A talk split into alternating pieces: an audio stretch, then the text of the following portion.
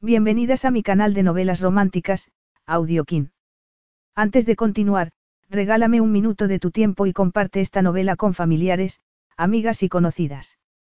Me ayudarías a que otras personas conozcan este hermoso trabajo y cada día seguir creciendo. Estaré infinitamente agradecida por tu apoyo y deseando que una lluvia de bendiciones caigan sobre ti. Comencemos con la narración de la novela cuyo título es Amor a la fuerza. Argumento. Aquel era un implacable acuerdo de matrimonio a la italiana. Nadie iba a obligar a un Marcolini a divorciarse. Y menos una ambiciosa mujer que podía marcharse con la fortuna de la familia. Antonio Marcolini estaba dispuesto a que Claire pagara. Y tenía el plan perfecto para vengarse, le exigiría que pasara tres meses con él, como marido y mujer. Nada conseguiría interponerse en su camino. Pero Claire era inocente. ¿Cómo podía conseguir demostrarlo antes de que su marido le hiciera chantaje para que volviera a ser su esposa? Capítulo 1. Era lo último que Claire hubiera podido imaginar. Se quedó mirando a la abogada unos segundos intentando comprender lo que le había dicho. ¿A qué se refiere con que no accede? Le preguntó. Su marido me ha comunicado que se niega a firmar los papeles del divorcio, respondió la abogada. Lo dejó muy claro. Insiste en verla a usted antes. Claire suspiró inquieta. Había esperado poder evitar cualquier contacto directo con Antonio Marcolini durante la estancia de él en Sydney. Ya habían pasado cinco años. Había creído que, después de una separación tan prolongada, el divorcio sería una mera formalidad. Haber dejado todo el asunto en manos de una abogada había parecido la manera más rápida y cómoda de hacerlo. Tenía que seguir adelante. A menos que tenga alguna razón concreta para no tratar con él, le aconsejo que acceda cuanto antes, continuó Ángela Red. Es posible que lo único que quiera sea terminar todo esto de una forma más personal. Legalmente, no puede oponerse al proceso de divorcio, pero el que estén ustedes de acuerdo hará las cosas mucho más sencillas. Y más baratas. Claire sintió pánico ante la idea de tener que pagar más facturas. En aquel momento, un largo proceso legal podía conducirle a la ruina. ¿Por qué querría verla Antonio después de tantos años? El modo en que la relación entre ambos había terminado nunca le había hecho pensar en que volverían a sentarse a charlar amigablemente. Supongo que no pasa nada por quedar con él, dijo Claire finalmente con desasosiego. Considérelo como el último esfuerzo, le aconsejó la abogada levantándose para dar por terminada la reunión. Terminado. Eso era lo que quería ella, que todo terminara. Por eso había iniciado los trámites del divorcio. Había llegado el momento de dejar el pasado atrás. Se merecía una nueva vida. Cuando abrió la puerta de su apartamento, el teléfono estaba sonando. Hola. Preguntó dejando el bolso y las llaves sobre la mesa. Claire. Se aferró con todas sus fuerzas al auricular para contener la sorpresa y los nervios de escuchar la voz de Antonio de nuevo. Si reaccionaba así ante una simple palabra suya, cómo iba a ser capaz de mantener una conversación entera. El corazón le estaba latiendo con fuerza y respiraba con dificultad. Claire, repitió su nombre con su profundo acento, consiguiendo que todo su cuerpo se estremeciera y la sangre corriera a toda velocidad por sus venas. Antonio, dijo cerrando los ojos para intentar concentrarse. Yo, estaba a punto de llamarte. Entonces es que ya has hablado con tu abogada, ¿verdad? Sí, pero... No voy a aceptar un no por respuesta. Si no accedes a quedar conmigo, no firmaré nada. ¿Crees que puedes darme órdenes como si fuera una marioneta? Preguntó irritada por su arrogancia. Yo no soy tú. Quiero que nos veamos, la interrumpió Antonio. Es la mejor forma de hacer las cosas. Creía que estabas aquí para promocionar tu organización, no para charlar con la que muy pronto será tu exmujer, dijo intentando aparentar frialdad. Miró de reojo el periódico que había dejado sobre la mesa y en el que se anunciaba la llegada de Antonio a la ciudad. Cada vez que veía su fotografía al pie del artículo, le recorría la espalda un escalofrío. Sí, voy a estar tres meses en Australia para administrar las obras de caridad que he empezado a hacer en Italia, dijo él. Claire ya había oído hablar de FACE, la organización sin ánimo de lucro que había fundado para ayudar a pacientes con graves deformaciones faciales a través de la cirugía. Había invertido millones de dólares en el proyecto. Había seguido sus progresos a través de la página web de la organización, maravillándose por los milagros que había conseguido. Pero, al final, siempre había acabado volviendo a la cruda realidad. Los milagros solo les ocurrían al resto de las personas, no a ella. El fracaso de su matrimonio con Antonio era la mejor demostración. Me resulta extraño, continuó Antonio, que no te hayas imaginado que me gustaría verte en persona. Dadas las circunstancias, no me parece apropiado, replicó ella. No tenemos nada de qué hablar. Ya dijimos todo lo que había que decir la última vez. Claire recordó la amarga y agresiva discusión que habían mantenido cinco años antes. Había conseguido sacarla de sus casillas, había permanecido a distancia, mirándola con frialdad, y ella no había sido capaz de otra cosa más que de lanzarle insultos y descalificaciones. No estoy de acuerdo, dijo él. Si no recuerdo mal, la última vez fuiste tú la única que habló. Esta vez me gustaría hacerlo a mí, para variar. Mira, hemos estado separados cinco años. Ya sé cuánto tiempo hemos pasado separados, la interrumpió de nuevo Antonio. Es una de las razones por las que he venido a Australia. Creía que lo habías hecho para promocionar tu organización, dijo ella sorprendida. Y así es, pero no pienso pasar tres meses dedicado exclusivamente a eso. Quiero pasar algunos días de vacaciones y verte a ti. ¿Por qué? preguntó ella. Te recuerdo que, legalmente, seguimos casados. Déjame adivinar, dijo ella.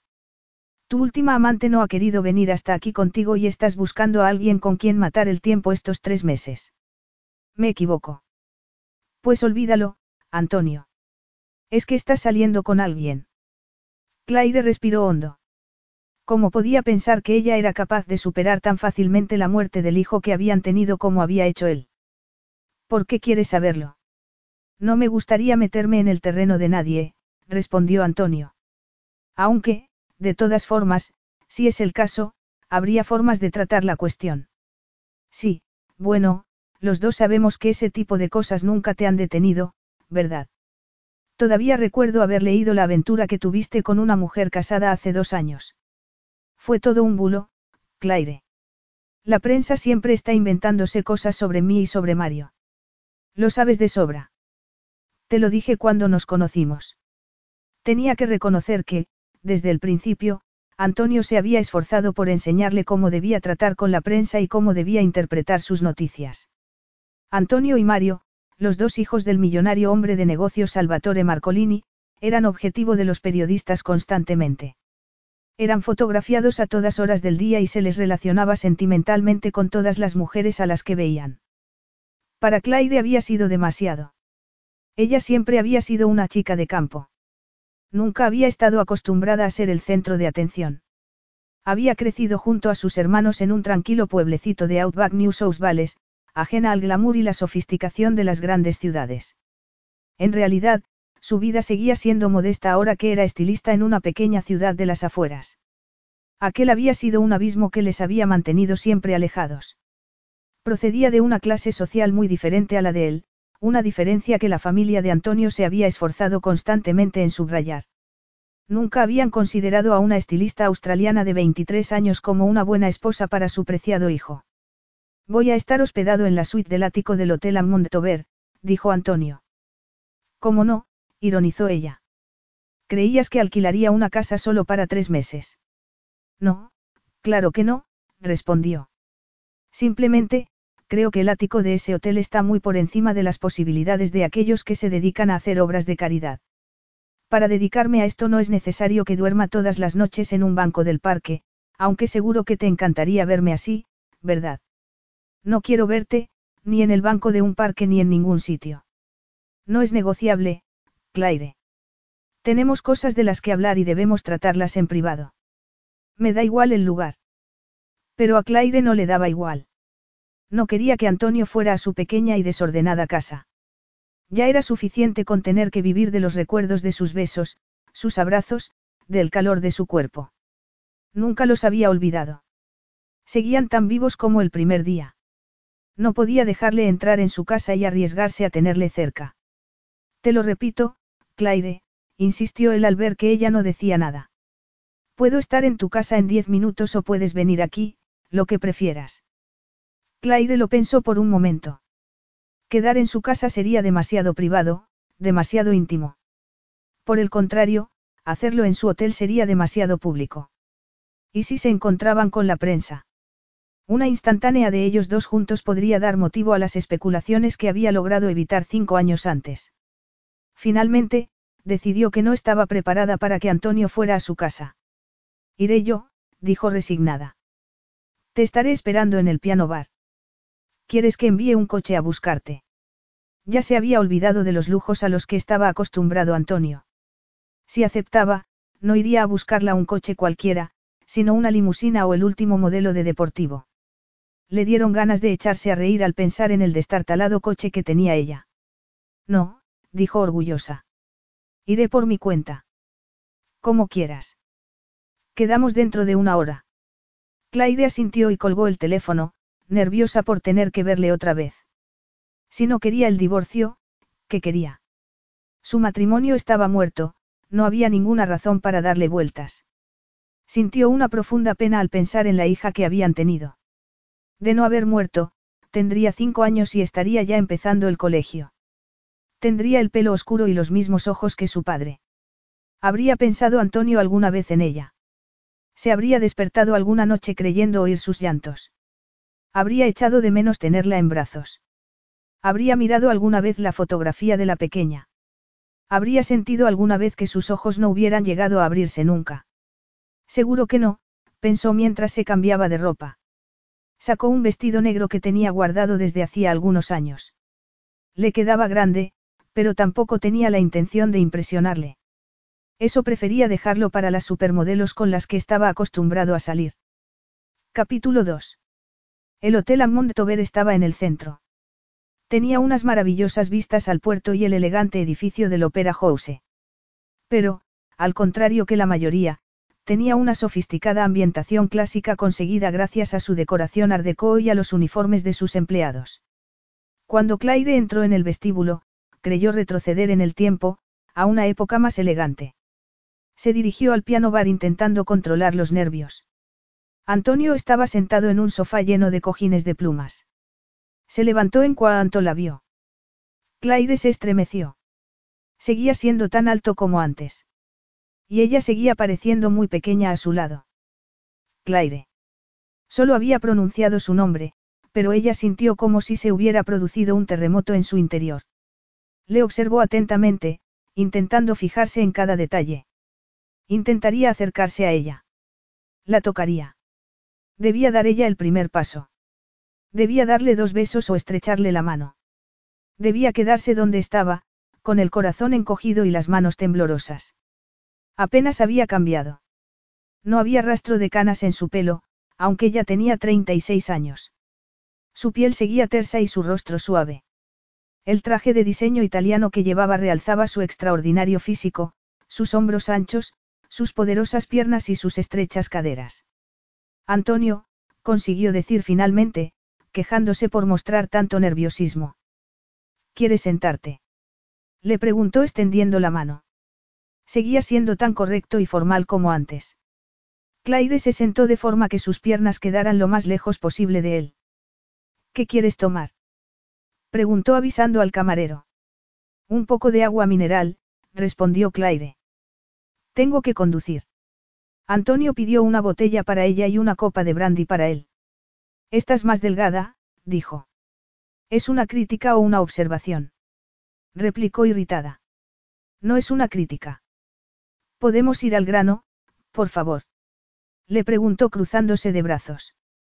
Puedes decirme por qué estamos aquí para que pueda volver a mi vida. ¿A qué vida?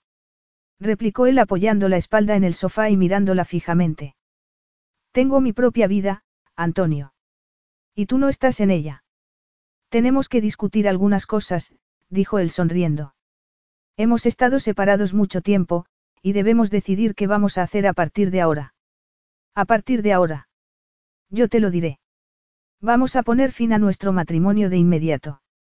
Antonio guardó silencio unos instantes para reconocer los ojos azulados con destellos verdes de Claire, las suaves líneas de sus labios. Sobre su piel blanca como la crema destacaban pequeñas pecas que le daban un aire cautivador de mujer accesible y sencilla. Todos los hombres se habían dado la vuelta cuando había entrado. Pero lo más conmovedor era que ella parecía ignorar el efecto que producía en el sexo opuesto, el poder de sus encantos femeninos. ¿Y si te dijera que no quiero el divorcio? Le preguntó. Claire tomó la botella de agua que le acababa de dar el camarero, la puso sobre la mesa y le miró. ¿Qué has dicho? Ya me has oído, respondió él sonriendo. Pues sería un problema, Antonio, porque yo sí quiero el divorcio.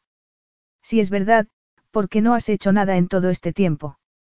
Yo, lo fui dejando, preferí no molestarme. Ya había salido de mi vida y de mi cabeza. Y ahora que estoy aquí, quieres ponerle de repente fin a todo. Lo nuestro terminó hace cinco años, Antonio, es que no te has enterado. ¿Y por qué? Preguntó él irritado, mostrando una emoción por primera vez desde que había entrado en el hotel.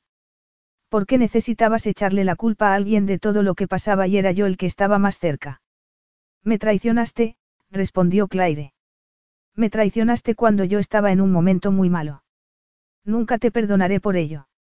De modo que todavía sigues aferrada a esa historia de que fui desleal contigo en los últimos meses de nuestra relación. Yo sé lo que vi, respondió ella en voz baja para que nadie pudiera escuchar la conversación. La estabas abrazando, no lo niegues. No lo niego. Daniela era y sigue siendo una amiga de la familia. Lo sabes de sobra. Te lo dije cuando nos conocimos. Sí, pero lo que no me dijiste fue que habíais sido amantes durante más de un año antes de que tú y yo nos conociéramos. A lo mejor para ti era un detalle sin importancia, pero para mí no. No quería ofenderte hablando de las mujeres con las que había estado, sobre todo teniendo en cuenta que tú no tenías mucha experiencia. Bueno, ya aprendí lo suficiente estando contigo un año, dijo Claire con amargura.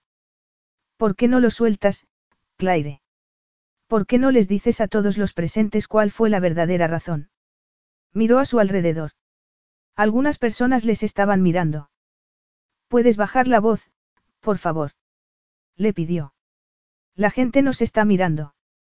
Que miren. Podríamos ir entonces a algún sitio donde podamos estar solos. Le pidió. Por supuesto, respondió Antonio. Sígueme. Lo siguió hasta unos ascensores que estaban cerca del piano bar. Claire entró en uno de ellos y se quedó en una esquina, lo más alejada posible de él. Antonio pasó su tarjeta por el lector y el ascensor subió hasta el ático. Claire estaba cada vez más nerviosa. Las puertas se abrieron y Antonio se hizo a un lado para que pasara. Al hacerlo, Claire sintió el penetrante aroma de su aftershave, una fragancia que evocó miles de recuerdos, momentos en los que sus cuerpos habían yacido entrelazados y exhaustos por la pasión. Antonio abrió la puerta de la suite y extendió la mano para invitarla a entrar. Cuando la puerta se cerró detrás de ella, sintió como si hubiera entrado por su propio pie en una trampa y, para disimular su desasosiego, empezó a deambular por todas partes, mirando el paisaje que se divisaba a través de las ventanas. ¿De modo que quieres el divorcio? Preguntó él como si se tratara de una empleada que acabara de pedirle un aumento de sueldo. No puedes negarte, Antonio. Llevamos separados mucho tiempo. No tiene sentido. Si lo que quieres es el divorcio, te lo daré. Pero solo después de que hayas pasado conmigo tres meses. No estoy segura de haberte entendido, dijo Claire frunciendo el ceño. Me estás diciendo que quieres intentar retomar nuestra relación. Me gustaría que lo intentáramos, Claire. Y esta vez en tu tierra, no en la mía. Cielo santo, estás hablando en serio, Antonio, es que te has vuelto loco. ¿De verdad habías pensado que aceptaría? Tres meses no es nada. Que perdemos por intentarlo. Así los dos podremos estar seguros de que divorciarnos es la decisión correcta. En lo que a mí respecta, ya tomé esa decisión cuando regresé a Sydney. Tomaste aquella decisión en un momento acalorado, dijo él, después de un mal momento. Ahora te refieres a ella como un mal momento. Sabía que reaccionarías así, suspiró Antonio. Es imposible hablar contigo sin que tergiverses mis palabras para intentar demostrar que no me preocupé por ella. Cielo santo, Claire, sabes perfectamente que no es verdad. La quería más que a ninguna otra cosa en este mundo. Los sentimientos de Claire empezaban a estar fuera de control. Sí, Antonio había querido aquel bebé. Di su nombre, por el amor de Dios, le espetó. ¿O es que lo has olvidado? Es eso, Antonio. Ya te has olvidado de ella. No hagas esto, Claire. No sirve de nada. Se estaba descontrolando, igual que le había ocurrido tantas veces en el pasado. A él, en cambio, siempre se le había dado bien mantener la compostura, lo que convertía la actitud de ella en humillante. Y le odiaba por ello. ¿Cómo podía estar allí de pie delante de ella de una forma tan fría e impersonal como si nada hubiera pasado? Claire, mi proposición va en serio. Pues siento informarte de que vas a tener que arreglártelas tú solo, Antonio. Lo último que haría sería aceptar volver contigo. Ni por tres meses ni por tres días. Deberías replanteártelo, dijo él después de observarla detenidamente en silencio. Sobre todo después de lo que le ha pasado a uno de tus hermanastros. ¿Cómo? preguntó ella preocupada. ¿A quién te refieres? añadió deseando que no se tratara de Isaac. Por favor, que no sea Isaac. Cayum había tenido sus más y sus menos con las autoridades en el pasado, pero tenía un carácter fuerte y sabía cuidar de sí mismo. Isaac, en cambio, siempre había sido el más vulnerable. Su férreo sentido de la lealtad y su temperamento explosivo le habían llevado a meterse en problemas en más de una ocasión. Isaac, respondió Antonio. ¿Qué? ¿Qué se supone que ha hecho? Veo que no te sorprende del todo que se haya metido en un lío. Sí, Isaac tiene una forma de ser que a veces puede ser problemática. Pero no alcanzo a entender qué tiene que ver contigo. En este caso, tiene mucho que ver conmigo. ¿Y contigo? ¿Qué quieres decir? Tu hermano me robó el coche esta tarde y se fue a dar una vuelta con él, respondió Antonio. No podía ser. De todos los coches de la ciudad, porque había tenido que elegir el suyo. Sabía que Isaac estaba en Sydney. Había llegado hacía unos días con unos amigos para hacer surf. Incluso había ido a visitarla y se había quedado a dormir una noche en su casa. También le había pedido dinero para comprarse ropa. ¿Ha sufrido el coche algún daño? Preguntó ella esperando que no fuera así. Ninguno que no se pueda reparar si pasas tres meses conmigo, respondió. Me estás haciendo chantaje. No exactamente. Si te lo estuviera haciendo, no tendrías elección. Y no es así. Solo te estoy dando una oportunidad. O pasas conmigo los próximos tres meses aquí en Sydney o presentaré cargos contra él. ¿Qué prefieres? Capítulo 3. Claire sintió un frío glacial por todo el cuerpo cuando se levantó y miró sin decir palabra a aquel hombre al que una vez había amado más que a su propia vida. No daba crédito a lo que le acababa de proponer. Pero la alternativa que tenía era aún peor. Nunca podría perdonarse a sí misma si llegaban a detener a Isaac, y no digamos a meterle en la cárcel, sabiendo que había tenido ella en su mano la forma de evitarlo. Cayum le había hablado en cierta ocasión de las cosas tan terribles que sucedían habitualmente en los centros penitenciarios.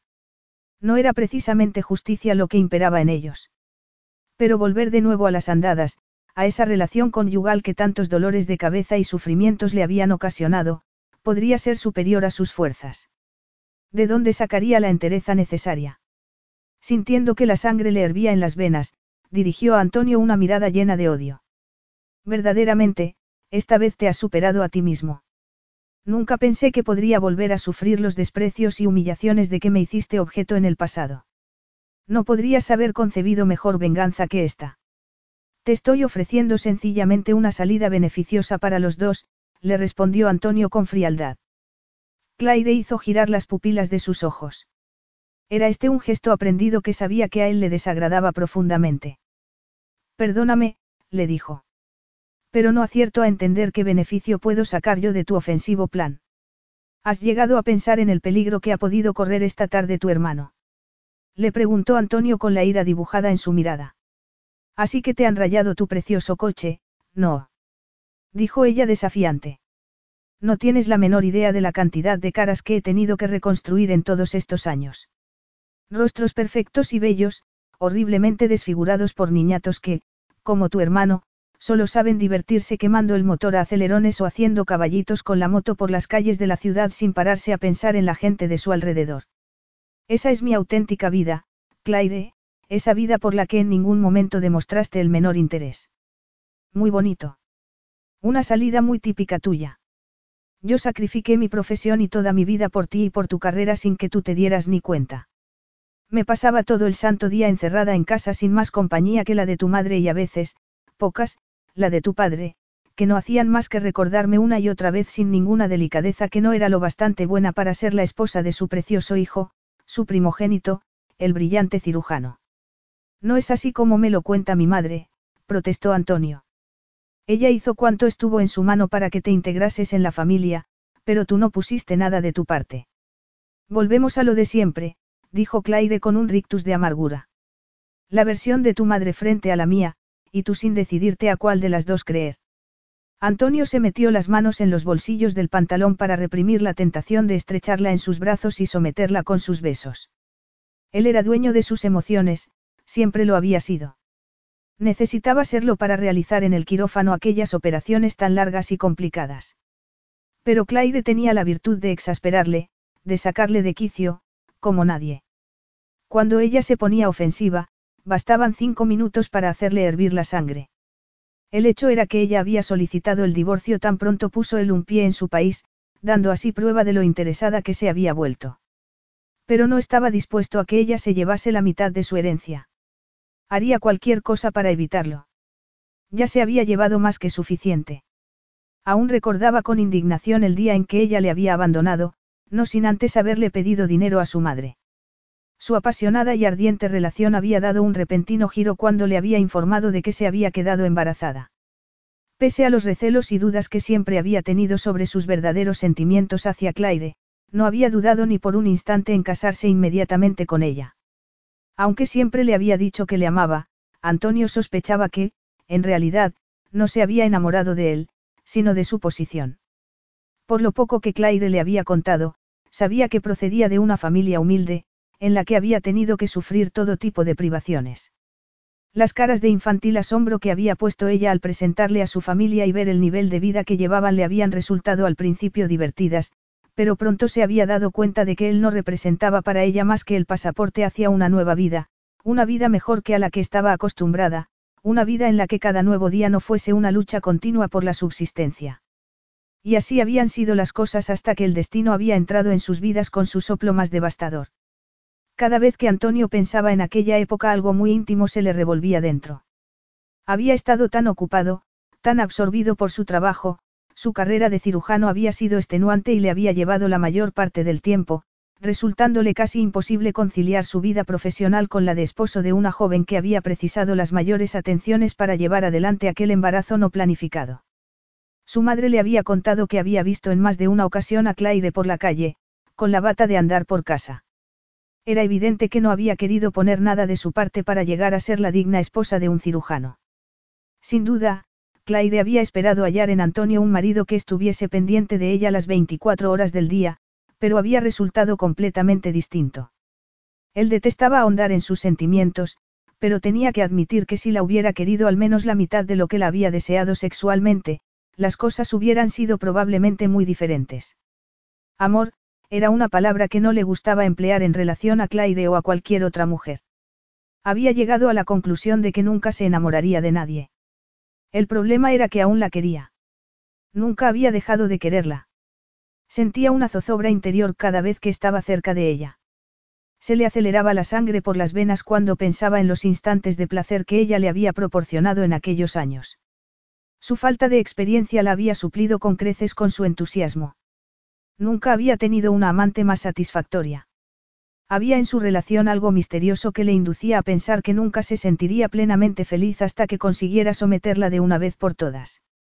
Y esa era una ocasión perfecta para intentarlo. Claire, dijo mirándola fijamente a los ojos. ¿Por qué no dejamos de lado por una vez nuestro pasado y discutimos esto como personas maduras? Me cuesta entender que tiene de madurez el que intentes obligarme a volver a entrar en tu vida cuando fuiste tú el que no quisiste que yo ocupase en ella el lugar al que tenía derecho, le respondió ella con una mirada cargada de desprecio.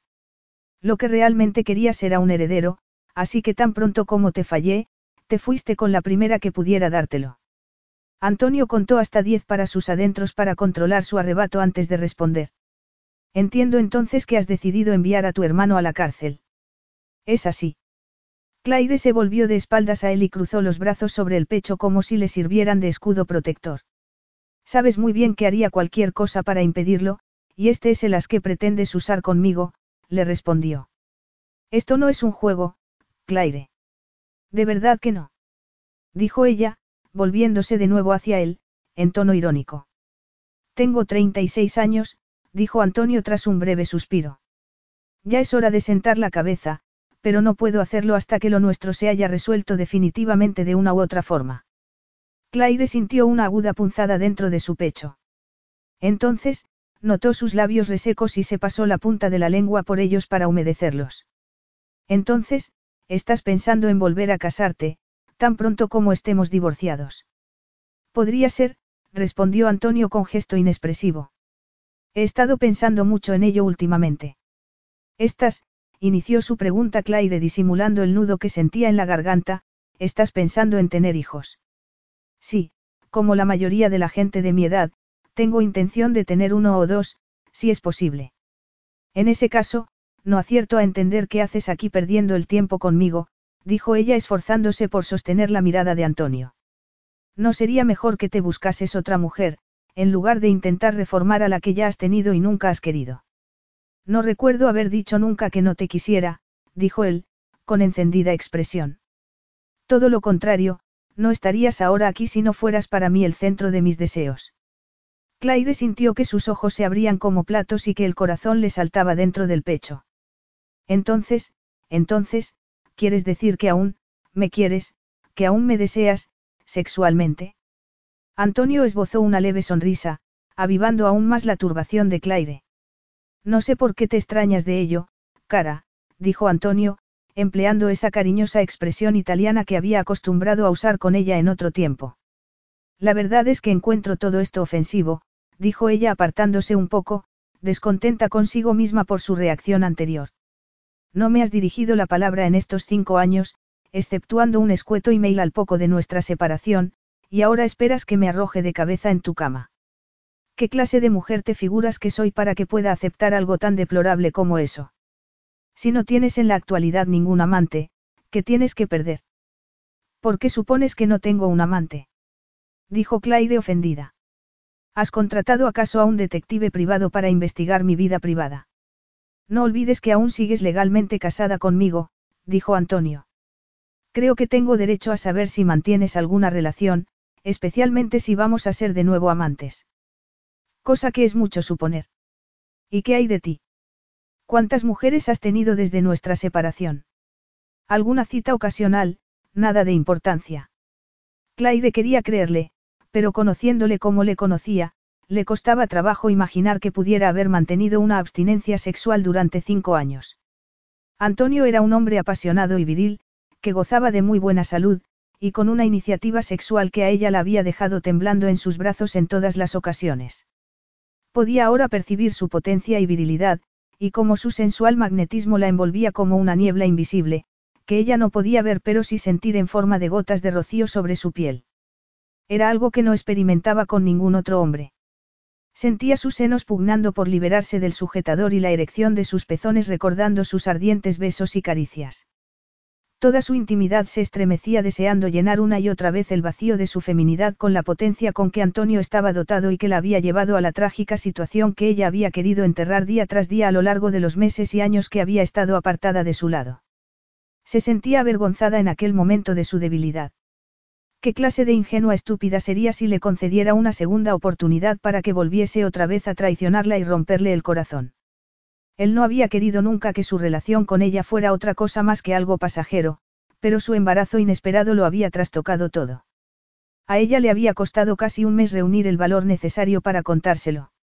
Recordaba aún la impasibilidad y frialdad con que había recibido la noticia.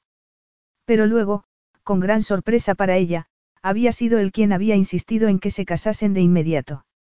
Solo más tarde había comprendido que no había sido porque sintiese amor por ella, sino porque había querido un heredero. Claire siempre había sido consciente de que Antonio nunca la había tomado en serio tanto como ella él. Había oído demasiadas veces, como para olvidarlo, el viejo dicho de que los italianos se acostaban con las extranjeras pero acababan casándose con sus compatriotas. Pero a pesar de todo, se había sentido inmersa en un cuento de hadas, con un hombre atractivo que la colmaba de agasajos y regalos, y que por si fuera poco, la había iniciado en los placeres del sexo. Todo era como si un sueño se hubiera hecho realidad para la tímida campesina australiana de Outback. Claire había sido siempre muy precavida con los hombres en el pasado. No había querido caer en los mismos errores que su madre, embarazada y abandonada en plena juventud, pasándose la mayor parte de la vida buscando el amor en los sitios equivocados, y acabando teniendo otros dos hijos que ninguno de sus padres había llegado a reconocer legalmente. Claire no había querido, como la mayor parte de sus amigas, pasarse el resto de su vida en el pueblo. Había ahorrado poco a poco el dinero conseguido en los tres empleos a tiempo parcial que se había buscado, con el propósito de matricularse en una academia de peluquería. Se había graduado con el número uno y se había pasado todo el año ahorrando dinero para hacer un viaje por el extranjero, para ver un poco de mundo antes de establecerse definitivamente para ejercer su profesión. Pero entonces había conocido a Antonio. Había entrado a cortarse el pelo, y como Ricardo, el elegante jefe del salón de belleza, estaba ya comprometido con dos clientes, por culpa de una equivocación de uno de sus aprendices, le había pedido a ella que atendiera a Antonio. Claire había saludado con una sonrisa a aquel hombre, tan alto y atractivo, y se había presentado a sí misma con marcada timidez. Disculpe usted el error que hemos cometido en el libro de citas. Creo que Ricardo ya le ha dicho que voy a encargarme yo de su servicio, ¿verdad? No se preocupe, había dicho él. ¿Es usted inglesa? No, había respondido ella, ruborizada. Realmente soy australiana, de Sydney, bueno, la verdad, no de Sydney ciudad, sino de un distrito rural, ya sabe usted, vacas, ovejas, ese tipo de cosas. Ajá, Australia. Había dicho él sentándose en el sillón. Tengo yo allí algunos familiares lejanos. De hecho, mi hermano menor ha estado allí varias veces, y yo también me he prometido ir a verlos alguna vez. Es la tierra de las oportunidades, no. Claire había extendido la capa por encima de los hombros de Antonio, increíblemente anchos, y había sentido de repente un escalofrío eléctrico al tocarle accidentalmente con los dedos por debajo de la barbilla. Ah, sí, creo que sí. Si se está dispuesto a trabajar duro, había dicho ella tratando de evitar que su mirada se cruzase, a través del espejo, con los ojos negros y profundos de su cliente. ¿Habla usted italiano? No parlo italiano, había respondido ella, como pidiendo perdón. Pero me gustaría aprenderlo. He estado pensando en tomar algunas clases. Yo te daré una lección gratis si aceptas cenar esta noche conmigo. Los dedos de Claire se habían deslizado delicadamente por el sedoso cabello de Antonio. No sé si Ricardo permitirá que el personal confraternice con los clientes. Lo permitirá si yo se lo digo, había dicho Antonio, muy seguro de sí mismo. Le importaría, por favor, acercarse al lavabo. Le había pedido ella, tratando de aparentar calma. Antonio se había incorporado en el sillón. A Claire le había parecido un gigante. Ricardo debe de tenerte en muy alta consideración cuando ha dejado a uno de sus mejores clientes en tus manos. Estaré a salvo. Claire había respondido a su flirteo como lo hubiera hecho cualquier otra joven de su edad. Solo si se comporta como es debido, signor Marcolini, había dicho ella con una sonrisa. Nunca he tenido queja de ningún cliente, ni siquiera de los más exigentes. Seguro que no, había dicho él echándose atrás para que ella le lavara. Tenía que enterrar el pasado y concentrarse en el presente. No quería recordar cómo había deslizado los dedos por sus cabellos, acariciándolos, masajeándolos, recreándose durante más tiempo del que había empleado con los demás clientes. No quería recordar cómo había aceptado salir a cenar con él, no solo esa noche, sino también la siguiente. Y mucho menos quería recordar la forma en que él la había besado en la tercera cita, transportándola a un clímax de deseo que había acabado, poco después, dejándola desnuda en sus brazos, los dos cuerpos enlazados en la cama, y su ahogado lamento quejándose de forma callada de que le había hecho daño en su no, se dijo a sí misma. Aquella había sido la primera vez que le había hecho daño, pero no la última. Y aunque no lo quisiese, se veía obligada a pensar en aquella última vez. Me cuesta mucho creer que hayas podido pasar estos últimos cinco años sin ninguna amante, le dijo, dejando aflorar sus dudas. Puedes creer lo que quieras, dijo él. Sabes, Antonio. Esta vez vas a tener que ingeniártelas de verdad si quieres llevarme a la cama. ¿Tú crees? Le respondió él con una sonrisa desafiante. ¿Y tus padres y tu hermano, qué piensan de tu malvada estratagema para llevarme de nuevo bajo el manto protector de la familia Marcolini? Una oscura sombra pasó fugazmente por delante de los negros ojos de Antonio. Desgraciadamente, mi padre falleció hace un par de meses, dijo con un hilo de emoción en la voz. Le dio un ataque agudo al corazón. Demasiados cigarrillos, demasiado estrés, y demasiada poca atención, supongo, a los consejos de los médicos y a su familia, dijo, e hizo una breve pausa, mirando a Claire con aire de reproche. Pensé que te habrías enterado por la prensa. Lo siento, susurró ella agachando respetuosamente la cabeza. Tu madre debe de echarle mucho de menos. Todos debéis de echarle de menos. Mi madre hace todo lo que puede en estas circunstancias, dijo él tras hacer un nuevo silencio.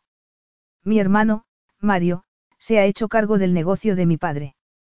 Claire, sorprendida por la noticia, elevó de nuevo la mirada, clavándola en los ojos de Antonio. ¿Qué? Estás diciendo que tu padre no te dejó nada en su testamento. Mario y yo somos socios en el negocio, dijo manteniendo siempre fija su mirada, como era característico en él. Pero debido a mis compromisos profesionales me he visto en la necesidad de dejarle la mayor parte de los asuntos de la empresa. Estoy segura de que a tu hermano no le agradaría nada saber que pretendes estar conmigo durante tu estancia aquí, dijo Claire mirando de lado. Ya he hablado con mi hermano, y me dijo bastante enfadado que piensa que soy un estúpido por considerar que aún es posible una reconciliación contigo. Él ha sido siempre de la filosofía de que una y no más. Yo soy un poco más, como diría, tolerante. Claire ya se imaginaba que el hermano de Antonio, el joven playboy, le habría hablado mal de ella, sus padres habían hecho también lo mismo. Pero lo que no entendía era que Antonio les hubiera creído. La última escena que había tenido con su madre se le había quedado grabada para siempre. Claire había guardado en su bolso durante mucho tiempo el cheque que ella le había dado, lo había llevado doblado y arrugado, igual que su estado de ánimo cada vez que había rememorado que había sido despedida de la casa igual que un criado que no hubiese cumplido con las expectativas imposibles de satisfacer que le había impuesto su amo. Pero finalmente lo había hecho efectivo sin el menor remordimiento. A su modo de ver, había sido un dinero bien ganado. ¿Cómo supiste que fue mi hermano quien se llevó tu coche? Le preguntó Claire con mirada inquisitiva. Nunca llegaste a conocer a nadie de mi familia. Gracias a Dios, pensó para sí. Con su humilde madre se habría comportado con amabilidad, pero no con sus hermanos, tan alejados de los exclusivos círculos en que se movía Antonio. Cuando le detuvo la policía, se identificó él mismo, dijo Antonio. No tuvo ningún reparo en revelar que era cuñado mío. Claire sintió una punzada en el estómago. ¿Dónde está? preguntó. ¿Dónde está ahora mi hermano? Llegué con él a un acuerdo para que pasara unos días con un amigo mío que dirige un centro para jóvenes con problemas en la costa sur. Quiero verle. Necesito saber que mi hermano se encuentra bien. Lo arreglaré para que puedas hablar con él por teléfono, dijo Antonio tomando su móvil. Claire se mordía impaciente el labio inferior mientras escuchaba a Antonio hablando con su amigo. Cuando al fin le pasó el móvil, se volvió de espaldas para que él no viera la angustia dibujada en su cara ni escuchara lo que su hermano tuviera que decirle. Isaac. Soy yo, Claire. ¿Qué pasa? Creo que sabes perfectamente lo que pasa, dijo apartándose unos pasos de Antonio y bajando un poco la voz para que no pudiera oírla. ¿Por qué lo hiciste, Isaac? ¿Por qué de todos los coches que hay en el mundo tuviste que llevarte el de Antonio? Escuchó la voz de Isaac con sus habituales expresiones barriobajeras. Odió el modo en que te trataba y pensaba que yo podría ayudarte. ¿Por qué tiene que ir ese cretino millonario en una carroza de reyes mientras tú vas en ese cacharro? No ibas a divorciarte por fin de él. La verdad es que estoy considerando, la posibilidad de, volver con él. ¿Cómo? Le dijo su hermano hecho una furia. ¿Por qué no me dijiste eso el otro día? ¿Qué habría cambiado? Le preguntó ella. Se produjo un breve silencio.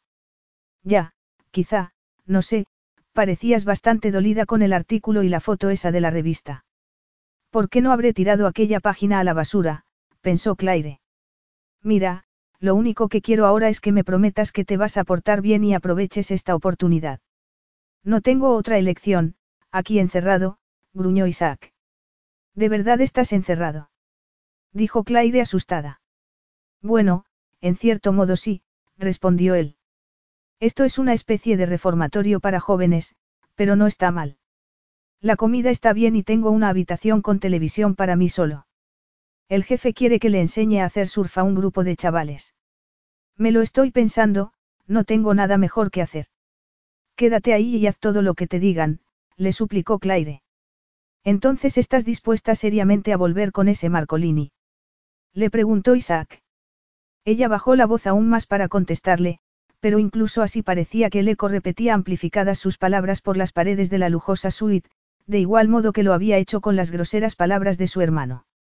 Sí, estoy decidida a volver con Antonio y ser su esposa. Capítulo 4. Claire le devolvió a Antonio el móvil con cara de resignación. Parece que quieres ir derecho al asunto. Nos acostamos ahora mismo. Dijo ella. ¿O prefieres que te haga antes un striptease para que puedas demostrar el poder de tu dinero? No es necesario que te degrades a ti misma hasta ese punto, dijo Antonio echando fuego por los ojos. Retomaremos nuestra relación física solo cuando esté convencido de que es eso lo que los dos queremos. Pero por el momento lo único que veo son tus uñas deseando arañarme la cara. Claire se sentía desconcertada sobre sus verdaderos sentimientos por Antonio. Muchas veces se había repetido a sí misma lo mucho que le odiaba, pero una vez delante de él veía con frustración cómo se evadía ese odio de su corazón. Unos nuevos sentimientos habían aflorado tímidamente dentro de ella, unos peligrosos sentimientos de necesidad y deseo. Los violentos latidos que oía dentro de su pecho le recordaban el fascinante poder de seducción que aún ejercía sobre ella. Así que, dijo ella esforzándose por mantener una voz fría y distante. Se supone que durante estos tres meses de reconciliación tengo que trasladarme aquí contigo, o debo quedarme donde estoy. En este momento estás de alquiler, ¿verdad? Preguntó Antonio. Claire se preguntaba cómo podría estar él tan enterado de todas sus cosas con la escasa relación que habían tenido en todo ese tiempo. A las pocas semanas de su ruptura él la había llamado y le había dejado varios mensajes en el móvil, pero ella los había borrado todos sin oírlos. También le había mandado varios emails sin que ella le hubiera respondido a ninguno. Al final, había decidido cambiar su número de móvil y su dirección de correo electrónico. Pese a todo, Claire estaba convencida de que, si realmente él quería localizarla, encontraría el modo de conseguirlo. Pero cuando hubieron pasado unos meses, y luego un año y otro, había acabado resignándose a aceptar que Antonio había desaparecido definitivamente de su vida.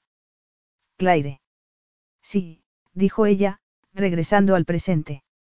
Tengo alquilado un sitio en Glebe, cerca de la peluquería. Eres la propietaria del negocio. ¿Qué? ¿Te crees acaso que a mí me llueve el dinero? Dijo ella molesta, frunciendo el ceño. Por supuesto que no soy la dueña. Trabajo para una amiga, Rebecca Collins. Antonio prosiguió con su velada investigación.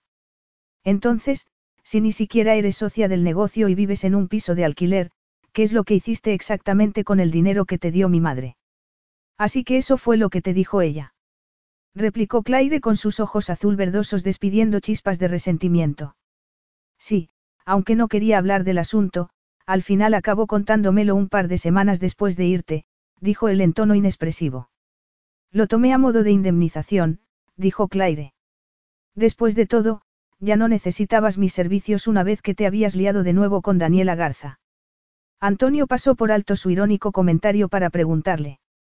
Es por eso por lo que rechazaste mi dinero, a pesar de que te lo volví a ofrecer por email y por teléfono una y otra vez.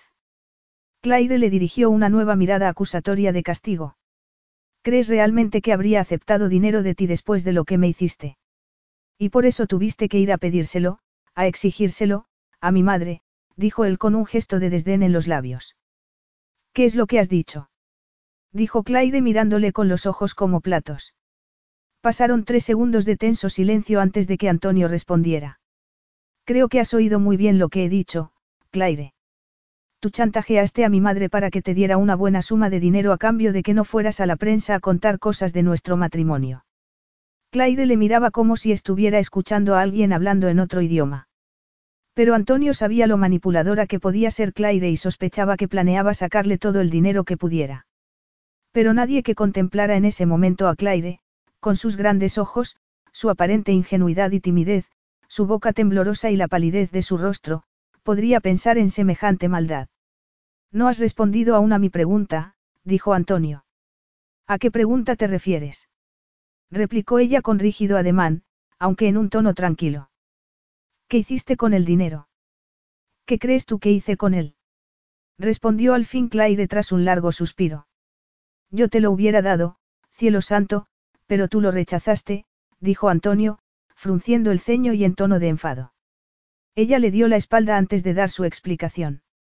La cosa era menos personal viniendo de ella. No quería tener nada que ver contigo. ¿Pero qué hiciste con él? Claire se volvió de nuevo. Tenía una expresión tan fría como la noche que hacía fuera. Me lo gasté en mí misma, dijo con una mirada cortante como el filo de una navaja. Eso es lo que hacen las mujeres ambiciosas, no. Antonio respiró profundamente para tratar de recuperar el control. Claire le estaba provocando deliberadamente, como ya había hecho tantas veces antes. Sí, tenía pruebas de que ella había chantajeado a su madre, aunque ahora se empeñase en negarlo, pero también creía entender por qué veía ella el dinero como una indemnización en pago por no haber sido él para ella el marido que había esperado. Antonio había llegado a un punto de su vida en que quería echar raíces y sentar la cabeza. La muerte de su padre también tenía mucho que ver en todo ello, por no mencionar el progresivo deterioro de su madre. Y, dado que su hermano, Mario, no tenía intención de formar una familia y proporcionar un heredero a los Marcolini, le había tocado a él la responsabilidad de tener que tomar importantes decisiones sobre su propio futuro. Pero no podía dar un paso sin antes dejar bien atados todos los cabos sueltos de su oscuro pasado. Dios sabía que se lo debía a su maravillosa niña, que no había tenido siquiera la oportunidad de ver la luz. Antonio apenas podía controlar la avalancha de emociones que sentía cada vez que se le representaba aquella cara tan fina, tan perfecta, y sin vida. Él había ayudado a mucha gente a lo largo de su carrera médica. Había salvado vidas, había mejorado otras, había devuelto la salud y las ganas de vivir a gente que parecía muerta o que tenía la cara totalmente desfigurada.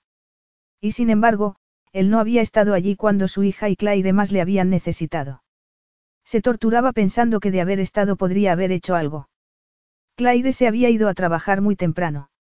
Él no había prestado atención a las señales que a ella le habían preocupado esa mañana. Había estado distraído, con toda su atención puesta en su agenda de trabajo. Una chica de solo 17 años, que acababa de conseguir un importante contrato como modelo, y que se había visto desgraciadamente envuelta un par de semanas atrás en un terrible accidente de tráfico. Nunca había visto antes a nadie con tantos daños y lesiones. Había tenido que concentrarse en preservar durante la operación los principales nervios faciales, pues de su integridad había dependido el que la chica pudiera o no volver a exhibir de nuevo su radiante sonrisa ante las cámaras. Había sentido caer a chorros el sudor por su espalda, bajo su bata de operaciones. Se había pasado entre 12 y 13 horas trabajando en el quirófano con su equipo de especialistas para volver a poner aquella cara lo mejor posible, esperando, deseando, rogando que aquella chica pudiera vivir la vida que ella se había forjado. Y lo había conseguido. Bianca Abragio seguía siendo modelo. Su cara era una fortuna, su encantadora sonrisa estaba intacta y su vida marchaba sobre ruedas. La de Antonio, en cambio, estaba en el limbo.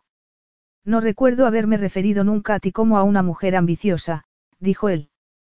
Claire levantó altiva el mentón mientras sus ojos destellaban como diamantes de color verde azulado. No necesitabas hacerlo. Tu familia me dejó bien claro lo que pensaba de mí. Mira, dijo Antonio, atusándose el pelo. Admito que mis padres no estaban preparados para tener tan pronto una nuera. Yo estaba en mitad de mi periodo como médico residente y... Ella le cortó. Ellos nunca me aceptaron. Pensaban que no era lo bastante buena para ti. Yo era una extranjera que ni siquiera sabía hablar su idioma. ¿Y para qué hablar de mi particular acento australiano? Eso no es verdad, dijo él. Había visto muchas veces a sus padres intentando a su manera ganarse la confianza de Claire, pero ella había adoptado una postura tan radicalmente independiente que les había hecho desistir. En todo caso, ellos no tenían nada que ver, la cosa iba conmigo. Y aún sigue siendo así. ¿Qué quieres decir? preguntó ella. Yo no podría soportar volver a pasar por lo mismo otra vez. He tardado mucho tiempo en apartar de mí aquella experiencia. Antonio percibía su creciente frustración, pero no quería que se reflejase en el tono de su voz. Pues acostúmbrate a ello, Claire, porque tú y yo vamos a pasar los siguientes tres meses juntos. De lo contrario, serás responsable directa de haber mandado a tu hermano a la cárcel, que es donde debe estar. Pensaba que habías dedicado tu vida a salvar a los demás, dijo ella furiosa. Si envías a mi hermano a prisión, firmarás su certificado de defunción. No durará un solo día allí dentro. Le dispararán, le golpearán, sé que lo harán. Entonces, no me obligues a hacerlo, Claire, dijo Antonio, sin que asomase la menor piedad en su mirada. ¿Por qué lo haré si me obligas? En tus manos está, no lo olvides. Ella le lanzó una mirada cargada de odio mientras tomaba su bolso de donde lo había dejado al entrar. Nunca se había imaginado que fuera posible odiar a alguien con tal intensidad, y menos a alguien a quien tanto había amado. Antonio era para ella ahora un desconocido, se había convertido en un hombre cruel, sin piedad, un hombre que había estado dispuesto a cualquier cosa por hacer su voluntad. ¿Y cuándo tienes pensado dar comienzo a esta ridícula comedia? Preguntó Claire. ¿Has cenado ya? Respondió él. Pues, no, pero no tengo hambre. Conozco un restaurante muy agradable a la vuelta de la esquina. Te propongo que cenemos juntos, así haremos más fácil nuestra reconciliación. No creo que pudiese probar bocado. Parece como si no hubieses comido nada desde hace días. ¿Te queda alguna otra cosa más sobre la que te gustaría criticarme? Dijo Claire con una mirada cortante. Hay una cosa que me gustaría dejar muy clara desde el principio, dijo él. Mientras estés sola, puedes decir lo que quieras de mí, pero cuando estemos juntos delante de otras personas, espero que actúes con la dignidad y el decoro que se le presupone a la que es mi esposa. Muy bien, eso es todo lo que va a ser, dijo ella muy seria dando un paso atrás. Una actuación y nada más que eso. ¿Habrá compensaciones? No. Podrás salir un poco antes de tu trabajo para estar juntos mientras yo esté aquí. Puedes guardarte tus estúpidas compensaciones, contestó ella tan rígida como el palo de una escoba. No voy a dejar mi trabajo por ti. Deseo mantener mi independencia. Si eso es lo que quieres, no me parece mal. Solo pensaba que te vendría bien un descanso después de tantas horas de trabajo. Claire era consciente de que tenía algo de ojeras y algunos kilos por debajo de su peso habitual, pero por qué razón tenía él que hacer que se sintiese como un gusano. ¿Te gustaría taparme la cabeza con una bolsa de papel cuando estemos juntos en público para que no me vean? Le preguntó Claire. Sin duda, estoy muy por debajo del nivel de glamour de la legión de mujeres con las que te has acostado estos cinco años. Antonio sostuvo su mirada desafiante un buen rato. Solo era mi intención comentar el aspecto de estresada y cansada que tiene Ilmio Amalo, dijo él. No veo razón para que todo lo que diga te parezca un insulto. Claire hacía esfuerzos para que sus emociones no se reflejasen en su cara. Su corazón reconocía muy bien aquella cariñosa expresión. Desde luego, él no la había sentido al decirla. Nunca le había dicho que la amara. Nunca le había confesado lo que sentía por ella a excepción de aquel día al comienzo de su relación cuando su pasión y su deseo por ella habían sido tan ardientes. Pero luego había dejado que ella se quedase llorando la pérdida de su bebé para buscar el consuelo en los brazos de otra mujer. Él siempre lo había negado rotundamente, y ella habría creído su versión de los hechos si no hubiera sido por Rosina, la madre de Antonio, que le confirmó la relación clandestina de su hijo. ¿Y por qué tiene que ser esta noche? Preguntó Claire. ¿Por qué no salimos a cenar mañana, o quizá pasado mañana? ¿Por qué no puedo? dijo él. Mañana tengo una larga lista de operaciones. Además, sé muy bien lo que harás si te concedo un respiro. Lo más probable es que desaparezcas durante los próximos tres meses para evitar estar conmigo. Claire apartó la mirada para que él no comprendiera lo acertado de sus sospechas. Había estado pensando en la forma de escaparse, calculando mentalmente el pequeño saldo que tenía su cuenta corriente para pagar los transportes necesarios para salir del país. Pero no podía dejar a Rebeca en la estacada, después de lo bien que se había portado con ella todos esos años. Sé lo que pasa por tu cabeza, dijo Antonio. Preferirías andar sobre las brasas antes que pasar una noche conmigo, ¿a que sí? Claire le miró sorprendida por la amargura de su voz. ¿Por qué mostraba de repente esa amargura? No había sido ella la que había destruido su matrimonio, sino él, y de forma irreparable. Esperabas que me pusiera a dar saltos de alegría cuando pretendes meterte por la fuerza en mi vida. Le preguntó ella. Ahora entiendo por qué has perdido peso, respondió Antonio. Es sin duda por esa carga de rencor que llevas sobre tus espaldas. Claire apretó el bolso con los dedos con tanta fuerza que sintió dolor. ¿Acaso no tengo motivos para sentirlo? Preguntó. ¿O es que crees que soy de cartón piedra como tú? No, yo tengo sentimientos, y muy profundos. No ha pasado un solo día sin que haya pensado en ella, lo mayorcita que estaría ahora, la cara que tendría, las cosas que haría y diría. ¿Has pensado tú alguna vez en ella? La mirada de Antonio se nubló y una gran tensión afloró en su rostro. He pensado en ella, dijo con una voz temblorosa. No te quepa duda. Claire se mordió los labios hasta sentir el sabor amargo de la sangre. No quería venirse abajo delante de él. Si llegaba a conmoverla, sabía que se traicionaría, estaba segura de ello. Le rodearía el cuello con los brazos, se abrazaría contra su cuerpo en busca del calor y la fuerza que solo él podía darle. Su carne volvería a la vida, cada célula de su cuerpo se estremecería con su poder de seducción, transportándola a otra órbita de sensualidad, haciéndole bajar la guardia hasta quedar indefensa frente a él.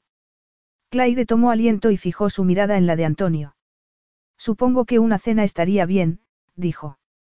No he comido, y me siento como si hubiera desayunado hace mucho. Antonio tomó la tarjeta de seguridad del hotel y se la metió en un bolsillo de la chaqueta. No nos entretendremos demasiado, Claire, necesito descansar, aún tengo el desfase horario. Ella se dio cuenta entonces del aspecto tan cansado que él tenía.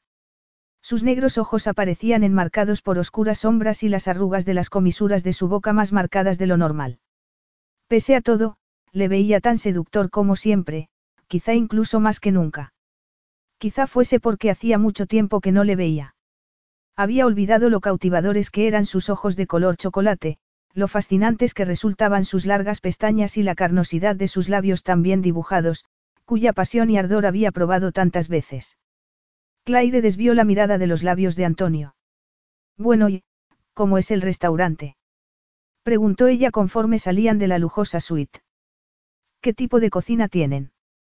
Antonio pasó detrás de ella para pulsar el botón del ascensor, y Claire, al sentirle tan cerca, creyó que el corazón se le salía del pecho.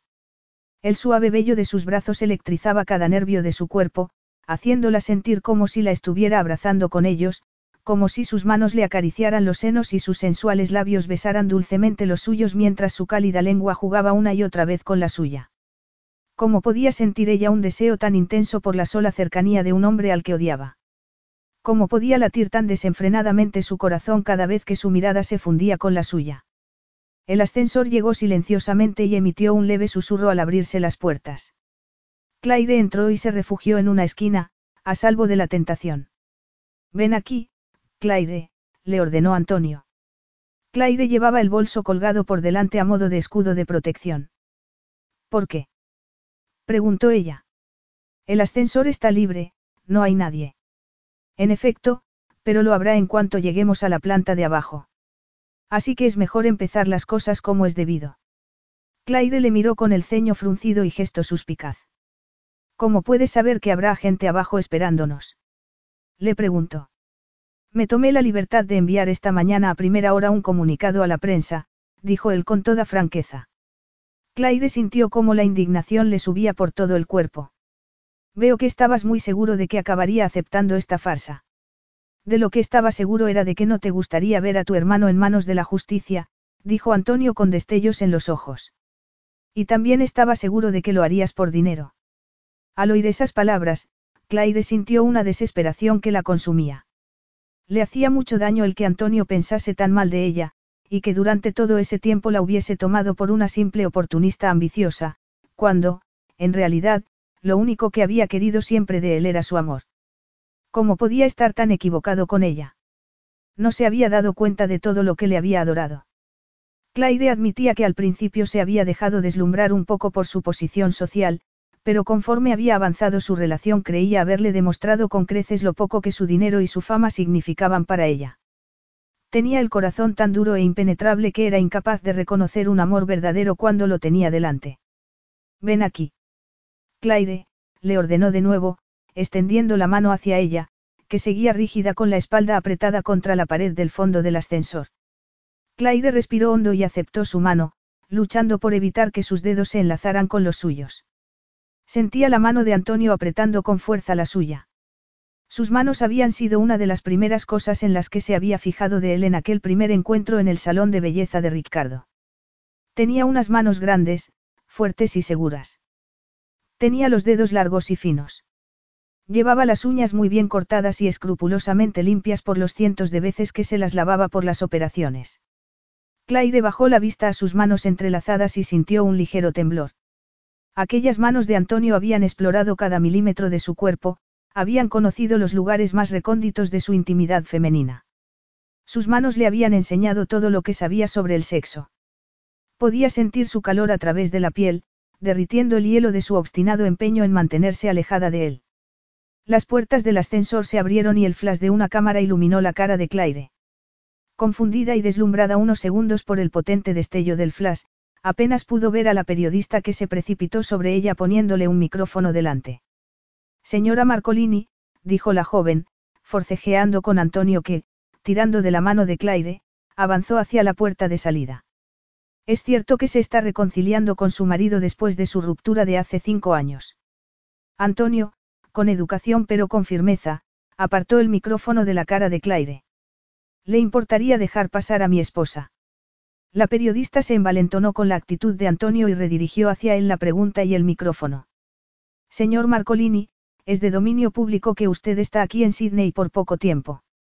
¿Significa eso que mantendrá la relación con su esposa solo durante el periodo de su estancia con nosotros?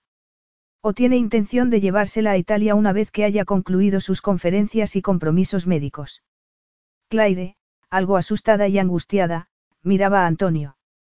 Pero él seguía tan frío y sereno como siempre, con su amable sonrisa siempre en su sitio, y su inescrutable mirada que impedía adivinar lo que podía pasar por su mente. Eso es un asunto entre mi mujer y yo, respondió.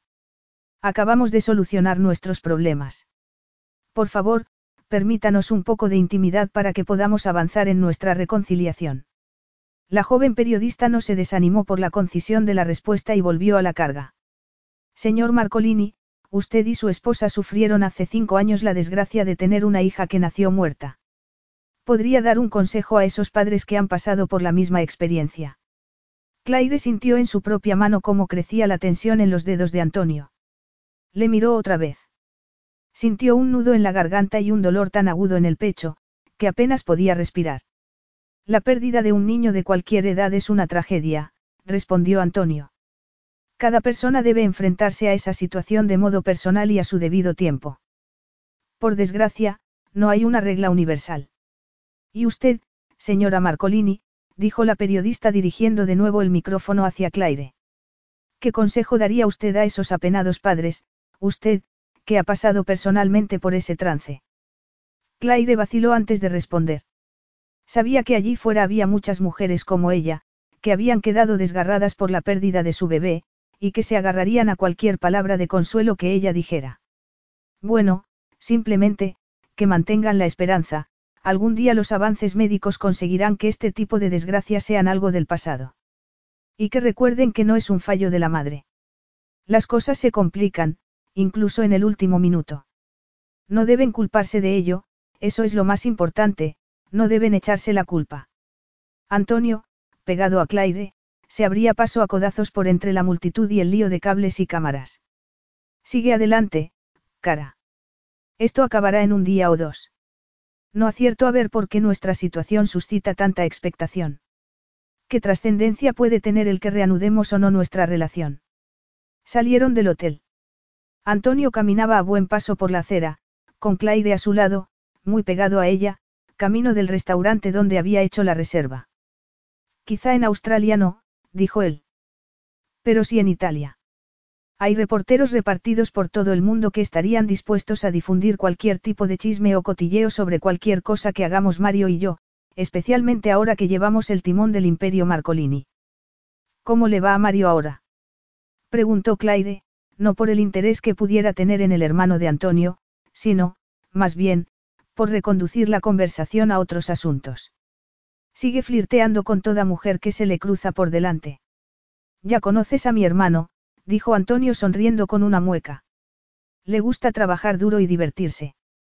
Creo que últimamente está interesado por alguien, una chica australiana, creo, alguien que conoció la última vez que estuvo aquí, pero parece que ella se resiste a sus encantos. ¿Por qué no prueba con un poco de violencia o con un chantaje? Dijo ella. Me parece que ambas cosas corren con abundancia por las venas de los Marcolini. Antonio se volvió hacia ella y la agarró con fuerza por la parte de arriba de los brazos de forma que no pudiera escapársele. Te he dado a elegir, Claire, dijo él clavando su mirada en la suya. Tu libertad o la de tu hermano. A ti te parece eso un chantaje, yo lo veo como una oportunidad para arreglar lo que un día estropeamos. Claire sacudió a uno y otro lado los brazos para desprenderse de él con un gesto de desagrado, como si Antonio le pudiese haber contagiado algo malo. No sabría decirte en qué nos equivocamos, Antonio, dijo ella. Yo solo fui para ti una diversión pasajera, alguien que te calentaba la cama de vez en cuando. No te involucraste emocionalmente en nuestra relación hasta que me quedé embarazada. El bebé era un premio y en cuanto desapareció, yo también tuve que irme. Antonio apretó y aflojó los dedos con los que había sujetado antes la mano de ella. Podía sentir la sensación de cosquilleo corriendo por su piel. Creo que cumplí con mis responsabilidades contigo lo mejor que pude, pero a ti nunca te pareció suficiente. La mayoría de los hombres en mi lugar no lo habrían hecho. ¿Has pensado alguna vez en eso? Estuve a tu lado apoyándote en todo, pero tú querías que yo fuera algo que no soy y que nunca podría ser. Claire comenzó a temblar. Antonio le había levantado la voz. Sus ojos verde azulados comenzaron a humedecerse haciéndole parecer un bruto sin sentimientos. ¿Cómo lo conseguía? Una mirada suya, un simple movimiento de su barbilla, eran suficientes para que sintiese en sus entrañas los desgarradores golpes de la culpabilidad atacándole una y otra vez. Antonio suspiró profundamente, tomó otra vez la mano de ella y se la llevó a los labios. Perdona, cara, dijo él con ternura. No me quiero pelear contigo. Se supone que estamos reconciliándonos, no. Hay cosas que no tienen arreglo, Antonio, dijo ella apartando la mano. Antonio abrió la puerta del restaurante, echándose a un lado para que pasara Claire. Ya veremos, pensó para sí entrando detrás de ella. Capítulo 5. Cuando minutos después estaban ya sentados a la mesa con unos panecillos tostados, la bebida y un platito con aceite de oliva virgen, Claire comenzó a sentirse más aliviada, viendo el interés que se tomaba Antonio para que se sintiese a gusto. Su actitud hacia ella había cambiado desde los momentos tan tensos de antes. Su encuentro con la prensa le había alterado mucho más de lo que ella hubiera creído. Antonio estaba muy acostumbrado a manejarse con las incisivas preguntas de los paparazzi, pero esa vez había percibido cierta tensión en él cuando había intentado protegerla. Claire se había sentido conmovida por ello y se había preguntado si los motivos de su reconciliación no serían quizá más nobles de lo que ella había imaginado en un principio. Cuando el camarero llevó lo que habían pedido. Antonio miró a Claire fijamente. ¿Te sientes culpable, Claire? Ella apretó los labios y desvió la mirada a las burbujas que subían verticalmente por su botella de agua con gas. No creo que exista una madre en todo el mundo que no se sienta culpable por la muerte de su hijo, dijo con tristeza. Antonio alcanzó su mano sobre la mesa, enlazando sus largos y finos dedos con los suyos. Debería haberte buscado algún tipo de asesoramiento psicológico, dijo él con voz profunda y apenada. ¿Habrías venido tú también a las sesiones? Le preguntó ella mirándole de nuevo a la cara. Antonio desvió los ojos a su vaso. Yo estoy acostumbrado a tratar con la vida y la muerte, Claire, dijo volviendo a fijar su mirada en ella. Perdí a mi primer paciente, o al menos al primero que tenía directamente a mi cargo, cuando apenas era un joven residente. Fue algo inesperado, no fue un fallo mío, pero me sentí culpable. Quise dejarlo todo. Pensé que no estaba capacitado para seguir adelante. Pero mi tutor me llevó aparte y me tranquilizó, haciéndome comprender que un cirujano no era Dios. Nosotros hacemos lo que podemos para salvar una vida, pero a veces las cosas salen mal. Hay cosas que no podemos controlar. Elegiste por eso cirugía plástica en vez de cirugía general. Dijo Claire, pensando por qué no se lo había preguntado antes. Nunca había estado interesado en la cirugía plástica como tal. Comprendo que mucha gente no se sienta feliz con el físico que Dios le ha dado, y me parece bien que busquen ayuda allí donde lo juzguen apropiado, pero nunca me he visto haciendo rinoplastias, aumentos de pecho o liposucciones. El trabajo de reconstrucción es lo que siempre me ha apasionado. Ver a alguien desfigurado por un accidente o un defecto de nacimiento reclamando su lugar en la vida es algo que me resulta muy motivador. He visto en tu página web algunos de los trabajos que has hecho, dijo Claire. La comparación de las imágenes de antes y después es verdaderamente sorprendente. Me sorprende que te hayas interesado por esas cosas, dijo Antonio con expresión entre irónica y risueña, con su vaso de vino en la mano. Pensaba que lo único que querías era perderme de vista y olvidarme para siempre. Pues ya ves, dijo ella haciendo un mohín. De ser el médico residente, agobiado de trabajo, que eras cuando nos conocimos, a lo que eres ahora, un líder mundial en cirugía de reconstrucción. Vaya, ha sido un salto tan grande en tu carrera que creo que no lo habrías conseguido si me hubiera quedado contigo. Me parece un punto de vista muy negativo de tu parte, dijo Antonio, con el ceño fruncido. Los primeros años de mi carrera fueron muy sacrificados, Claire, ya lo sabes. Sucede así en todas las profesiones de responsabilidad. Tienes que recorrer un camino muy difícil antes de obtener tu recompensa. Supongo que algunas de esas recompensas, además de las económicas, son esas legiones de mujeres que te siguen por todas partes, dijo ella con resentimiento. Veo que estás dispuesta a volver a la lucha en cuanto tienes la menor ocasión, ¿eh? Bien, sigue con tu lucha, si es lo que te gusta, pero, por favor, aquí y ahora no. Me niego a intercambiar insultos contigo en la mesa de un establecimiento público. Claire apretó las manos por debajo de la mesa, sentía un desagradable vacío en el estómago. No veo por qué tengo que mudarme de casa para estar contigo, dijo con gesto nervioso.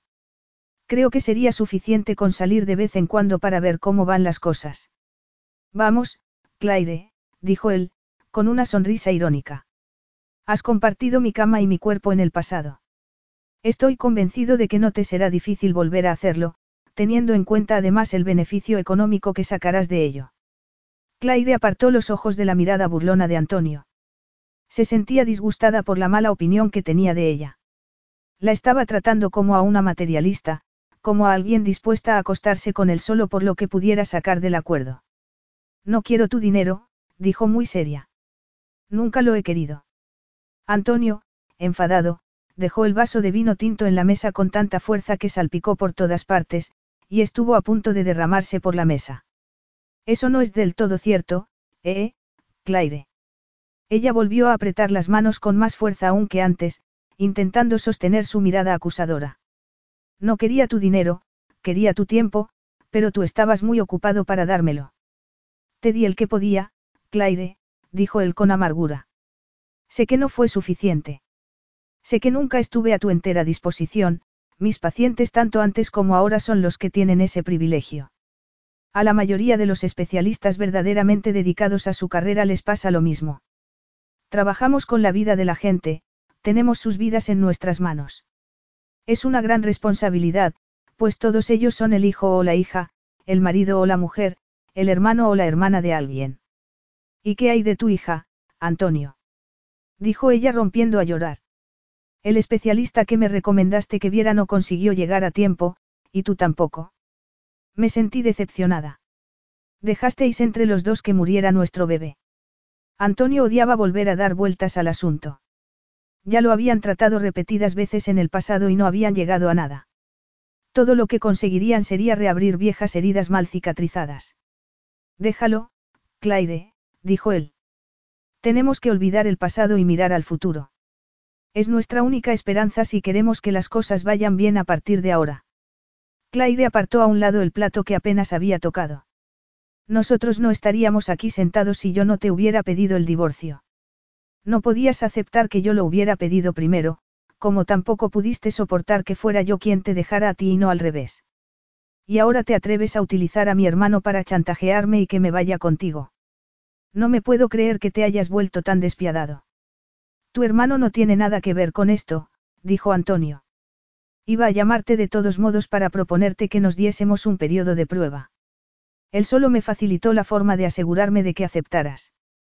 Claire se quedó en un silencio sepulcral, preguntándose si creerle o no. Antonio había intentado llamarla, después de tanto tiempo sin haber dado señales de vida. Claire empezaba a preguntarse si tendría relación con la muerte de su padre. ¿Habría encontrado Antonio algún otro motivo después para encadenarla a su lado? Las sospechas habían empezado a despertarse en su mente. Recordó el odio con que Antonio la había mirado mientras había estado hablando con Isaac, y cuando le había preguntado si su padre había repartido su patrimonio entre su hermano, Mario, y él. Estaba empezando a pensar que Antonio haría cualquier cosa antes que repartir sus bienes, incluso reconciliarse con su fugitiva esposa, si fuera necesario. Claire, siempre has estado en mis pensamientos todos estos años. Cuando me ofrecieron venir a Australia, pensé que sería la ocasión perfecta para tratar de salvar lo que quedó de nuestra relación.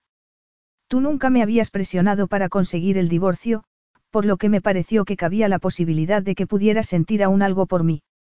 Pues estabas equivocado, dijo ella echando la servilleta a un lado, y sintiendo su odio correr a toda velocidad por las venas. No siento nada por ti.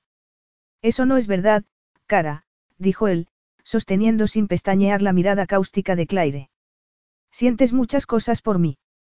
Ira y odio, por nombrar solo dos de ellas. Y no son suficientes para echar al traste tu plan. Dijo ella con una voz tan afilada como un cuchillo. No, mientras me quede un hilo de esperanza, repuso él con ademán de intransigencia. Y la única forma de encontrarla es empezar de inmediato, esta misma noche. Claire sintió pánico. No querrás decir que pase la noche contigo. No, no estoy preparada todavía. Es demasiado pronto. Antonio la miró con la sonrisa triunfante del jugador que va a descubrir en la mesa un póker de ases. ¿Quieres romper nuestro acuerdo? Le preguntó, tomando el móvil. Puedo llamar ahora mismo a Frank y decirle que la policía estará allí en media hora para arrestar a tu hermano y presentar cargos contra él. Claire se apretó las manos bajo la mesa nuevamente. No, por favor, dijo con voz ahogada. No hagas eso, yo, iré contigo. No te obligaré a hacerlo, Claire. Es que crees que no tengo sentimientos. Ella apretó los labios por unos segundos antes de contestarle. No estoy segura, somos casi unos extraños en este momento. Podemos llegar a ser amigos incluso siendo extraños, dijo él. ¿No te parece que eso sería ya un avance en nuestro acuerdo? No nos puedo imaginar mandándonos tarjetas navideñas y noticias por email. Además, venimos de mundos muy diferentes. Sinceramente, no sé en qué estaría pensando cuando acepté salir contigo aquella primera vez. ¿Por qué no me hablas entonces de tu mundo? Dijo él. Apenas me has hablado de cuando vivías con tu familia. Ni siquiera quisiste que vinieran a nuestra boda, aunque me ofrecía pagarles los billetes de avión. Nunca he visto una sola foto de ninguno de ellos. Claire se sonrojó. Son mi familia, y les quiero, dijo, consciente de que sus palabras sonaban demasiado defensivas. No son perfectos. Pero la vida no ha sido fácil para ninguno de ellos. En particular, para mi madre. ¿Cómo está? Le preguntó. Me contaste muy pocas cosas de ella. Claire se frotó con los dedos el puente de la nariz, pensando por dónde empezar. Tuvo una vida difícil. Perdió a su madre siendo pequeña.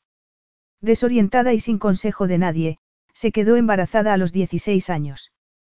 Abandonó al bebé como tantas otras chicas en su misma situación, buscó el amor en los sitios equivocados. Tuvo un hijo en cada una de sus relaciones, pero ningún padre responsable. Dado que yo era la mayor y la única chica, recayó sobre mí desde muy niña la responsabilidad de hacer de padre y madre. Mi hermano Kayum, algo rebelde en su adolescencia, ha madurado, pero Isaac me preocupa. Es un poco impulsivo a veces. Actúa antes de pensar.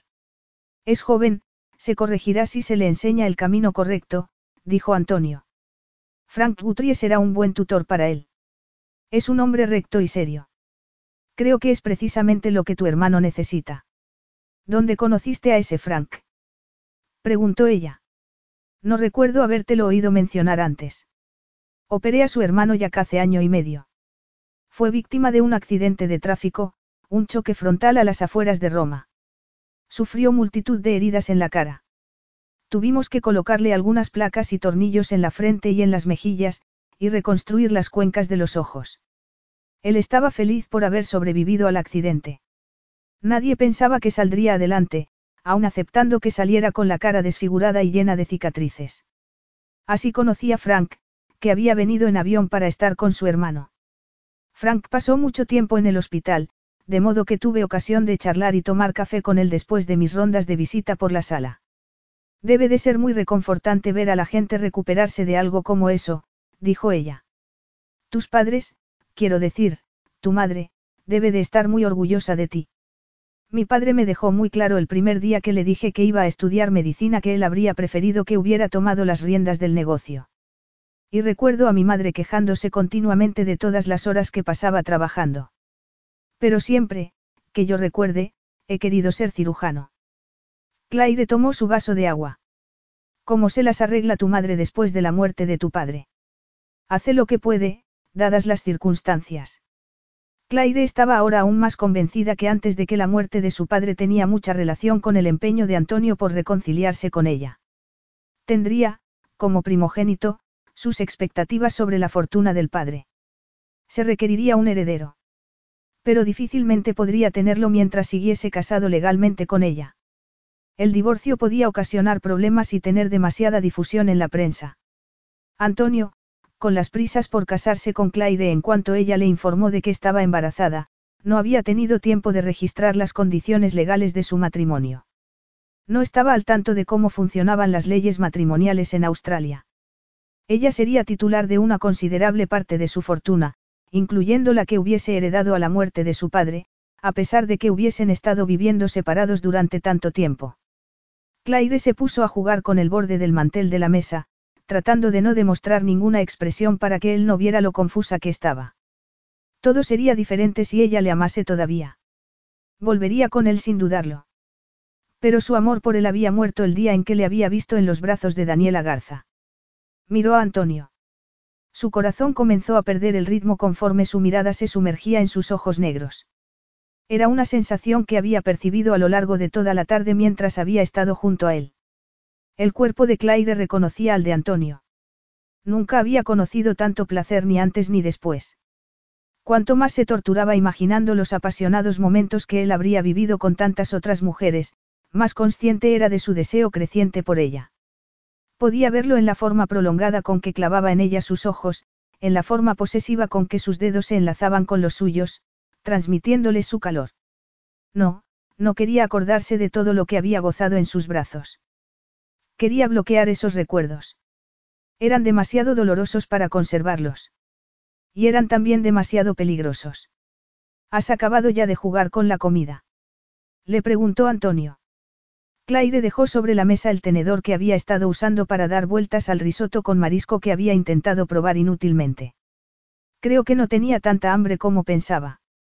Antonio sacó la cartera de su bolsillo e hizo una seña al camarero. Dejó su tarjeta de crédito sobre la mesa antes de que le llevaran la factura. Te concederé una noche de indulto, Claire. Vete a casa y duerme bien. Si me dejas una llave de tu piso, te enviaré mañana a alguien para el traslado. Llevará las cosas a mi suite. No te preocupes por el alquiler durante los próximos tres meses, yo me encargaré de eso. De lo único que tienes que preocuparte es de volver a tu papel de esposa. Claire pensaba, cuando volvía a su piso minutos después, en la naturalidad con que Antonio lo había dicho, todo lo que tenía que hacer era meter sus cosas en un par de maletas y regresar con él como si nunca hubiera pasado nada. ¿Cuántas noches pasarían hasta que Antonio la viese deslizarse entre las sábanas de su cama? Capítulo 6. A la mañana siguiente, el salón de belleza estaba atestado de gente que no hacía más que mirarla. Era como si la ciudad entera hubiera leído la noticia de su reconciliación con Antonio. Todos le expresaban su enhorabuena y los mejores deseos para el futuro. Claire no pudo más que sonreír y rezar porque nadie se diera cuenta de la fragilidad de aquella mentira. Había preferido no contarle a Rebeca los detalles. ¿Cómo podía decirle a su mejor amiga que había vuelto con Antonio porque le había hecho chantaje? Pero Rebeca no era tonta. La miraba como si supiera la verdad, como si no se hubiera creído nada. Claire, seguro que estás haciendo lo correcto. Le preguntó.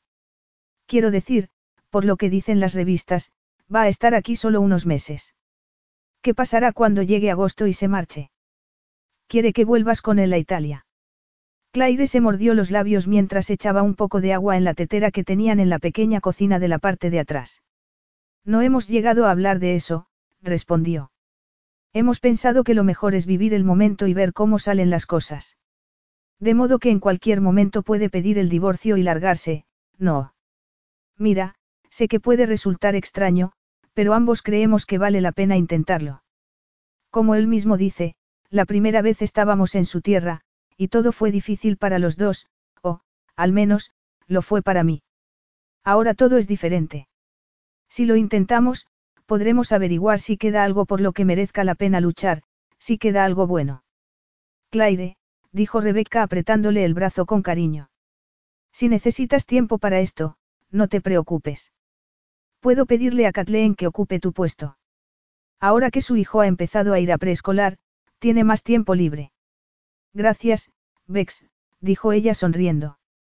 De momento no es necesario. Ya veremos cómo se desarrollan los acontecimientos. En cuanto el último cliente salió del salón de belleza, Antonio apareció en la puerta. Fue verle y su corazón empezó a latir con fuerza. Consciente de que Rebeca estaba a su lado, se preguntó si debía saludarle con un beso o no. Había pasado cinco años recordando sus besos. Nadie la había besado jamás como él. Ni siquiera había sido capaz de imaginarse a sí misma besando a otro hombre. Antonio se acercó a ella lentamente, tomó su mano y la besó en los labios con dulzura. Cuando abrió los ojos, estaba mirándola fijamente, y ella se pasó la lengua por los labios, ávida de más besos. Volvió a inclinarse sobre ella y volvió a besarla, esa vez con más firmeza, con la suficiente dosis de pasión como para que todo el cuerpo de Claire se excitara. Ejemplo, tosió Rebeca de forma diplomática para recordarles que no estaban solos. Oh, lo siento, Bex, murmuró Claire. Se me ha olvidado presentaros. Antonio, ella es Rebeca Collins. Bex, te presento a Antonio Marcolini, mi, mi marido. Antonio tomó la mano de su amiga esbozando una sonrisa. Me alegro mucho por vosotros, dijo Rebeca. Parece que os va muy bien. Ya le he dicho a Claire que si quiere un poco de tiempo libre para pasarlo contigo, que no se preocupe. Además, necesita unas vacaciones. Trabaja muy duro. Antonio atrajo a Claire a su lado con un brazo. Estoy deseando pasar tiempo con ella, comentó él. En cuanto termine la primera parte de la gira de conferencias que tengo comprometidas, nos iremos a algún sitio cálido y muy íntimo.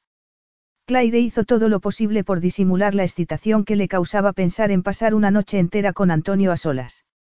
Nunca habían tenido una verdadera luna de miel. Claire había pasado los meses siguientes a la boda entre vómitos y náuseas, mientras Antonio se había dedicado a estudiar para sus exámenes finales. Recordando aquel tiempo, se maravilló al darse cuenta de que habían sido capaces de aguantar un año entero juntos. Incluso sin la tragedia que había supuesto la muerte del bebé, todo había sido desastroso. Al principio. Antonio se había mostrado atento con ella, demostrando su deseo de tener aquel bebé. Pero después, poco a poco, se había ido alejando, y ella, en respuesta, había empezado a demandarle más, a necesitar más de él, lo que solo había provocado que él se alejara aún más de ella. Habían entrado en un círculo vicioso sin fin. Y, cuando finalmente la niña había muerto, Antonio permitió que se fuera sin apenas protestar. Eso era lo que más le había dolido. No había luchado por ella. Había esperado en vano que fuera detrás de ella hasta Australia. No lo había hecho. Hasta ahora. Unos minutos después, Claire guió a Antonio hasta el lugar donde había aparcado el coche. ¿Este es tu coche? Le preguntó él frunciendo el ceño. Para mí es suficiente, respondió con frialdad. Me lleva a donde quiero ir. Claire, si tenías problemas de dinero, ¿por qué no me lo dijiste? No quería nada de ti. Solo quería continuar con mi vida. No, no le había pedido dinero, pero a su madre sí, a ella sí se lo había exigido. Iba a pasar con ella tres meses. Antes o después, descubriría qué había hecho con él. Mientras observaba su coche, que desde luego no era precisamente un último modelo, pensó que, según las apariencias, Claire llevaba la vida típica de una persona de clase baja. No poseía ningún piso, no tenía ningún negocio y trabajaba a tiempo completo como peluquera. Vestía de forma correcta, pero sin hacer ningún exceso. Ninguna de sus prendas era de marca ni era de temporada. Te prohíbo que conduzcas este cacharro, dijo él quitándole las llaves antes de que pudiera insertarlas en la cerradura de la puerta. Dame mis llaves. Protestó ella. Antonio se las metió en el bolsillo, le sujetó los brazos y la obligó a caminar con él hacia su coche. Le diré a alguien que venga a buscarlo. Tendrás un coche nuevo en la puerta del hotel mañana mismo. No quiero un coche nuevo, insistió Claire resistiéndose. No quiero nada de ti. Si me da la gana comprarle a mi mujer un coche, lo haré, replicó él. Por el amor de Dios, Claire, ese coche es una trampa mortal. ¿Tiene airbag? No, pero... Lo estás haciendo a propósito. ¿Cómo dices?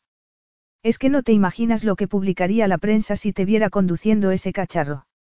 Cielo santo, Claire, he ayudado a reconstruir rostros de personas que tuvieron accidentes en coches mejores que el tuyo. Mi coche no es un cacharro, protestó de nuevo. Pasó la inspección hace unos meses. Antonio sacó el mando a distancia y abrió las puertas de su coche. ¿Y qué hiciste para conseguirlo? Le preguntó con ironía. ¿Le hiciste alguna proposición indecente al mecánico? Solo a alguien como tú se le hubiera ocurrido una sandez como esa, respondió ella con los ojos llenos de ira. No pienso seguir discutiendo por este asunto, replicó él abriéndole la puerta del acompañante. No vas a volver a montarte en ese coche, fin de la historia. Si crees que comprándome un coche vas a conseguir que me acueste contigo, no solo vas a perder mucho dinero inútilmente, sino también el tiempo. Podría meterte en el asiento de atrás de este coche y tenerte gimiendo sobre mí en cuestión de segundos, dijo él con arrogancia. Antes tendrías que sedarme, replicó ella, aunque estaban empezando a traicionarla los nervios. Será un placer hacer que te tragues esas palabras, dijo él riéndose. Claire se sentó con un gesto de desprecio, pero, en su interior, estaba temblando de deseo. Cuando Antonio se puso al volante y la miró, creyó que iba a consumirse en el fuego que la abrasaba. ¿Cómo podía ser tan débil? ¿Cómo podía estar tan cerca de caer en aquella pasión letal? Es que no había aprendido la lección. La estaba utilizando para proteger su dinero. Pensaba más en su herencia que en ella. Siempre lo había hecho. ¿Qué más pruebas necesitaba? No podía dejarse llevar, no podía permitirlo. No en aquel momento. Nunca. Atravesaron la ciudad hasta llegar al aparcamiento del hotel. Uno de los mozos abrió la puerta de Claire mientras otro esperaba a que Antonio saliera del coche. Tomando la mano de Claire, Antonio la llevó a su suite del ático. Tranquila, Claire, le dijo cuando estuvieron dentro. No voy a lanzarme sobre ti, por mucho que me tiente la idea. Claire se estremeció cuando él se quitó la chaqueta y vio sus anchos hombros y la fortaleza de su pecho. Trajeron tus cosas hace un rato, dijo Antonio dejando su chaqueta sobre un sofá. Ordené que las pusieran en el vestidor de mi dormitorio. ¿De tu dormitorio? Preguntó Claire alarmada. ¿Esperas qué? ¿Esperas que duerma contigo? Para ti no supone un problema, ¿verdad? Claro que sí. Es una cama muy grande. Ni me enteraré de que estás a mi lado. Hombre, muchas gracias, replicó ella resentida. Es todo un elogio. Antonio la miró con ojos sarcásticos y se acercó a ella. ¿Buscas un cumplido? Le preguntó. Aquí tienes uno. Y la besó apasionadamente, moviendo sus labios con ardor. Claire no pudo evitar responder. Separó los labios y dejó que su lengua recorriera cada rincón de su boca, que la explorara, que la saboreara, dejándola sin respiración. ¿Te sientes deseada ahora? Le preguntó él dejando de besarla. Claire le miró incapaz de decir nada. Sus labios todavía estaban húmedos, y su corazón agitado. No podía apartarse de él, no podía alejarse. Estaba pegada a él, sintiendo su erección contra su vientre. Entonces, le vio inclinarse de nuevo, descender lentamente hasta volver a posar sus labios en los suyos. El beso suave que le había dado segundos antes se había convertido en otro más apasionado, un beso que estaba despertando la pasión que había guardado durante cinco años. Sentía la erección de él cada vez con más intensidad. El beso se volvió todavía más ardiente. Sus lenguas estaban enzarzadas en un combate a muerte. Sus pechos estaban erguidos y duros, como esperando que él los rodeara con sus manos y los saboreara. Antonio le desabrochó los botones de la blusa uno por uno sin dejar de besarla. Claire ya no era consciente de nada, solo del calor que corría por su cuerpo. Cuando llegó al último, deslizó las manos hasta la cintura y ascendió poco a poco. Claire se estremeció al sentirla sobre su piel. Le desabrochó el sujetador y lo dejó caer. Antonio tomó con las manos sus pechos desnudos y apretó sus pezones. Claire cerró los ojos, llevada por el placer. Sintió que él dejaba de besarla, que agachaba la cabeza y que empezaba a saborear sus pezones con la lengua. El cuerpo de Claire estaba agitándose, diciendo a voz en grito lo que ella se negaba a confesar. Un calor abrasador estaba consumiéndola, el aire estaba desapareciendo, estaba a punto de explotar. Antonio estaba disfrutando de sus pechos, excitándola sin piedad, y ella estaba entregada al placer, desesperada por recibir más, ofreciéndole todo su cuerpo. ¿Me deseas, cara? murmuró él. Claire no podía hablar. Quiero oírtelo decir, mia moglie poco pasionale, dijo en italiano. Quiero que digas que me deseas. Te deseo, dijo ella sin dudar. Oh, Dios, te deseo. Los ojos de Antonio brillaron con la satisfacción de la victoria. En lugar de seguir besándola, se apartó de ella levemente y, dándose la vuelta, fue al minibar. ¿Quieres beber algo? Claire le miró sin poder hablar, tapándose sus pechos desnudos con las manos.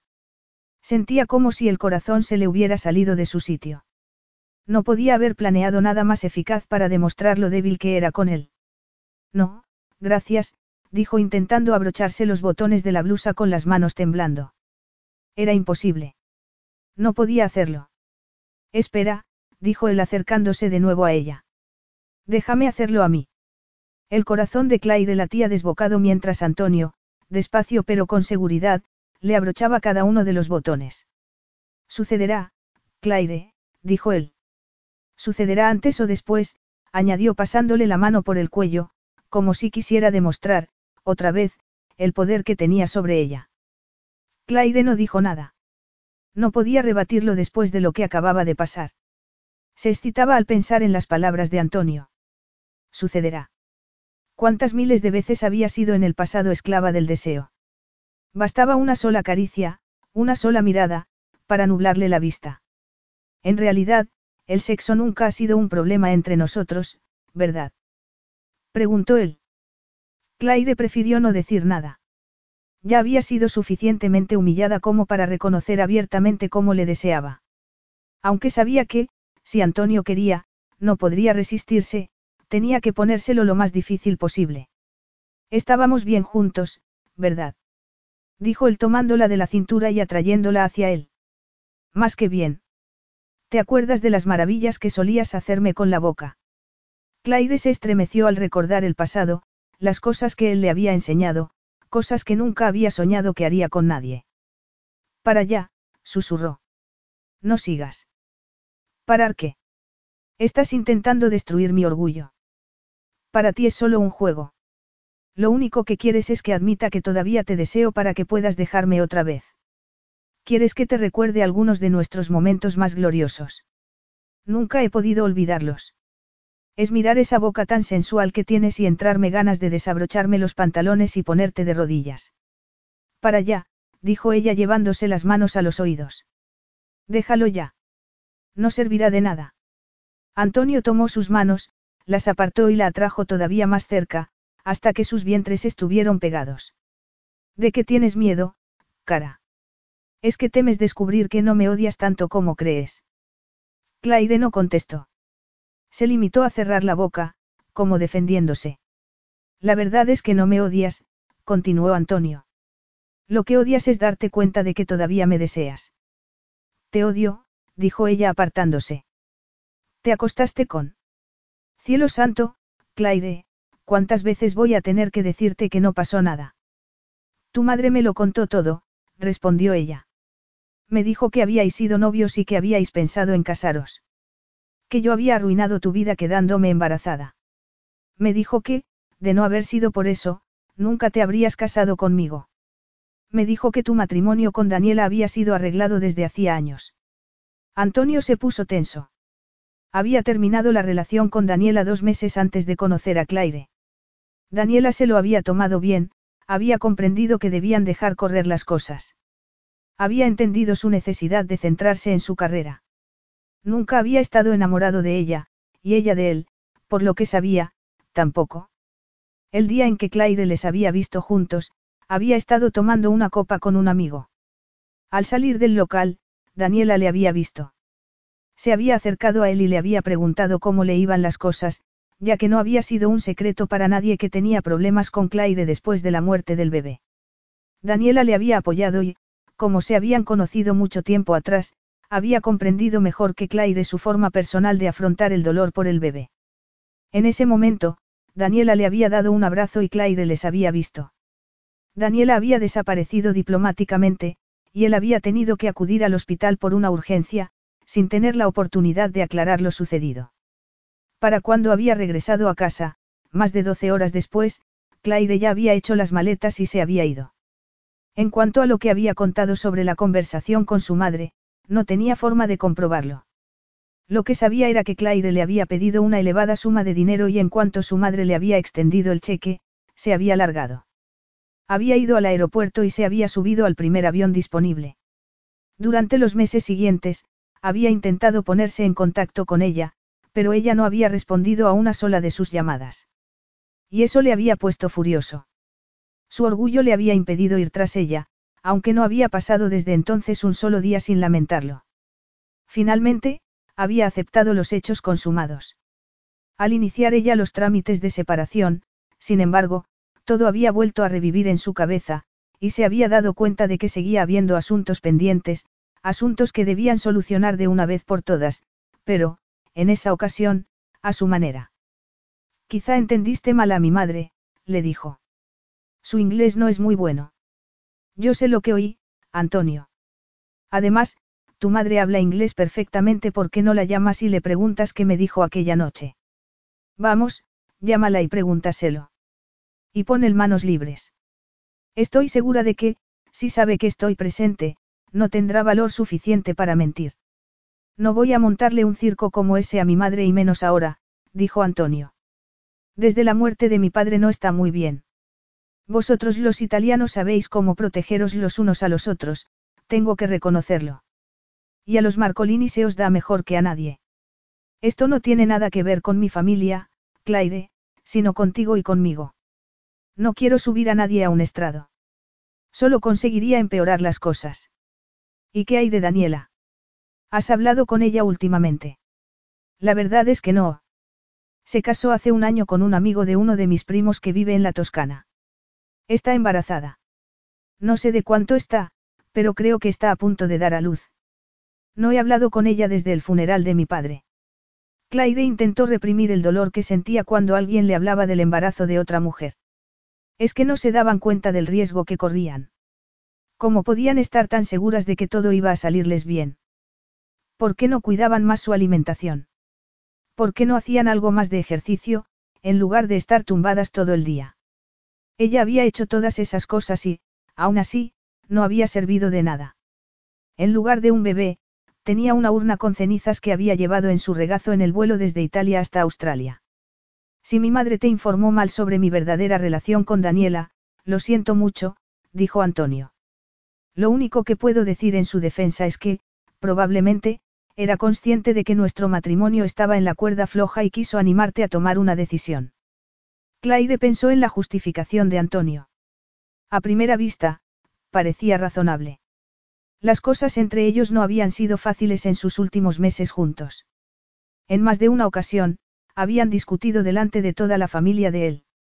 ¿Y si Antonio tenía razón? ¿Y si lo había malinterpretado todo? Quizá. Rosina Marcolini, preocupada por lo que veía, dolida por ver a su nuera infeliz, había llegado a la conclusión de que Claire ya no estaba enamorada de su hijo y le había ofrecido la salida más fácil. Evidentemente, después de marcharse, le habría dicho a su hijo que había sido ella quien le había pedido el dinero. En cualquier caso, ¿cómo saber la verdad después de tanto tiempo? La única manera era hablar cara a cara con la madre de Antonio. Aquella noche no viniste, y yo deduje que estabas con ella, con Daniela, dijo Claire. Es que no te acuerdas de que recibí una llamada urgente. Cuando llegué y me di cuenta de la gravedad del caso, le pedí a un compañero que llamara para avisarte de que iba a llegar tarde. Me dijo que lo intentó varias veces y que siempre estaba apagado. Al final, le dije que no lo intentara más. Tenía que concentrarme en la operación que estaba realizando. El paciente necesitaba toda mi atención. Claire recordó la ira que había sentido aquella noche. Recordó que había apagado su móvil. Volví a las seis de la mañana y ya te había ido, le dijo Antonio tomándola de la mano. Al principio, pensé que te habrías ido a casa de alguna de las amigas que habías hecho en clase de italiano. Pero, cuando pasaron las horas, comprendí la verdad. Llegué al aeropuerto justo cuando despegaba tu avión. Estaba más furioso de lo que había estado nunca en mi vida.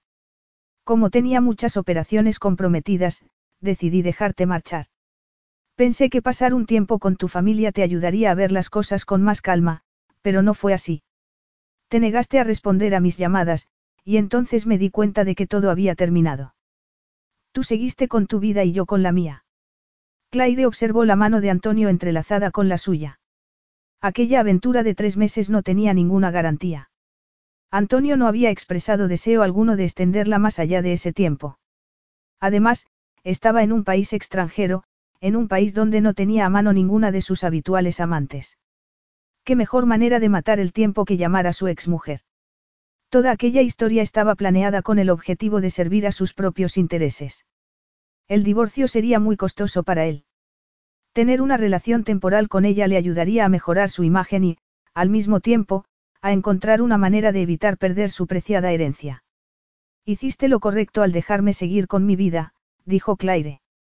Los dos necesitábamos empezar de nuevo. Puede ser, pero, cinco años es mucho tiempo. A mí se me han pasado volando. ¿Cuántos amantes has tenido? Preguntó apretándole la mano. ¿Qué tiene que ver eso contigo?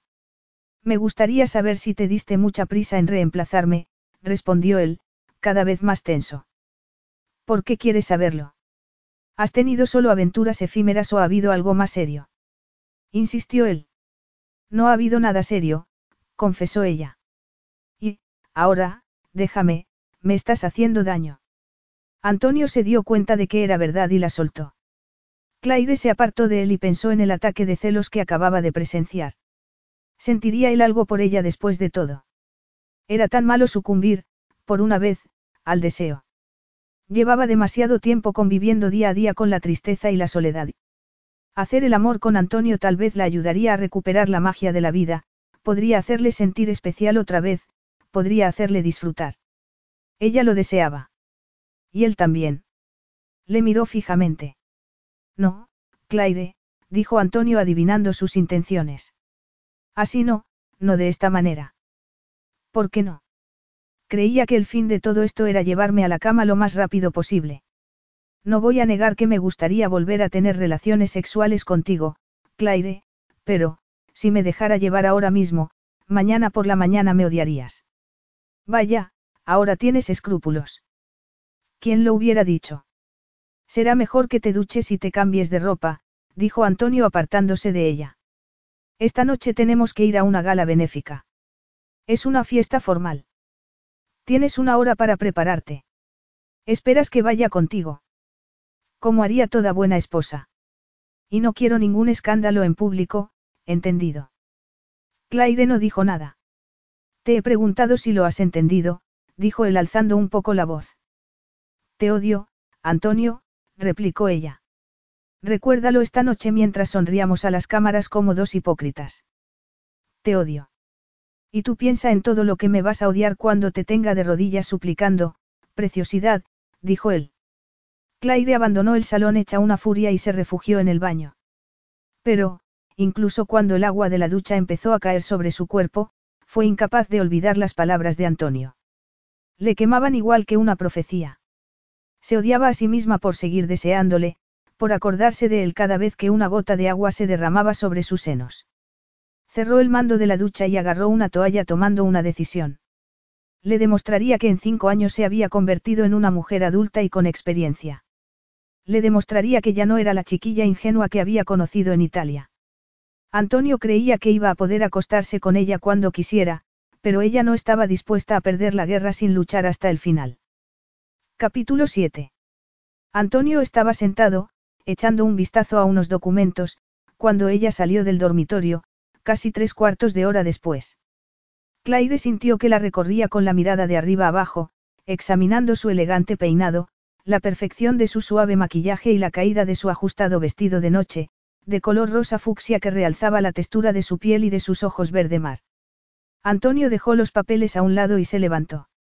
Estás preciosa, Claire, pero creo que se te ha olvidado algo. Claire frunció el ceño y comprobó con las manos si llevaba puestos los pendientes. ¿Qué? dijo ella desconcertada. No te has puesto el anillo de boda, ni siquiera el de prometida, dijo él tomándole la mano izquierda. Claire sintió un vacío en el estómago. Ya no los tengo, respondió ella, sin atreverse a sostener su mirada. Antonio le puso un dedo en la barbilla, casi sin rozarla, y la miró fijamente. ¿Los vendiste? Preguntó con un brillo de ira en el fondo de sus ojos. No, respondió ella pasándose la punta de la lengua por el brillo de labios. Me los robaron al poco de volver de Italia. Entraron en el piso, rompiendo la cerradura, mientras estaba en el trabajo. Fue lo único que se llevaron. La policía dijo que los ladrones fueron probablemente sorprendidos por algún vecino y salieron corriendo. Claire sintió el dedo de Antonio en su mentón unos angustiosos segundos más. ¿Estaban asegurados contra robo? Preguntó él. No, no me lo podía permitir. Eso no es verdad, Claire. Claro que te lo podías permitir, o si no, ¿qué hiciste con el dinero que te dio mi madre? ¿En qué te lo gastaste? ¿Tú qué crees? Dijo ella desafiante. Antonio dejó caer la mano del rostro de ella como si temiese tocarla. Si no nos vamos ya, llegaremos tarde, dijo sin más. Claire le siguió hasta los ascensores. Hubo un silencio tenso durante la bajada. Al abrirse las puertas, Antonio le pasó el brazo por los hombros y se dirigieron hacia la salida, donde les esperaba la limusina. Claire estaba furiosa, pero al pasar sonrió amablemente al empleado de la recepción y al conductor. Interpretar el papel de esposa reconciliada iba a ser mucho más difícil de lo que se había imaginado.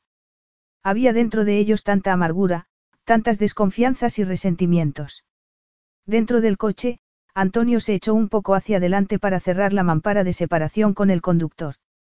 Al acomodarse de nuevo en el asiento, rozó levemente la pierna de Claire, que se desplazó al otro lado como impulsada por un resorte. No te parecía tan repulsivo hace apenas una hora. Claire, le dijo con una mirada de reproche que la hizo estremecerse. Ella le miró altiva, tratando de quitarle importancia a su reacción anterior. Antonio sonrió sin ganas cuando ella se arrimó hasta que sus piernas se tocaron y la tomó de la mano. Claire se echó atrás al sentir el contacto. Él miró preocupado las pequeñas marcas que tenía por toda la muñeca y que él le había hecho antes sin querer. Su sonrisa desapareció. Tomó la otra mano de Claire con delicadeza y la miró con ternura. Yo te he hecho esto, Claire. Claire sentía los dedos de Antonio en su mano como plumas de ave acariciando los leves moratones de su muñeca. Sus ojos eran tan oscuros y su mirada tan intensa, que sus pupilas se habían dilatado hasta ocupar por completo el espacio de los iris. Su corazón comenzó a latir a un ritmo desenfrenado y sintió una opresión en el pecho. No es nada, dijo con voz temblorosa. Me tropezaría probablemente yo sola con algo. Perdóname, dijo él, con voz grave y profunda. Se me había olvidado lo delicada que eres. Claire se quedó sin respiración cuando él se llevó sus muñecas a la boca y las besó. El suave bálsamo de sus besos la conmovió mucho más que todas las palabras de disculpa que le pudiera haber dicho. Sus labios se movían como una mariposa revoloteando por su delicada piel, eran un delicioso tormento de los sentidos que le hacía comprender lo indefensa que era cuando estaba con él. Antonio le soltó las manos y la miró tiernamente preguntándole si le había hecho daño. Ella movió la cabeza a uno y otro lado. No se sentía con fuerzas para hablar. Pestañeó un par de veces con rapidez para tratar de reprimir las lágrimas. Así era Antonio, el hombre del que se había enamorado locamente hacía años. ¿Qué podía hacer ella para resistirse, si para dominar su voluntad no empleaba en la fuerza sino la ternura.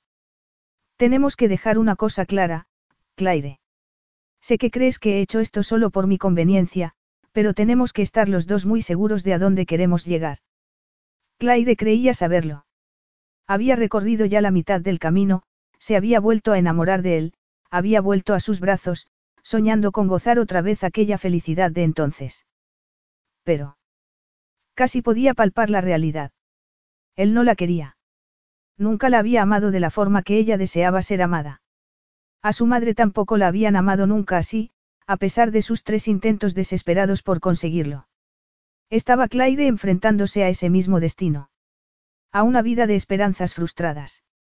Se estaban convirtiendo sus sueños de juventud en un polvo tan espeso como aquel que cubría las carreteras de Outback en donde se había criado. La limusina se detuvo en un centro de convenciones de las afueras de la ciudad. La prensa se presentó allí enseguida para captar el instante en que Antonio Marcolini y su esposa iban a salir de nuevo juntos del vehículo. Claire pensaba que había disimulado bien su preocupación, pero cuando vio fugazmente su mirada entre el bullicio de la gente, se dio cuenta de que no le había engañado ni por un instante. Antonio le ofreció el brazo y ella se colgó de él con una sonrisa que le costó trabajo esbozar. Tenemos que hacer esto. Susurró ella con una amarga mueca. Todos nos están mirando. Tenemos que hacerlo, cara. Necesitamos cuidar nuestras relaciones sociales. Claire dio un leve resoplido de resignación, encogiéndose de hombros, y se dirigió con él hasta la entrada del centro de convenciones. Por alguna razón, estaba segura de que él no se había estado refiriendo a la glamurosa tarde que iban a pasar, sino más bien a la noche que.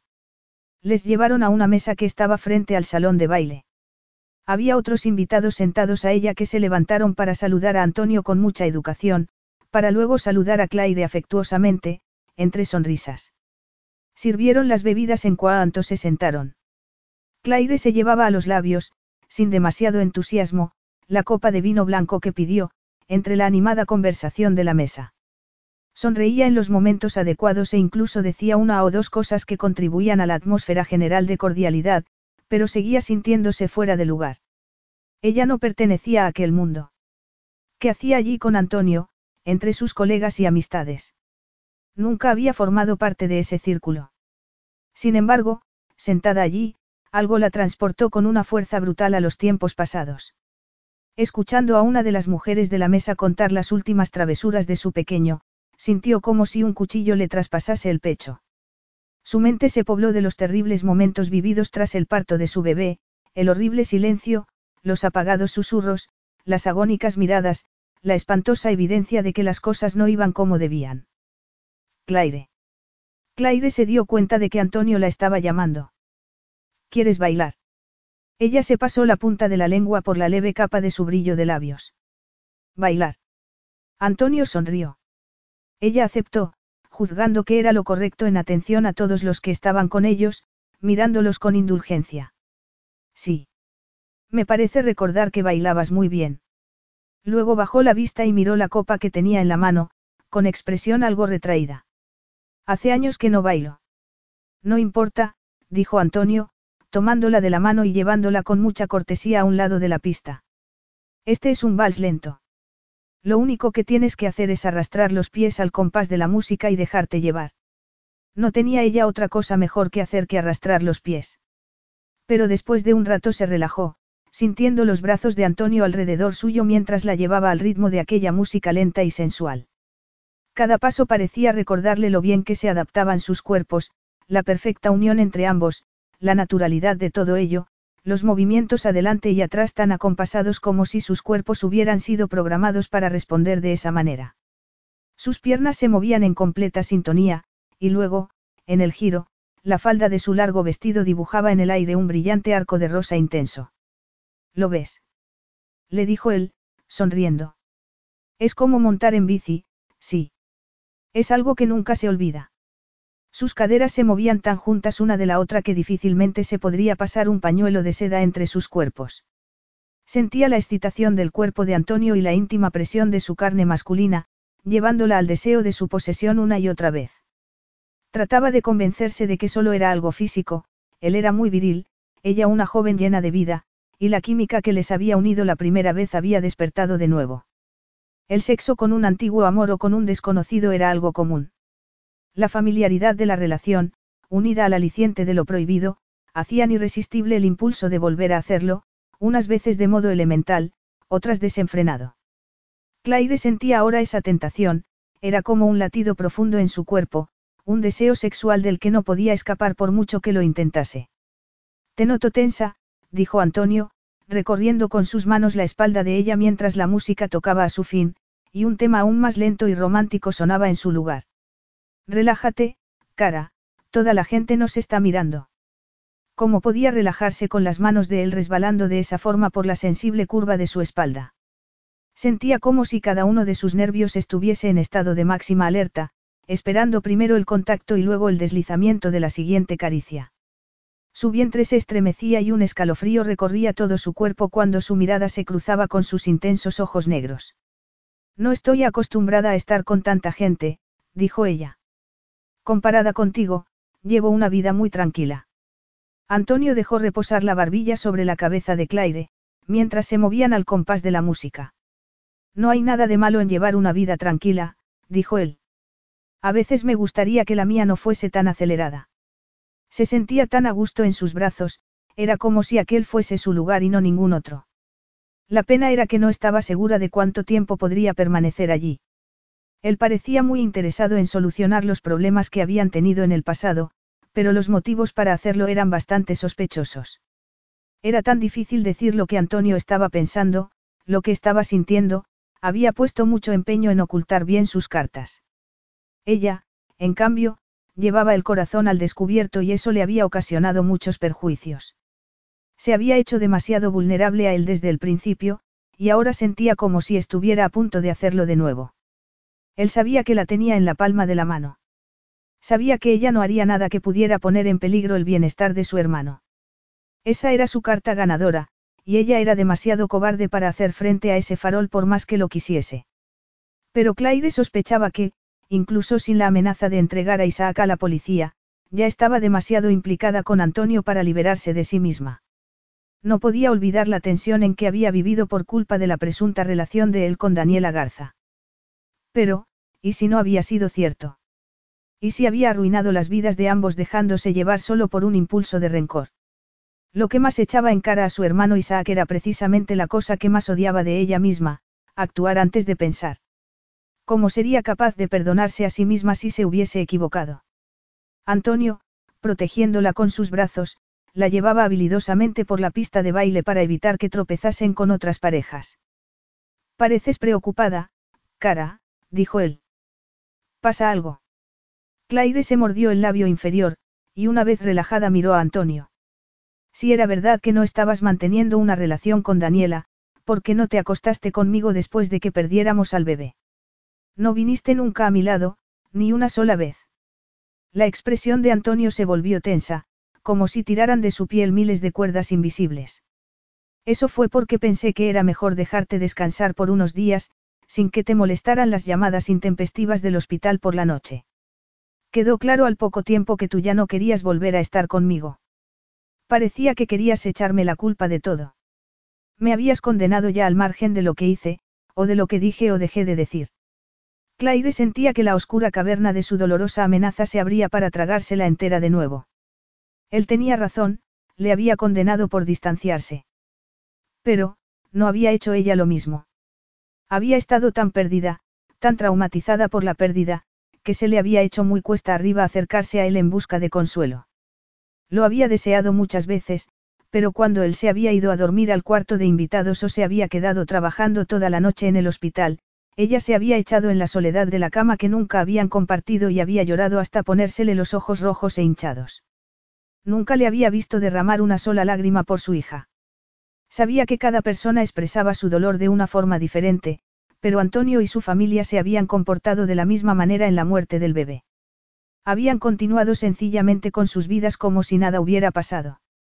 A excepción del primer día, después de salir Claire del hospital, nunca hablaron del bebé, al menos en presencia de Claire. Había habido un pequeño bautizo en el hospital, pero no había habido funeral. Los padres de Antonio no lo habían considerado apropiado, y ella, en el abismo de su dolor, había estado de acuerdo con la decisión porque no había querido enfrentarse al desgarrador drama de ver el pequeño ataúd camino de la iglesia. Solo después, ya de nuevo en Australia, había sentido la necesidad de dar a su hija un lugar mejor para descansar. La música había dejado de sonar, y Claire aprovechó la ocasión para ir al aseo para poner un poco de orden en sus sentimientos. Cuando entró, cerró la puerta y respiró profundamente varias veces. Tenía un nudo en la garganta y los ojos doloridos por las amargas lágrimas del remordimiento. Durante todo aquel tiempo había disfrutado echando a Antonio toda la culpa del fracaso de su relación. Había creído firmemente que él la había traicionado. Pero echando la vista atrás podía ver ahora lo inmadura que había sido. Ni Antonio ni ella habían estado preparados para el matrimonio, ella había sido demasiado joven, demasiado ingenua y sin experiencia. Él había tenido al menos la madurez de aceptar la responsabilidad del embarazo, y no la había ofendido reclamando una prueba de paternidad, como otros muchos hombres habrían hecho. Como no se había dado cuenta. Tal vez él no la había amado, pero al menos no la había abandonado.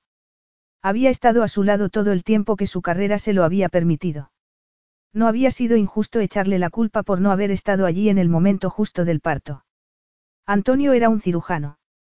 Tenía en sus manos las vidas de otras personas. Ella no le había preguntado nunca por qué no había llegado a tiempo. Había llegado a la conclusión de que había tratado deliberadamente de no estar allí porque nunca había querido al bebé, lo cual era otra suposición suya quizá precipitada. Él podía haber estado al principio desconcertado por la noticia del embarazo, pero luego a las pocas semanas había puesto todo de su parte para acompañarla a sus chequeos y sesiones de ayuda al parto. Incluso le había sorprendido varias veces viendo el DVD de la ecografía que les habían dado del bebé, donde se veía a la pequeña con las manitas y los pies enrollados al vientre. Por si fuera poco, le había comprado a ella un libro de nombres de bebés, y se había sentado a su lado con la mano apoyada con ternura sobre su vientre mientras lo ojeaban juntos. Claire nunca se había imaginado que el remordimiento que sentía pudiera convertirse en una verdadera enfermedad física. Era como un ardiente dolor íntimo, que la corroía por dentro, cada salvaje punzada era un deprimente recordatorio de cómo ella había tirado por la borda su última esperanza.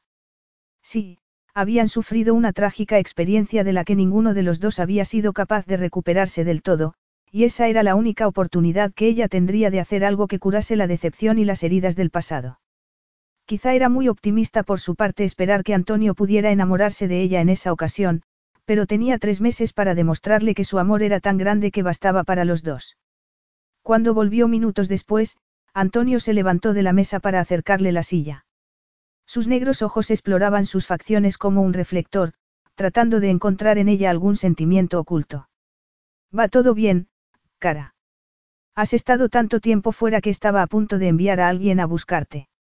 Estoy bien, dijo ella sentándose, sin apenas mirarle. He tenido que esperar un poco, eso es todo. La mujer que estaba sentada enfrente se echó un poco hacia adelante para hablar con ella. He leído el asunto de su reconciliación en el periódico de la mañana. Estoy segura de que será usted muy feliz esta vez. Yo llevo casada con John 35 años. Hemos tenido nuestros momentos buenos y malos, pero eso es el matrimonio, estar a las duras y a las maduras, eso sí, pero todo con amor, mucho amor. Gracias, respondió Claire con una sonrisa forzada. Estoy segura de que se nos presentarán muchas dificultades en el camino, pero como usted dice, así es el matrimonio. Mi marido es cirujano plástico también, continuó la mujer, que se había presentado como Janie Bryan. Está muy impresionado con las nuevas tecnologías que Antonio está dando a conocer. Debe de estar usted muy orgullosa. Ha devuelto la esperanza a mucha gente en todo el mundo. Sí, sí, claro que lo estoy, dijo Claire, mirando a Antonio, que mantenía en ese momento una animada conversación con uno de los otros invitados de la mesa. No podía dejar de mirarle, era como si le estuviese viendo por primera vez. Se maravillaba de lo apuesto que estaba, con su smoking realzando el negro de sus ojos y de su pelo, y con la impecable blancura de su camisa acentuando el marcado tono aceitunado de su piel. Su boca tenía un gesto muy sensual, como si adivinase lo que estaba pensando ella en ese instante. ¿Cómo podía saber que lo que estaba deseando ella era explorar cada poro de su piel como había hecho tantas veces en el pasado? ¿Cómo podía ver el deseo en sus ojos? ¿Acaso la delataban la rigidez y excitación de su cuerpo? O quizá fueran sus manos temblorosas e inquietas. O tal vez su forma nerviosa de cruzar y descruzar las piernas bajo la mesa. Su deseo era una fuerza incontrolable que recorría todo su cuerpo. Lo sentía correr como un río de lava ardiente bajo su piel, abrasándola. Ustedes dos son tan románticos, míralos, John, dijo Janine con una indulgente sonrisa, dando un codazo a su marido en las costillas. No son la pareja más encantadora que hayas visto jamás. Claire sintió el rubor en sus mejillas cuando Antonio volvió a sentarse a su lado y le echó un brazo por los hombros, arrimándose a ella. Fui un idiota dejando que ese fuera la primera vez, dijo él. No volverá a ocurrir. Bueno, ya saben lo que dicen, no hay nada que no se pueda resolver teniendo una buena cama, dijo Janine. Así es como tuvimos nuestros tres niños, ¿verdad, querido? Janine, dijo John Bryan, en tono de reproche. Pero, ¿qué he dicho? Respondió Janine en el mismo tono. No te preocupes, John, dijo Antonio. Ni Claire ni yo queremos pasarnos la vida lamentándonos cada vez que alguien se ponga a hablar de niños. Oh, querida, lo había olvidado por completo, dijo Janine Bryan. John me dijo, oh, debes de pensar que no tengo la menor sensibilidad. Lo siento mucho, de verdad. Claire, haciendo un esfuerzo, dirigió una sonrisa tranquilizadora a la angustiada mujer. Por favor, usted no tiene la culpa, dijo ella. Poco a poco lo iremos superando. La conversación cambió afortunadamente de rumbo cuando llegó el camarero con la cena. Claire apenas probó nada, aunque trató de disimular.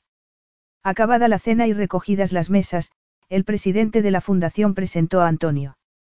Claire le seguía con la mirada mientras subía al estrado que habían instalado con una gran pantalla y un proyector digital.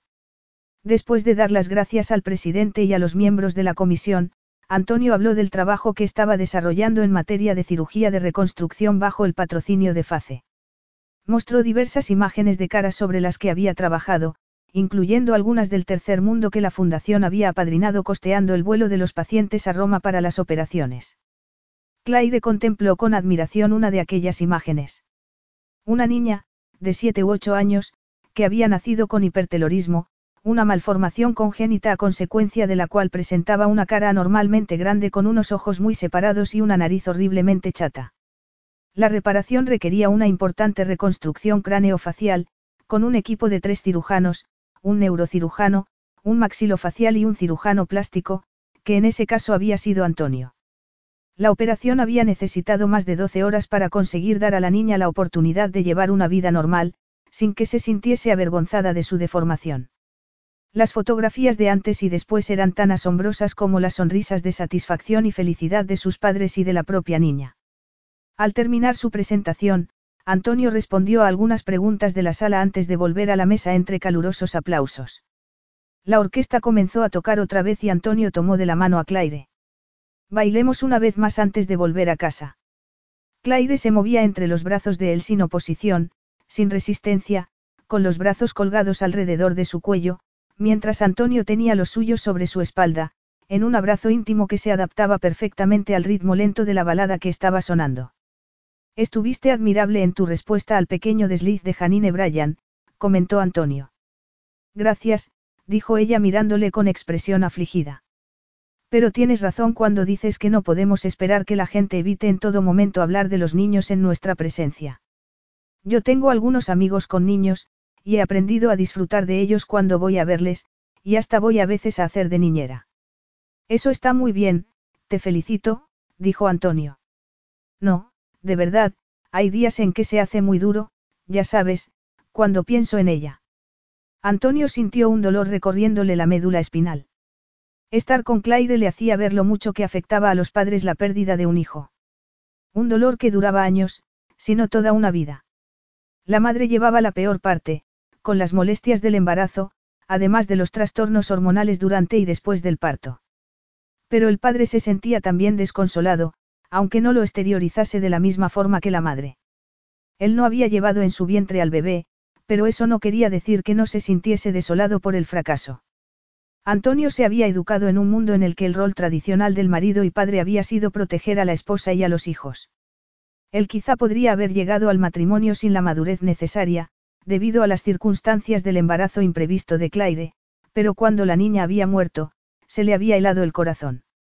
Se había sentido completamente inútil y abrumado de dolor, Pero había sido incapaz de expresarlo por el enorme peso de culpa que se le había caído encima.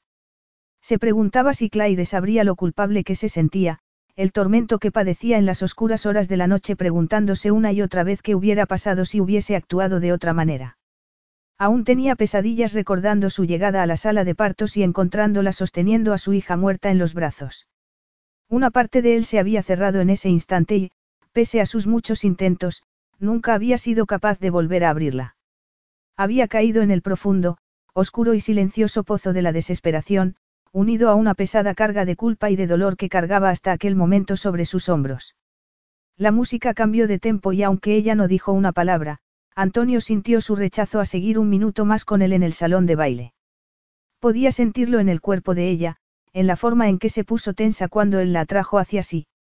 Lo que no sabía era si estaba luchando contra él o consigo misma. Pero tenía el resto de la noche para despejar la duda. Su virilidad sintió una oleada de sangre al pensar en sumergirse de nuevo en ella, en su entrega y su pasión. La fina tersura de su cuerpo le había cautivado como el de ninguna otra mujer.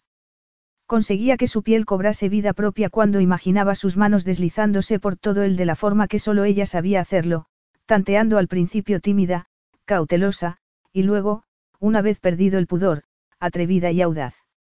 Recordaba la experiencia inolvidable de la primera vez, con sus suaves labios recorriendo todo su cuerpo. Había sido tan embriagadora que había estado a punto de perder el sentido. Quería volver a sentir, una a una, aquellas caricias suyas que... ¿Quieres que volvamos a casa? Le preguntó él, enlazando su mano con la suya. Claire se ruborizó. Sí, si tú quieres, contestó ella, recuperando el color de sus mejillas. Antonio volvió con ella a la mesa, y tras despedirse brevemente de los invitados, salió con Claire hacia la limusina, que les devolvería al hotel donde ella tendría que acostarse con él o pasar la noche sola en el sofá. ¿Qué elegiría? Capítulo 8. La vuelta al hotel transcurrió en el más absoluto silencio. Antonio la miraba de vez en cuando, pero ella desviaba siempre los ojos, jugueteando con el cierre de su bolso de noche. ¿Te has sentido incómoda conmigo esta noche, cara? Le preguntó él, cuando el coche se detuvo a la entrada del hotel. Ella volvió la mirada hacia él. La sombra de una duda brillaba en el fondo de sus ojos verde mar. Un poco, supongo, contestó, mientras él la ayudaba a bajar de la limusina. Antonio la llevó del brazo al hotel, acompasando atentamente su paso al de ella, más corto que el suyo. Apretó el botón del ascensor y, mientras bajaba, la miró fijamente. Ya te lo he dicho, Claire, no reanudaremos nuestra relación física hasta que no estemos los dos preparados. Yo no voy a obligarte a nada, puedes estar segura de ello. Ella apretó los labios mientras subían ya en el ascensor. Bajó otra vez la mirada al suelo. No estoy segura de saber lo que quiero, ese es el problema, me siento confundida. Antonio le subió delicadamente la barbilla con la punta de su dedo índice. Te quiero. Creo que lo sabes. Eso es algo que no ha cambiado en estos cinco años. Pero sí es cierto, ¿qué estamos haciendo? Preguntó ella, pasándose la punta de la lengua por lo que aún quedaba de su brillo de labios. Me parece que vamos a cometer los mismos errores de entonces. El ascensor se detuvo en el ático, Antonio sujetó la puerta con el antebrazo para que ella saliese. Pasó la tarjeta del hotel por el lector y se hizo a un lado para que entrase Claire, cerrando la puerta tras él. Tenemos un pasado, Claire. Tenemos que enfrentarnos a él de una vez por todas. Ella se mordió el labio inferior. Pero, ¿es este el camino correcto? Preguntó ella. ¿No te parece que podemos complicarnos aún más la vida? ¿En qué sentido? Dijo él, deshaciéndose el nudo de la corbata. Ella volvió a mordisquearse el labio inferior durante unos segundos antes de responder. No sé, lo único que quiero es que esta vez no haya ningún malentendido entre nosotros. Antonio arrojó la corbata al sofá. Lo más importante de todo es saber si aquello que empezamos una vez sigue aún vivo, aunque permanezca oculto bajo el pozo de nuestra separación, dijo él en tono apesadumbrado. No quiero pasar por el engorroso proceso de un divorcio para acabar llevándome los mismos problemas a una nueva relación. Entonces todo esto que me vienes proponiendo, es simplemente un experimento. Preguntó ella, en tono de decepción. Antonio sostuvo su mirada desafiante, y luego suspiró. Quiero seguir con mi vida, Claire, y tú debes seguir con la tuya. No debemos tomar ninguna decisión hasta no estar seguros. Ella le miró desafiante y altiva. O sea, lo que me quieres decir es que has decidido tener una relación de tres meses conmigo para ver si sacas de ella algo de provecho, antes de irte con la mujer siguiente, ¿no es eso? No, no es nada de eso, dijo él con una mirada de resignación. Claire sintió como si todas sus esperanzas y sueños se hicieran añicos. Es que solo era para él un pasatiempo. Era mucho pedir que demostrase un poco de interés. Su voz se volvía más aguda y estridente conforme crecía su desesperación. Entonces, ¿qué es, Antonio? No sé qué quieres de mí. Él la tomó con suavidad, a la vez que con firmeza, por los hombros. Creo que sabes perfectamente lo que quiero de ti, cara, le dijo con su mirada más oscura, descendiendo luego su boca hasta la de ella, capturándola con su ardor abrasador. Claire no tenía fuerza de voluntad para resistirse. La llama del deseo le corrió por las venas, disparando su ritmo cardíaco cuando la lengua de Antonio se abrió paso en su boca, haciéndola exhalar un gemido al sentir su calor. Él podía sentir los labios de ella henchidos bajo la presión de los suyos, su cuerpo derritiéndose en sus brazos conforme la estrechaba más y más. Ella percibía la erótica tirantez de su erección, reviviendo en su mente la pasión turbulenta que habían compartido en el pasado. La boca de él continuó el sensual asalto a sus sentidos. Sus manos bajaron desde su cintura a lo más hondo de su espalda. La cálida presión de su mano contra la región lumbar de ella transportaba a Antonio a la cima más alta de la excitación. Ella sentía su vientre estremecerse ante ese contacto tan íntimo, y sus piernas flaqueaban como si perdiese el equilibrio ante la furiosa marea de deseo que inundaba su ser. Su beso se volvió más profundo e insistente, y Claire respondió con el mismo ardor. Apretó el labio inferior de él con los dientes, dándole luego tironcitos con los labios, y después lo lamió, en una caricia que arrancó de él un gemido desde lo más hondo de su alma. Las manos de él la apretaban cada vez con más fuerza. Ella sentía su cuerpo ya preparado, podía percibir el calor entre sus muslos, y notar la turgencia de sus senos, tras las arrebatadoras caricias de él con su boca y con sus manos. Los besos de Antonio se volvían más apremiantes según ella se amoldaba más a él, y su lengua más obstinada conforme mejor se acoplaba con la de ella. Ella bajó la mano, rastreando, explorando con sus dedos, mientras su boca seguía aún presa bajo el calor abrasador de él. Antonio emitió otro sonido gutural de placer, y ella aceleró el ritmo de sus caricias, arriba y abajo, recreándose con el privilegio de tocarle a voluntad, de sentirle vibrando de deseo por ella con tal intensidad. Él apartó su cara unos centímetros de la suya y la miró con unos ojos llenos de tal intensidad que parecían no tener fondo. ¿Estás segura de que lo deseas, cara? Le preguntó con voz apagada. No tenemos que seguir con esto si no te sientes preparada. Claire se humedeció los inflamados labios con la lengua mientras le sostenía la mirada. No estoy segura de nada. No puedo pensar en dos cosas a la vez cuando estoy contigo. Él sonrió de forma seductora y sensual. Entonces quizá no deberíamos pensar, sino solo concentrarnos en nuestros sentimientos, dijo, deslizando su mano por detrás y bajándole la cremallera hasta que su vestido cayó al suelo. Claire sintió su respiración entrecortada cuando la oscura mirada de él recorrió todo su cuerpo, posándola en la ligera hinchazón de sus labios, en sus desnudos pechos, en la planicie de su vientre, y finalmente en las bragas de encaje que llevaba. Casi se quedó sin respiración cuando él, tras acariciar sus pechos dibujando círculos a su alrededor con las yemas de los dedos, arrimó la cabeza para meterse en la boca las areolas de sus turgentes pezones. Era una tortura a la vez que un placer. Las electrizantes caricias la transportaban fuera de la realidad, haciéndola olvidar cualquier pensamiento racional. Antonio, con los ojos clavados en los de ella, bajó las yemas de los dedos hacia su ombligo, y luego más abajo, en busca de su sexo a través del encaje que lo cubría. Desnúdate. Le ordenó. Claire se quitó los zapatos de tacón y se bajó la fina prenda de encaje, mientras sentía latir su corazón desbocado de excitación al verle a él empezar a desnudarse.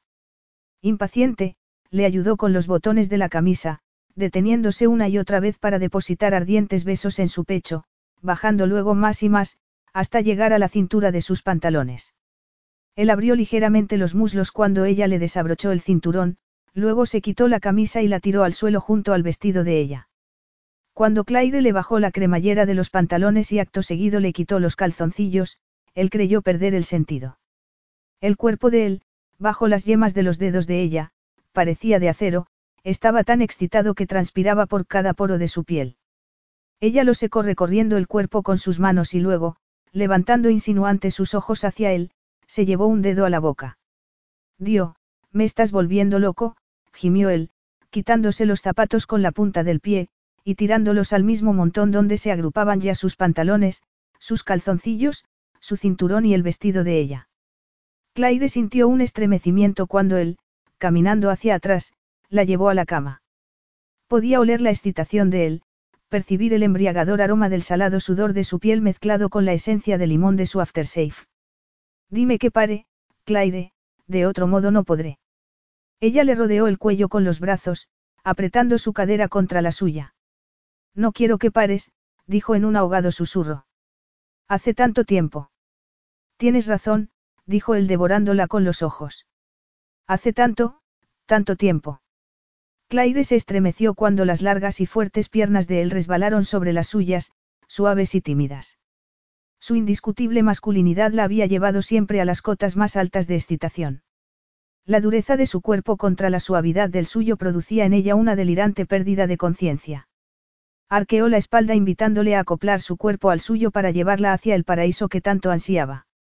No tan rápido, cara, dijo él, acariciando su vientre con las manos, acercándose sensualmente al lugar que ella anhelaba.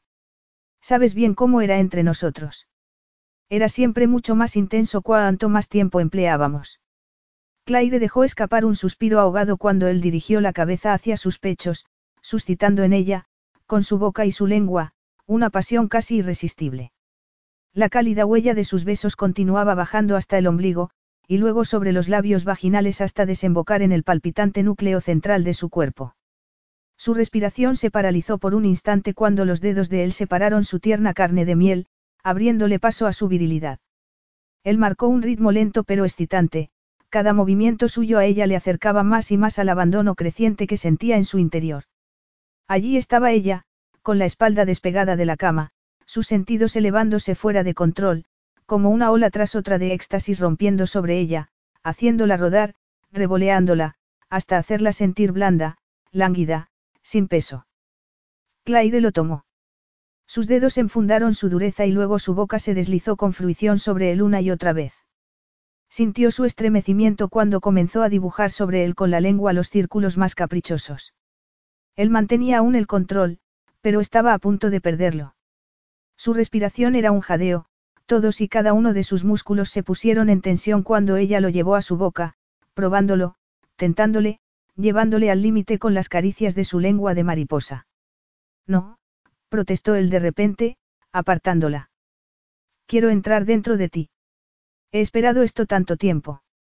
Claire sintió su interior temblar de excitación cuando el cuerpo de él tomó posesión del suyo, separándole los muslos con uno de los suyos, amortiguando el peso de él con el apoyo de sus codos, y entrando en ella con un profundo gemido de satisfacción. Ella sintió cómo la piel de la espalda y los hombros de Antonio se erizaba de placer cuando el cuerpo de ella se aferró a él con avidez, a la vez que el balanceo y vaivén que él imponía despertaba en ella un abrasador fuego de pasión. Sintió que sus temblores empezaban a ser cada vez más acentuados y profundos dentro de ella cuando él aceleró el ritmo, llevándola con cada profunda arremetida suya más y más arriba, hasta casi tocar la gloria. Ella sentía como si su cuerpo explotara por dentro al vigor y la pujanza de él. Actuaba en su interior como una fuerza que hacía vibrar cada uno de sus nervios en las distintas notas de una dulce canción. La respiración de Antonio se transformó en jadeo, sus arremetidas eran ahora tan profundas que Claire podía adivinar el momento exacto en que él llegaría finalmente a perder el control. Con un profundo gemido se fundió, se abrasó dentro de ella, el cuerpo de él se estremeció contra el suyo sintiendo el placer de desbordarse, derramarse, mientras el cuerpo de ella, solicitando aún el suyo, lo exprimía agotándolo hasta colapsarlo de satisfacción. Ella se mantuvo aún acariciándole la espalda, jugando con sus dedos sobre su musculosa figura, esperando que el mágico hechizo de la voluptuosidad vivida tardara un poco más en desvanecerse. Antonio tenía razón, esa era la parte que mejor habían hecho ellos siempre. Era en los otros detalles de su relación en los que habían tropezado, la injerencia de los familiares, las exigencias de su carrera y la pérdida de su independencia, por no mencionar los avatares de la vida, que en el caso de ellos habían sido particularmente adversos. Antonio se apartó de ella para poder mirarla. Nada ha cambiado, no es verdad, cara.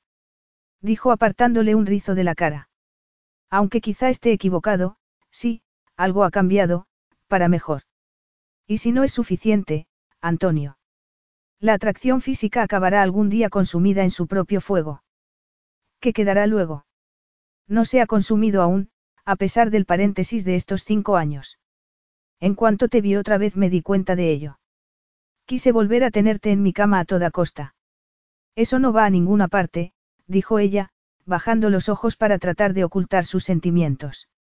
Ella era como un juguete con el que él había decidido jugar por un tiempo. Tenía que recordarse a sí misma que aquello no sería para siempre. Él solo estaba allí por tres meses. Puede ir donde nosotros queramos, dijo él. Y durante tanto tiempo como queramos. Claire sintió el tintineo de una alarma corriendo por su carne desnuda cuando volvió su mirada hacia él. Yo no estoy tan segura, dijo ella, chascando la lengua.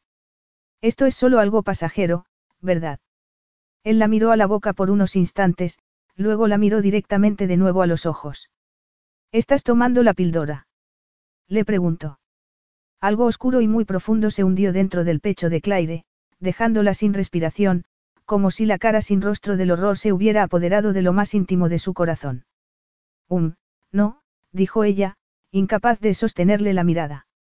Él le levantó la barbilla con la punta del dedo. No. Dijo, atravesándola con sus ojos negros.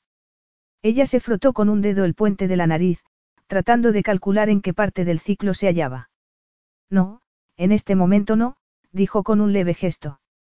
Él mantuvo su mirada en la suya durante unos tensos segundos. ¿Crees que estás en uno de los días seguros? Preguntó con una expresión imposible de definir. Sí, dijo ella, pese a no estar muy segura de ello. Sería un desastre si se quedase embarazada de él, tener que pasar de nuevo por las mismas angustias y también esperanzas. La idea de tener otra oportunidad para ser madre era tan tentadora, quizá esa vez no acabase en tragedia, a pesar de la información que ella había buscado en Internet. Había leído que después de una experiencia previa de desprendimiento de placenta las probabilidades de que se repitiese por segunda vez eran de entre el 10 y el 17%. Las estadísticas establecían que mientras que en uno de cada 150 partos de ese tipo se reproducía la separación de la placenta, sin embargo, en su forma más severa, aquella que ocasionaba la muerte del feto, la probabilidad era solo de uno entre 500. Todo era un asunto de probabilidades. ¿Estás segura? Preguntó Antonio. Ella bajó la cabeza y trató de recuperar la calma, echándose a un lado y ocultando el pecho entre sus rodillas, en un gesto de pudor. Aunque hubiéramos usado preservativo no habría garantías de haberlo prevenido, dijo ella. Así fue como sucedió la última vez, ¿no lo recuerdas? Sí, pero solo porque no habías tomado la píldora durante el tiempo suficiente para que fuera efectiva, dijo él. Claire sintió que un agudo resentimiento crecía dentro de ella, como una víbora al acecho esperando lanzarse sobre su hostigador. Me estás echando la culpa de lo que sucedió en el pasado, ¿no es eso? Fue un fallo mío el ser tan ingenua pensando que estaba segura cuando no lo estaba. No hubiéramos tenido que pasar por todo lo que pasamos si yo me hubiera molestado en leer las indicaciones de la caja, ¿verdad? Yo no he dicho eso, Claire. Un embarazo imprevisto le puede suceder a cualquiera. Entonces, ¿qué me quieres decir exactamente? Se hizo un largo y tenso silencio antes de que él contestara. Este no es el mejor momento para tratar el asunto. Claire sintió que la vaga esperanza que había abrigado secretamente en su pecho se desinflaba. Él quería pasar un buen rato, nada más. Estaba perdido en los confines de un país extranjero. No era de extrañar que la tuviese atrapada en un chantaje del que se sabía el único ganador. Él no quería ataduras, no quería acarrear con las posibles consecuencias de un fugaz encuentro. Lo único que él quería, igual que la otra vez, era una breve y excitante aventura, en compensación y como recompensa a las largas horas de sacrificio en su trabajo. Él quería también, de algún modo, desquitarse, hacer esa vez las cosas a su manera. Él sería ahora el que la abandonase, no ella. No puedo, dijo Claire, saltando de la cama para agarrar el albornoz que estaba colgado detrás de la puerta. Pasó los brazos por las mangas y se apretó bien el cinturón antes de enfrentarse a él de nuevo. Esto no puede ser, Antonio. Yo no soy así. Esto no es una aventura, Claire. Estamos casados. Ella frunció el ceño, su corazón se agitaba preso del pánico. ¿Qué quieres de mí? Le preguntó ella en un susurro. Te quiero a ti, Claire, dijo él con una mirada intransigente, avanzando hacia ella. Esto no ha terminado. Tú lo sabes. Lo que sucedió en esa cama hace solo unos minutos es buena prueba de ello. Claire intentó retroceder, pero la pared se lo impidió. Lo que ocurrió en esa cama fue una estúpida equivocación por mi parte, dijo ella, aplastando con fuerza la espalda contra la fría y dura superficie de la pared. Estaba algo exaltada por el baile y el vino. No era yo misma. Deberías haberte dado cuenta. Él arqueó una ceja con gesto burlón. Parece que siempre soy yo el culpable de que hagas cosas de las que luego te arrepientes. Estás intentando que me enamore de ti, ¿no es eso? dijo ella. Él se acercó aún más a ella, clavando sus ojos en los suyos.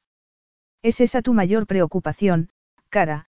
preguntó él, pasando delicadamente su dedo índice por la curva de la mejilla de ella y luego por su labio superior en una caricia estremecedora. La mayor preocupación de Claire era pensar cómo iba a evitar que se repitiese lo que acababa de suceder entre ellos. El sexo había sido fascinante. Incluso ahora, podía sentir su cuerpo respondiendo de nuevo a su proximidad. No le servía de mucha ayuda la bata de baño que llevaba sobre su cuerpo totalmente desnudo. Podía sentir sus pechos apretados contra el esponjoso tejido, y sus pezones inflamados y aún sensibles a la boca de él. Podía sentir la esencia de él entre sus muslos. Podía incluso oler la fragancia de su acoplamiento, el embriagador recuerdo de cómo ella había caído en sus brazos. Estaba condenada a él. Ningún otro hombre podría hacerla sentir así. La intimidad que habían compartido solo había intensificado su pasión. Podía sentirlo dentro de ella, era como un profundo impulso, una enérgica vibración entrando y saliendo de su ser.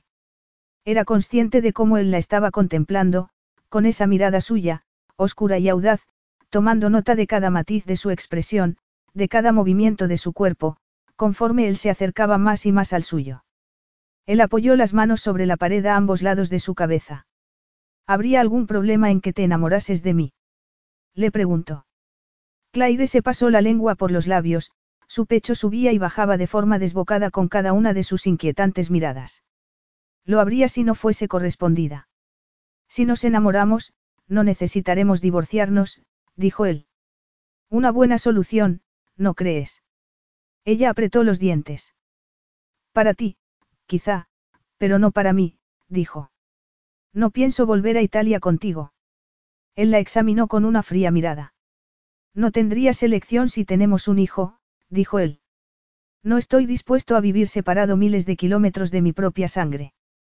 Claire sintió que su corazón daba tumbos, agitándose como asustadas alas dentro de su pecho. Si me he quedado embarazada, no tenemos ninguna garantía de que acabe en un parto feliz. Si quieres ser padre, deberías buscar antes a un especialista competente que sepa hacer bien su trabajo. Los ojos de él se pusieron tensos por un instante. Estoy al tanto de las estadísticas, Claire, dijo. Pero no tiene por qué pasar nada si llevamos el seguimiento adecuado y hacemos los chequeos periódicos precisos.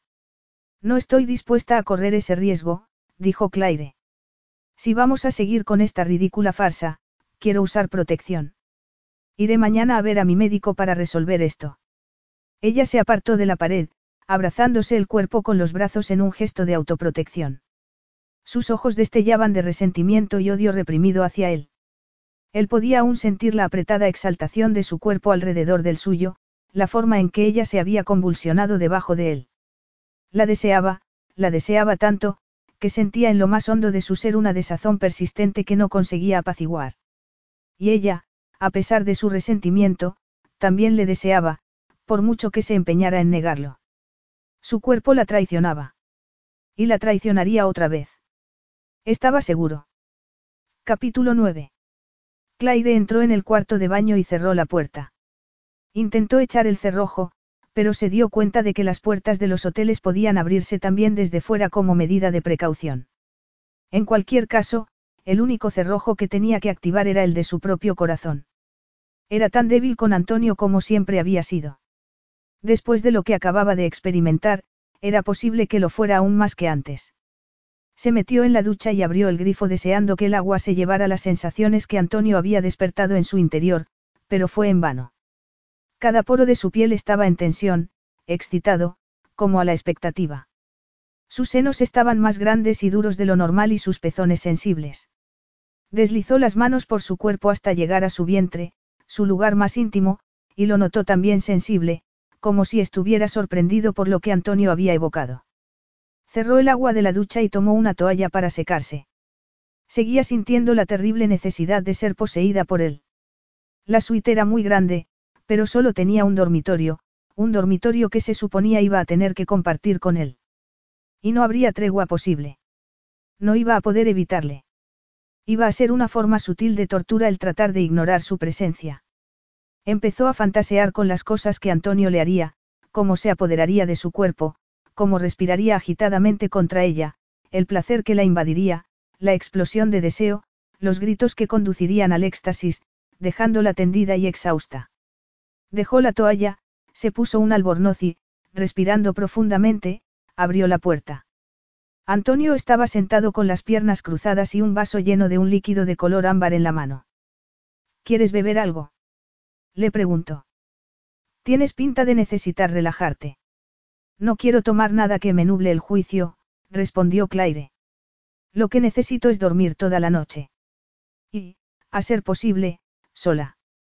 Solo hay una cama, tesoro mío. Podemos pelearnos para ver quién se la queda, para sabes de sobra quién ganará. Sí, lo sabía, por eso ni siquiera iba a insistir. Observó el sofá. Parecía lo suficientemente grande y confortable. Dormiría allí aunque luego tuviera dolores de espalda, aunque tuviera que ir una semana seguida a un fisioterapeuta. Ni lo pienses, Claire, dijo Antonio levantándose. Nadie se tomará en serio nuestra reconciliación si el personal del hotel se da cuenta de que no hemos dormido los dos en la cama como marido y mujer. No quiero dormir contigo, protestó Claire con las manos en la cintura. Creo que dormir no es el problema, ¿verdad, cara? Si no fuera yo, podrías dormir a mi lado semanas enteras sin preocuparte. Y a mí me pasa lo mismo. Nuestros cuerpos están conectados de una manera misteriosa. Debemos asumirlo cuanto antes. Es imposible luchar contra ello. Antonio extendió las sábanas. Iré a darme una ducha, dijo. Así puedes instalarte a tu gusto. ¿Crees que te voy a esperar despierta? Le preguntó apretándose el cinturón del albornoz. No, no lo espero, cara, respondió. Estás cansada, agotada. Tal vez tengas razón, quizá no debería haberme dejado llevar por tus insinuaciones. Pensé que los dos deseábamos lo mismo. A lo mejor te he interpretado mal. Si ha sido así, lo siento. No, no fue culpa tuya, dijo ella, que había sido tan cómplice como él de lo que había sucedido. No debería haber permitido que las cosas llegaran tan lejos. No sé por qué lo hice. Creo que no fue el vino, ni la música, fue solo, no sé, tal vez la curiosidad. La curiosidad. Supongo que, igual que tú, quería saber si seguiría siendo lo mismo, ya sabes, como era antes de que las cosas se torcieran. Antonio se acercó a ella y tomó su barbilla. No podemos cambiar el pasado. El pasado siempre estará ahí, tanto si lo que tenemos entre manos sale bien como si no. Nos acompañará toda la vida. Tendremos que aprender a vivir con él. Abrázame, Antonio, susurró Claire cerrando los ojos. Abrázame y haz que olvide todo. Antonio la abrazó con fuerza, apoyando la barbilla sobre el sedoso cabello de ella, respirando su fragancia. La deseaba, pero sabía que, en aquel momento, Claire necesitaba un consuelo para su tristeza, para su soledad. Cerró los ojos y la escuchó respirar, sintiendo el leve ascenso y descenso de su pecho, deseando tomarla de nuevo y poseerla. Ya había tenido que controlar aquellos impulsos. En las semanas que habían seguido a la muerte del bebé, había pensado que la mejor manera de combatir la amargura sería fundir su cuerpo con el de ella, hacer que sus cuerpos volvieran a la vida, empezar de nuevo, avivar de nuevo la llama de la pasión. Pero ella se había mostrado fría, distante, furiosa, como si él hubiera sido el culpable de todo lo sucedido. Antonio le acarició el cabello a Claire. Estaba llorando, y las lágrimas se derramaban por el pecho de él. ¿Cuántos miles de pacientes se habían derrumbado en su consulta en aquellos años? Había ido aprendiendo a tratar con aquellas situaciones, a elegir las palabras correctas, a tocar los resortes apropiados para darles un poco de consuelo. Y casi siempre había funcionado. Pero con Claire era distinto. Nada de lo que había dicho había servido de nada. Pero eso no quería decir que fuera a dejarse llevar por sus propias emociones.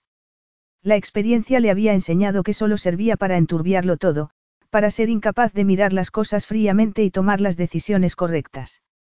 Divorcio, era una palabra que no le gustaba. Nunca le había gustado, ni a él ni a su familia. Sus padres estaban chapados a la antigua, sus creencias religiosas les hacían creer firmemente en el matrimonio para toda la vida. Después de la huida de Claire, su padre no había dicho nada. Antonio había mantenido las distancias, aunque siempre había intuido algo reprimido en el silencio de Salvatore. Desde que había salido de la adolescencia, la relación con sus padres no había sido precisamente perfecta. Su deseo de ser cirujano no había sido bien recibido por sus padres. Y, aunque ellos le habían apoyado en todo momento, él siempre había sentido como si les hubiera traicionado, como si su decisión hubiera roto el lazo que siempre les había unido. Su padre solo había hablado con él sobre la huida de Claire en una ocasión. Antonio había reaccionado mal, lo había interpretado como una intromisión en su vida privada, y, después de una acalorada discusión, nunca más se había vuelto a hablar sobre ello. Su madre también había permanecido al margen. No se había vuelto a mencionar el nombre de Claire. Ahora que echaba la vista atrás, reconocía que no había manejado bien las cosas. Había permitido que su ira y su orgullo herido le nublaran el juicio. Se había sentido tan ofendido cuando ella le había acusado de estar teniendo una aventura que no se había parado a pensar de dónde había procedido su inseguridad. Claire había buscado una salida a la relación, la había encontrado y él no había hecho nada por detenerla. Acuéstate, Claire, dijo él apartándola con ternura. Yo dormiré en el sofá. No quiero estar sola, dijo ella con los ojos húmedos. ¿Estás segura? Claire asintió. Por favor, Antonio, no me dejes sola esta noche. No podría soportarlo. Antonio suspiró y la tomó de los brazos. Es imposible decirte que no, Claire, murmuró. Siempre me ha sido imposible decirte que no. Quiero olvidar el pasado, dijo ella poniendo las manos en el pecho de él. Y tú eres la única persona que puede ayudarme a conseguirlo. Ayúdame, Antonio, por favor. Se inclinó sobre ella y la besó.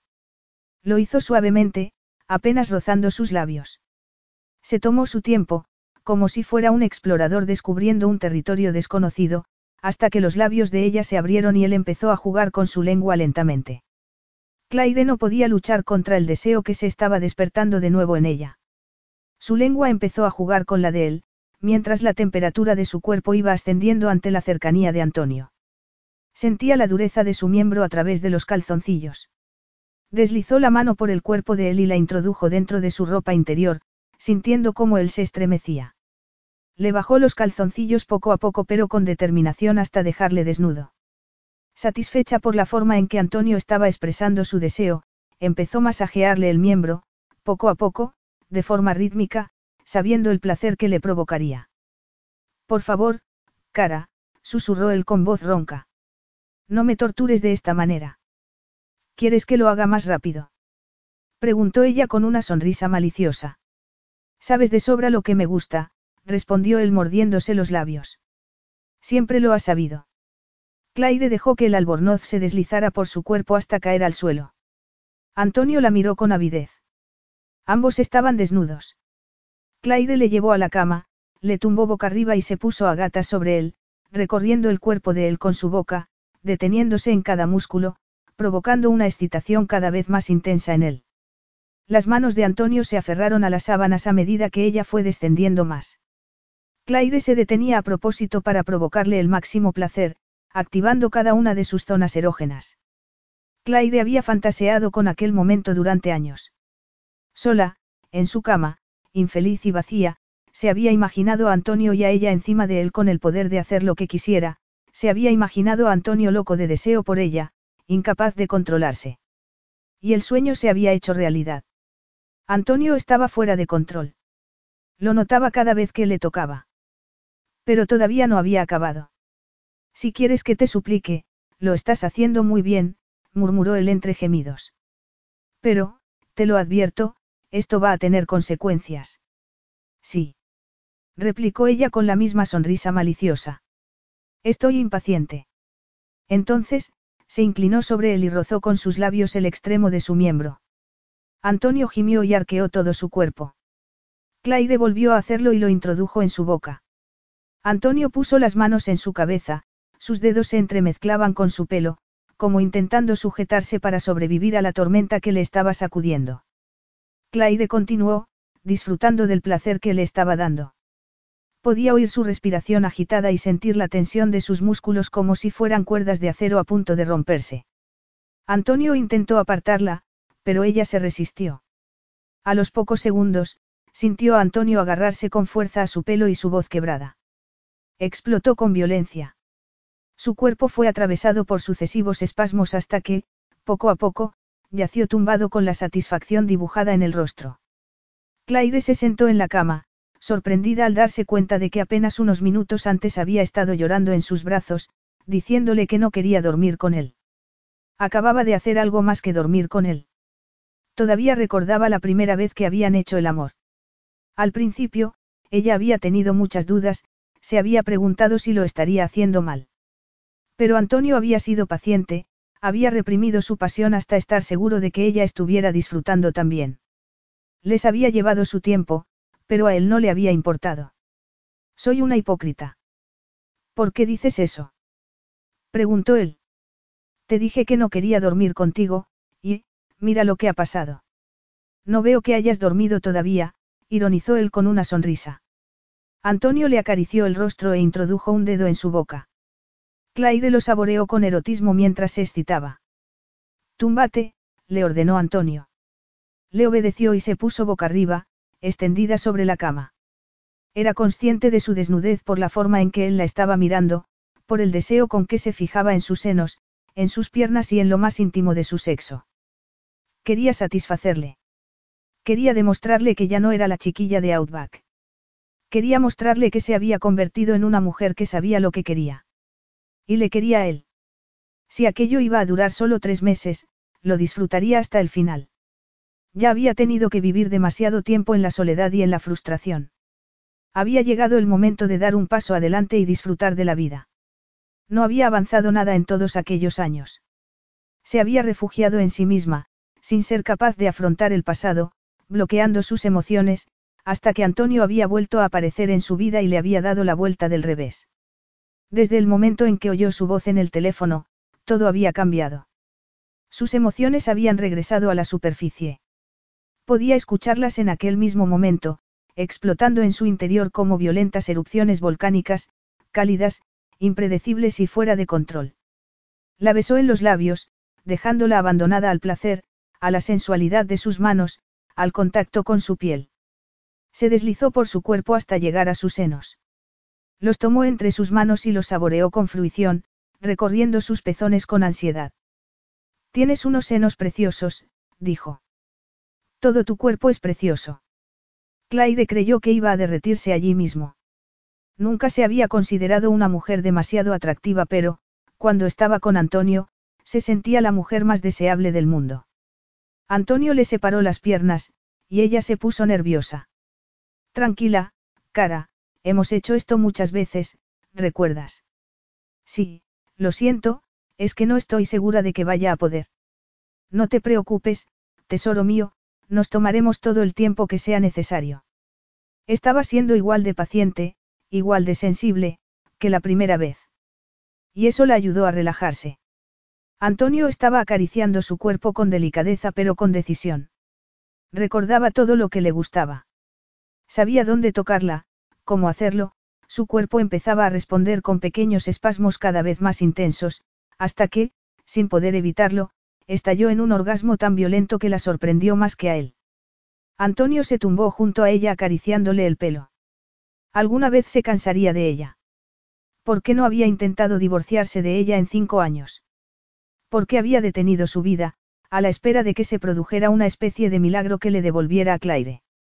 Había utilizado a su hermano para obligarla a estar con él, pero ella se daría cuenta de lo mucho que podría ganar con el divorcio antes o después. ¿Qué haría entonces? Se acercó a ella, todavía lleno de deseo, pero Claire se estaba quedando dormida. Tendría que esperar. ¿Te he hecho daño? No, respondió ella dándole un beso. Ha sido algo imprevisto, nada más. Tú también has sido algo imprevisto para mí, cara, dijo él devolviéndole el beso. Capítulo 10. Un intenso dolor se abría paso a través de su vientre. Cada contracción parecía querer romperla en mil pedazos. Abrió los ojos, se llevó la mano al estómago y descubrió que no había nada. Estaba sudando. La habitación estaba sumida en la más completa oscuridad. Claire. Extendió la mano a tientas hasta encender la lamparita de la mesilla. La luz consiguió hacerle sentir mejor, pero su corazón todavía latía apresuradamente. Yo, solo ha sido una pesadilla, dijo temblando. Una pesadilla. Antonio frunció el ceño y se acercó a ella. ¿Quieres contármelo? Le preguntó acariciándole el pelo. Claire negó con la cabeza, refugiándose en su pecho. Solo ha sido un sueño, preciosidad. Los sueños no son reales. Solo son imágenes creadas por el cerebro. Algunas tienen sentido, otras no. Pero no son profecías ni augurios. Solo son la expresión de nuestro subconsciente. No es la primera vez que la he tenido, dijo ella mirándole a los ojos. Es como si ella estuviera llamándome. La oigo, oigo sus gritos, pero no puedo llegar hasta ella. Antonio se estremeció. Habían pasado cinco años, pero sabía perfectamente a qué se refería. Por mucho que pasara los días trabajando, manteniéndose ocupado, cuando llegaba la noche, había momentos en los que, sin saber por qué, él también podía oír los mismos gritos. Lo siento, susurró Claire. Te he despertado, con el trabajo que tendrás mañana. Intenta volver a dormir, cara, dijo él. Y no te preocupes, estoy acostumbrado a estar desvelado. Es parte de mi trabajo. A los pocos minutos, Antonio oyó la respiración profunda y acompasada de Claire, que se había quedado dormida en sus brazos. No se movió ni un centímetro. Permaneció allí, mirándola, acariciando su pelo. No tardaría en darse cuenta de que él nunca sería capaz de presentar cargos contra su hermano Isaac. Y, cuando eso sucediera, ya no tendría ninguna razón para permanecer a su lado y él tendría que pensar en algo. No por las ideas que tuviera su familia sobre el matrimonio, no por intentar salvaguardar su dinero, sino porque quería despertarse junto a ella el resto de su vida. Cuando Claire se despertó y descubrió que Antonio no estaba, se sintió decepcionada. ¿Qué había esperado? El desayuno en la cama y un ramo de rosas.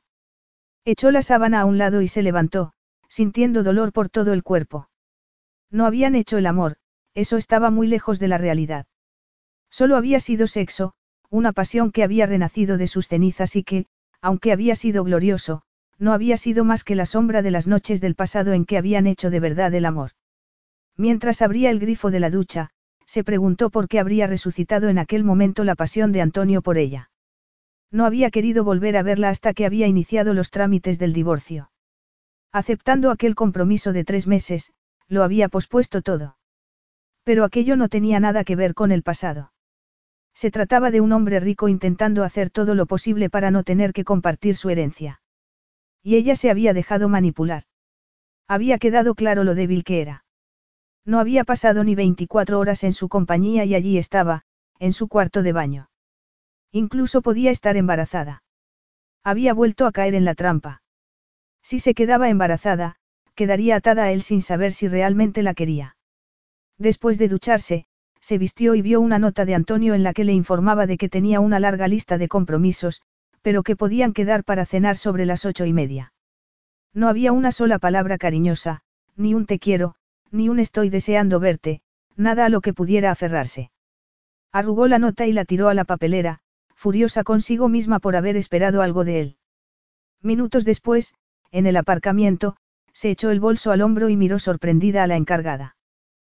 ¿Qué quiere decir con que este es mi coche? Así es, señora Marcolini, respondió sonriendo la encargada. Su marido lo encargó y llegó ayer por la tarde. Si quiere que le explique cómo funciona, estaré encantada. No será necesario, dijo ella interrumpiéndola orgullosa y tomando las llaves. Un coche es un coche, tiene un acelerador, un freno. Sí, pero... Miró fijamente a la encargada, lo suficiente como para que no siguiera insistiendo. Se subió al coche. Al principio se sintió desorientada. El panel principal estaba lleno de luces e indicadores. Parecía un cohete de la NASA a punto de despegar. Quizá había sido demasiado testaruda al rechazar la ayuda de la encargada. Al introducir la llave en el contacto, el motor se encendió, los espejos retrovisores giraron como por arte de magia y se encendió una luz pidiéndole que se pusiera el cinturón de seguridad. Muy bien, dijo ella hablando consigo misma y abrochándoselo. ¿Dónde estaba el freno de mano? ¿Por qué no estaba en el mismo lugar que en el resto de los coches? Cuando localizó el botón que bajaba las ventanillas, asomó la cabeza y solicitó la ayuda de la encargada. El freno de mano está a la izquierda, le informó la mujer. Gracias, dijo Claire. Que tenga un buen día. Igualmente, repuso la encargada. Dios santo, dijo Rebeca cuando vio aparcado el coche de Claire en el exterior. ¿Has venido hasta aquí conduciendo eso? Sí, bueno, yo no llamaría a lo que he hecho conducir, respondió un poco avergonzada. Me ha costado un poco adaptarme. Cuando iba por el centro, pasé por un túnel y las luces se encendieron solas. Cuando salí, se apagaron. Y ahora, cuando he aparcado, el coche me iba avisando para advertirme cuando estaba cerca del coche de detrás o del de delante. Vaya, vaya, ojalá mi exmarido me hubiera regalado un deportivo como ese. Lo único que me dio fue la factura del abogado. Claire prefirió no decir nada, se quitó el abrigo y lo dejó en el perchero. Rebecca tenía razón, no podía quejarse. La mayoría de las mujeres se cambiarían por ella sin pensarlo. Como no era tonta, sabía que Antonio, más que por su seguridad, lo había hecho por salvaguardar su imagen, pero no habría sido maravilloso que lo hubiese hecho por amor. Tienes una lista de clientes interminable, le informó Rebecca cuando entró en el salón. Parece que todo el mundo quiere que le corte el pelo la mujer que le ha robado el corazón a Antonio Marcolini. Solo es un hombre, dijo Claire preparándose para el trabajo. Se lava los dientes, se afeita por la mañana, como todos los hombres. Ah, sí. Entonces, ¿por qué has vuelto con él? He leído en la prensa que te has ido a vivir a su hotel. Porque mi piso es muy pequeño, nada más. Él está acostumbrado a los lujos. Un piso pequeño en un barrio de clase baja no va con él. Me pareció lo mejor, al menos de momento. Ya te has acostado con él. Claire se sonrojó, no pudo evitarlo. ¿Qué preguntas haces, Bex? Algunas cosas es mejor mantenerlas en privado. Es decir, que sí, dijo su amiga sonriendo. Lo sabía. En cuanto entró aquí, lo supe. Es un hombre al que no puedes decir que no, ¿verdad? Solo estamos intentando reconciliarnos, respondió ella. No hemos pensado en el futuro. Solo porque me haya comprado un coche no voy a pasar el resto de mi vida con él. Seguramente es una compensación, para que no me enfade cuando vuelva a Italia. Pero, creía que seguías enamorada de él. Lo estás. No eches abajo todas las ilusiones que tengo puestas en ti. Todo es una farsa, Bex, confesó Claire. Todo es mentira, no estoy con él, al menos en el sentido real de la palabra. Pero, acabas de admitir que te has acostado con él. No es eso volver a estar juntos. ¿Y qué hay del beso que te dio ayer aquí mismo? A mí me pareció sincero. Solo va a estar aquí tres meses, respondió Claire con frialdad. No volveré con él a Italia a menos que está completamente segura de lo que siente por mí y sinceramente, no veo por ninguna parte que se preocupe lo más mínimo. No es del tipo de hombres que suelen expresar sus sentimientos. Incluso cuando me quedé embarazada, no fue capaz de decirme nada. ¿Qué te dice eso? Bueno, si te pones así. Su padre ha muerto. Murió hace un par de meses. Empiezo a pensar que esa es la razón por la que ha venido. Creo que quería saber qué quería yo. ¿Y qué quieres? Preguntó Rebeca muerta de curiosidad. No lo sé, el divorcio está pendiente. Durante estos años, he esperado a que fuera él quien diera el primer paso. Cuando asumí que nunca lo haría, decidí hacerlo yo. Ahora, desearía no haberlo hecho. ¿Te has preguntado alguna vez por qué Antonio nunca te pidió el divorcio? Lo que pasó entre nosotros fue, se detuvo unos instantes, preguntándose por qué no lo había hecho, porque no había iniciado los trámites si de verdad había estado con Daniela, preguntándose si no se habría equivocado. Es más, continuó Rebeca. Te has preguntado por qué tú no has querido divorciarte de él.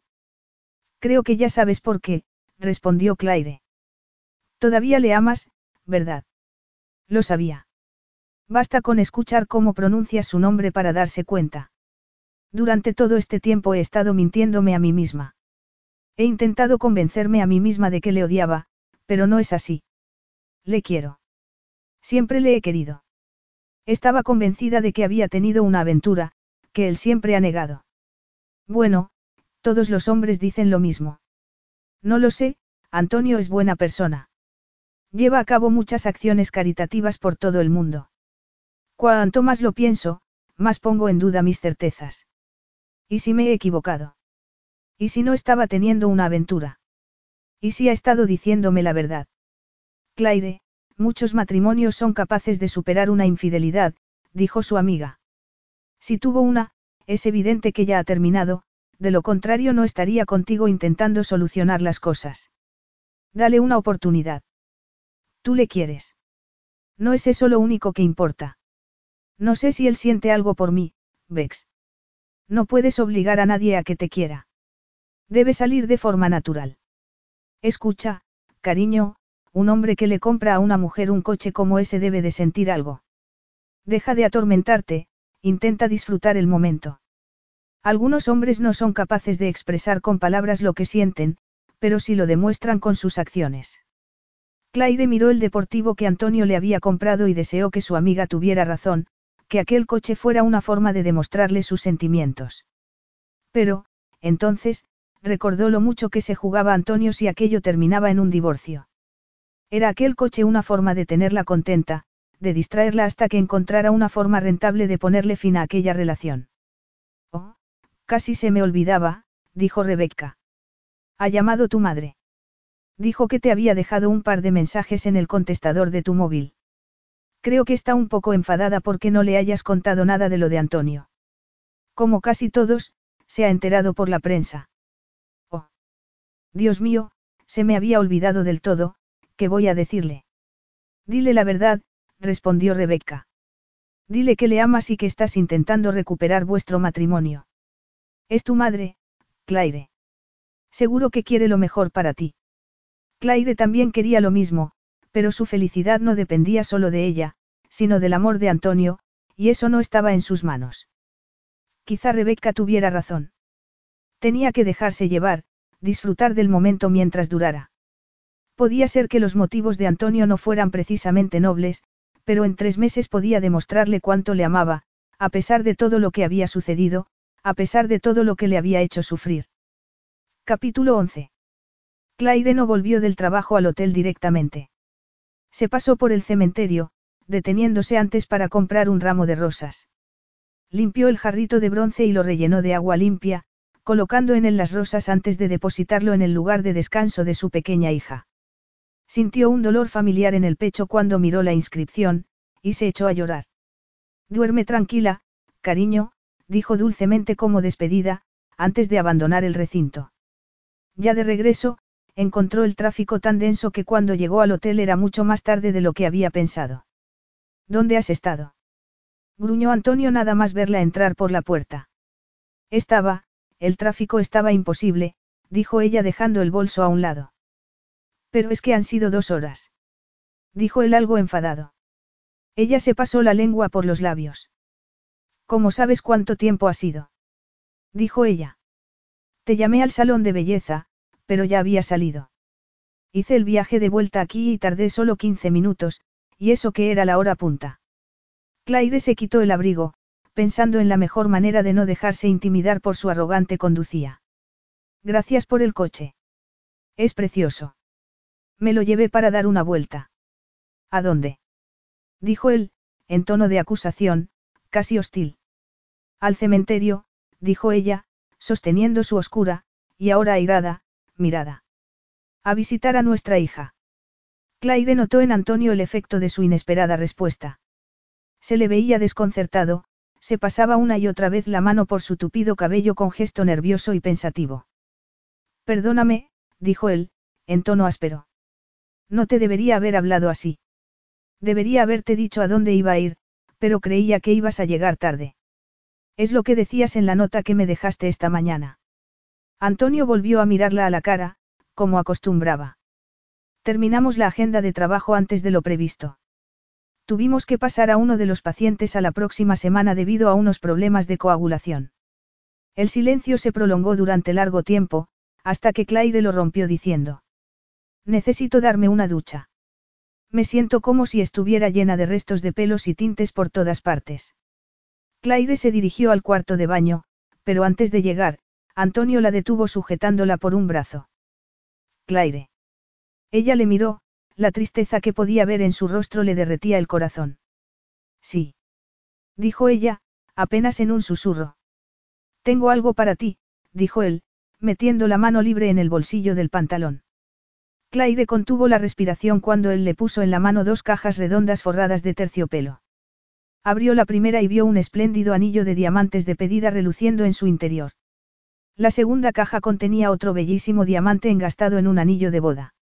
Ella ya sabía, antes de probárselos, que se ajustarían perfectamente a su dedo. Ya con los anillos puestos, volvió a mirar a Antonio, pero su expresión era difícil de definir.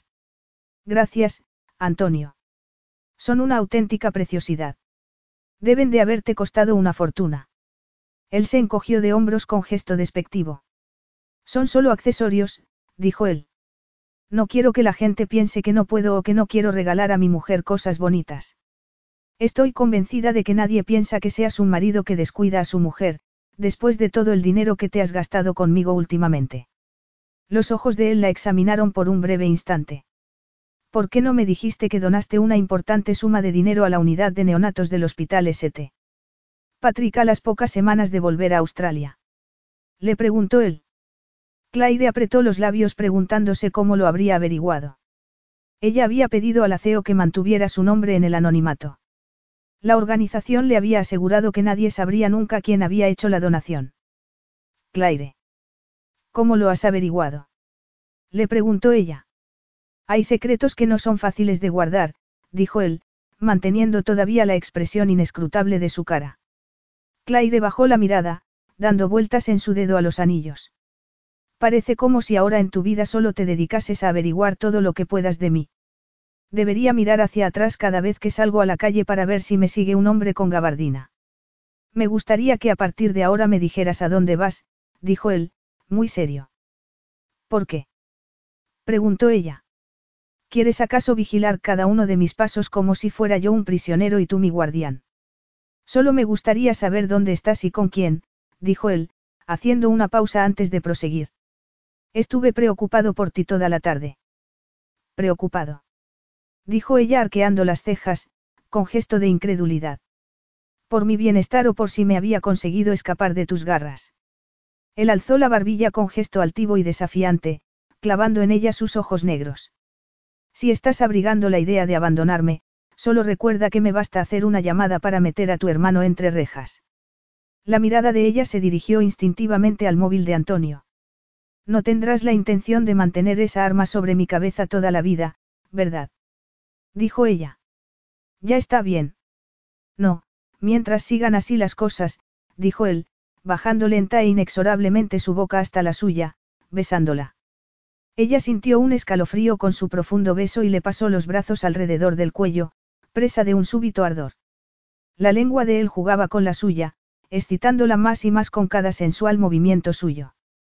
Ella se apretó contra él con fuerza, gozando con el placer de sentir la excitación creciente, cálida y dura de él contra su cuerpo.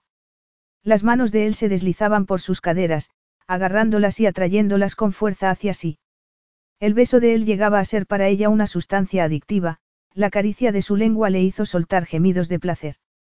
Las manos de él se movían desde su cintura hasta los costados de sus senos, usando los pulgares para frotar sus pezones con movimientos circulares tan excitantes que desataban en ella gemidos de placer, a pesar de la barrera del vestido. Te quiero desnuda, dijo él junto a su boca. Ahora. Claire se estremeció cuando sus manos se adueñaron de sus senos. Necesito una ducha. Buena idea, dijo él, levantándola en brazos como si fuera una pluma, y llevándola al baño. Yo también la necesito.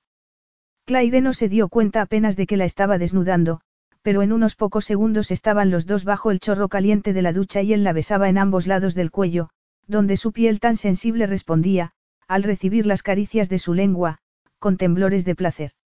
Ella ladeó la cabeza y cerró los ojos, para disfrutar mejor del momento en que los labios y la lengua de él comenzaron lentamente su vertiginoso viaje por las curvas de sus pechos. Ella estuvo jadeando todo el rato, gimiendo y dando sofocados gritos cuando los dientes de él comenzaron a estimular su sensible carne con pequeños tironcitos. Y luego recorriéndola toda, lamiéndola de parte a parte hasta que cada uno de sus nervios cobraba vida animado de un ardoroso sentimiento.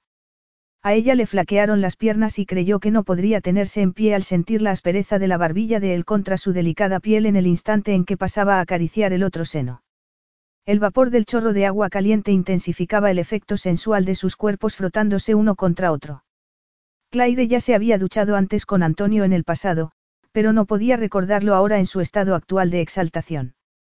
Incluso cuando su excitación era cada vez más creciente, él se tomaba su tiempo, como si quisiera estirar cada segundo de placer, y el cuerpo de ella se lo agradecía deleitándose con ello. Su anhelo sexual crecía y crecía, respirando cada vez de forma más entrecortada y jadeante conforme él se acercaba más y más al esperado momento de la posesión. Ahora, oh, por favor, ahora, dijo ella, apretándose contra su caliente y dura masculinidad. Él la mantuvo ligeramente en vilo, tanteando sensualmente con su erección, sensible y esperando que la presencia de su vigor en la estrecha calidez de ella la inundara de febril deseo. Dime cuánto me quieres, dijo él, manteniendo el cadencioso y apretado frotamiento de su cuerpo con el de ella. Los movimientos eróticos y excitantes no dejaban en su mente espacio para otra cosa que para la inminente posesión. No me hagas suplicártelo, Antonio, dijo ella jadeante. Sabes bien cuánto te quiero. No he querido a nadie más que a ti. Los ojos de él brillaban de satisfacción. La apretó contra el lateral de la cabina de la ducha, disponiéndola para la penetración. Claire cerró los ojos cuando él se impulsó hacia adelante y ella aceptó su cuerpo aferrándose y atenazándose alrededor de él. Antonio empezó suavemente, pero incrementó su ritmo hasta que la respiración de ella se hizo tan difícil como la suya, las manos de ella se asían a él para poder así mantenerse derecha pues sentía como si empezara toda ella a romperse en mil pedazos, y a dar vueltas y más vueltas en un torbellino febril de sensaciones. Él llegó pocos segundos después que ella, sus apagados y profundos gemidos terminales de placer la estremecían por dentro conforme él se derramaba. Claire sintió las convulsiones del cuerpo de él mientras ella le acariciaba la espalda, recorriéndola palmo a palmo suavemente con las yemas de sus dedos, y sintió luego sus tensos músculos contraídos y crispados en la culminación. Antonio se hizo a un lado y se apartó con la mano el pelo húmedo de la cara.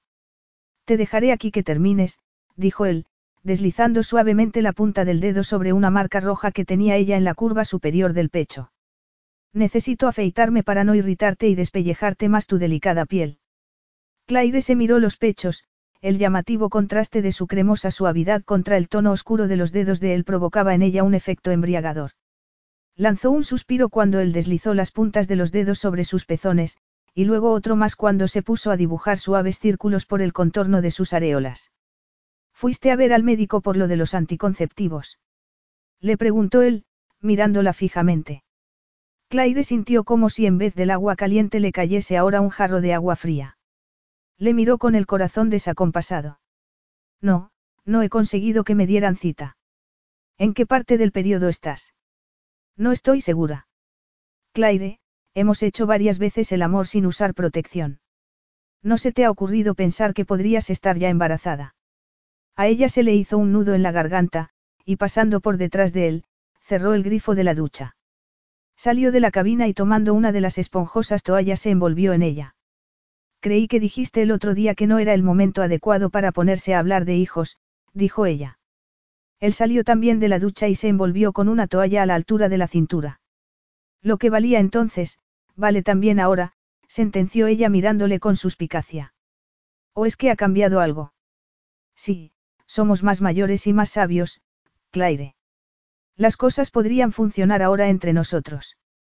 Claire trató de buscar en la cara de él alguna pista de lo que estaba sintiendo, pero era solo una máscara. Así que, se detuvo, pasándose la lengua por los labios. Lo que estás diciendo es que, quieres que sigamos casados. Nunca tuve intención de divorciarme de ti, Claire. ¿Por qué? preguntó ella. ¿Por qué podría costarte caro ahora que se ha muerto tu padre y te ha dejado la mitad de todo su patrimonio? Así que fue por eso por lo que me importunaste con los papeles del divorcio, ¿verdad? Dijo él. Viste la ocasión de arruinarme, de vengarte, en desquite por todas las veces que supuestamente te había decepcionado en el pasado. No olvides, Claire, que yo también vi el artículo del periódico. Mencionaba la reciente muerte de mi padre. Tú hiciste las cuentas pero, afortunadamente para mí, tu hermano decidió meter baza en el asunto. Claire le miró, apretando los puños. Malnacido. La primera vez que yo oí hablar de la muerte de tu padre fue cuando tú me lo dijiste en nuestra primera cita. Sí, tú, arrogante malnacido sin sentimientos. Desde el principio te propusiste seducirme y acostarte conmigo, esperando que una vez conseguido tu propósito yo ya no querría dejarte.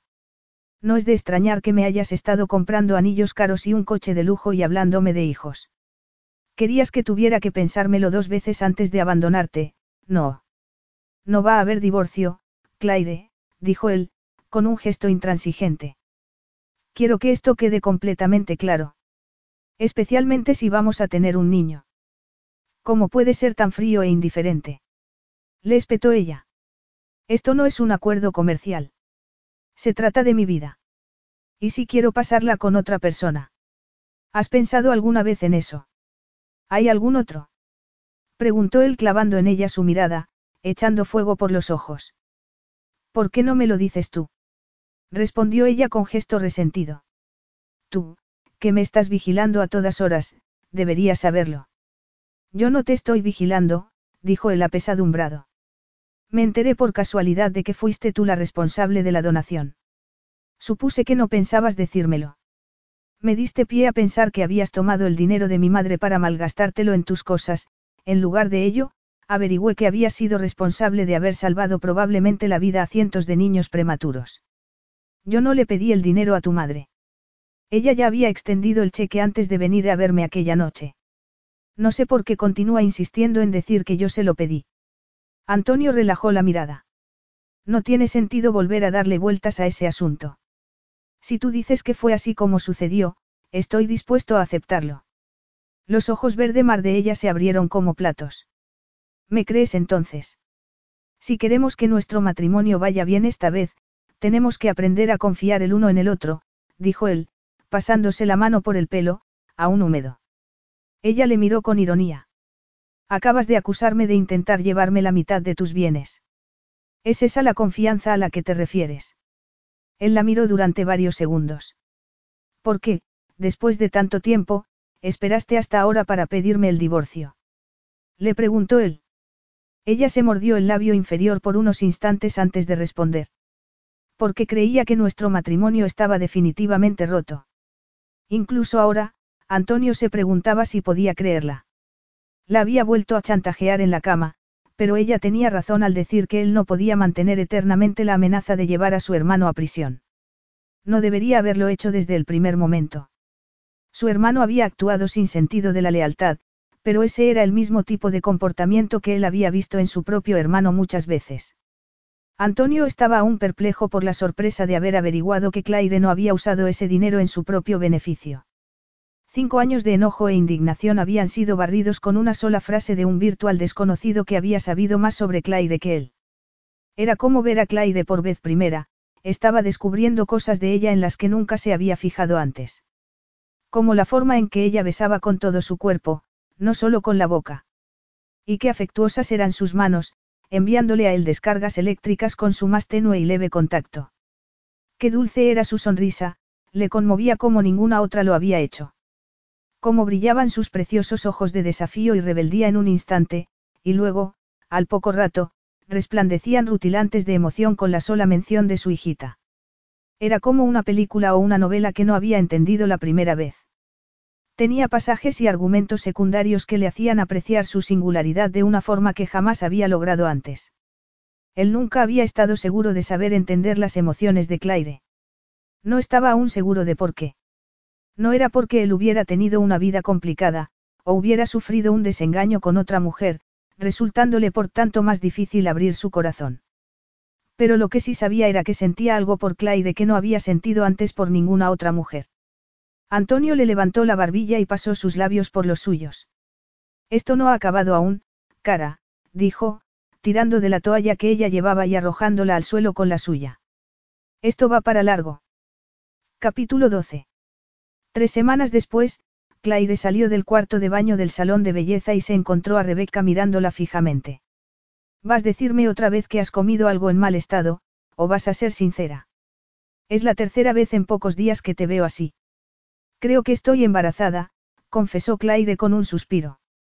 Todavía no me he hecho la prueba, pero los síntomas son inconfundibles. Vaya. exclamó su amiga sorprendida. Enhorabuena. ¿Se lo has dicho ya a Antonio? No, respondió enseguida. Todavía no. ¿No crees que se pondrá muy contento? Sí, seguramente sí, contestó Claire dubitativa. Para él, significará que la cuestión del divorcio queda zanjada. Al menos de momento. Pero, cariño, dijo Rebecca frunciendo el ceño. Creía que el divorcio ya era cosa del pasado. Las últimas dos semanas te he visto más feliz que nunca. Pensé que finalmente os habíais reconciliado. Sí, las cosas van mejor entre nosotros. Ha sido muy atento conmigo, me ha llevado a cenar, me ha comprado ropa, hasta se ha ofrecido a llevarme a ver a mi madre el próximo fin de semana. Entonces, ¿qué pasa? Es que no lo ves, Vex. Está sucediendo otra vez. No estoy segura de entenderte. Lo único que Antonio quiere es un heredero para la familia Marcolini. Cuando me quedé embarazada la primera vez, él insistió en que nos casáramos. Quería darle al bebé su apellido. No se trataba de si me quería o no, era cuestión de garantizar la supervivencia del imperio Marcolini. Pero, Claire, las cosas pueden haber cambiado. Sí, claro que han cambiado, ironizó ella. Ahora es el propietario de la mitad de la herencia de su padre, además de la suya propia. Estamos hablando de mucho dinero. Sabe que, si nos divorciamos, tendrá que darme una parte importante. ¿Qué mejor manera de evitarlo que dejarme embarazada? De este modo, resuelve dos problemas al mismo tiempo. Sospecho que no le has dicho que le quieres. Me equivoco. Oh. Vex, tengo que morderme la lengua todos los días. Ya cometí ese error. No puedo ser débil en estos momentos. Si vamos a estar juntos, quiero que sea en igualdad de condiciones. No quiero que me ame por lo que pueda darle, sino por mí misma. Claire, solo han sido, ¿cuántas? Algo más de tres semanas desde que volvisteis a veros. Tú acababas de iniciar los trámites del divorcio. Está en una tierra desconocida para él. No es extraño que no quiera admitir sus sentimientos tan rápido.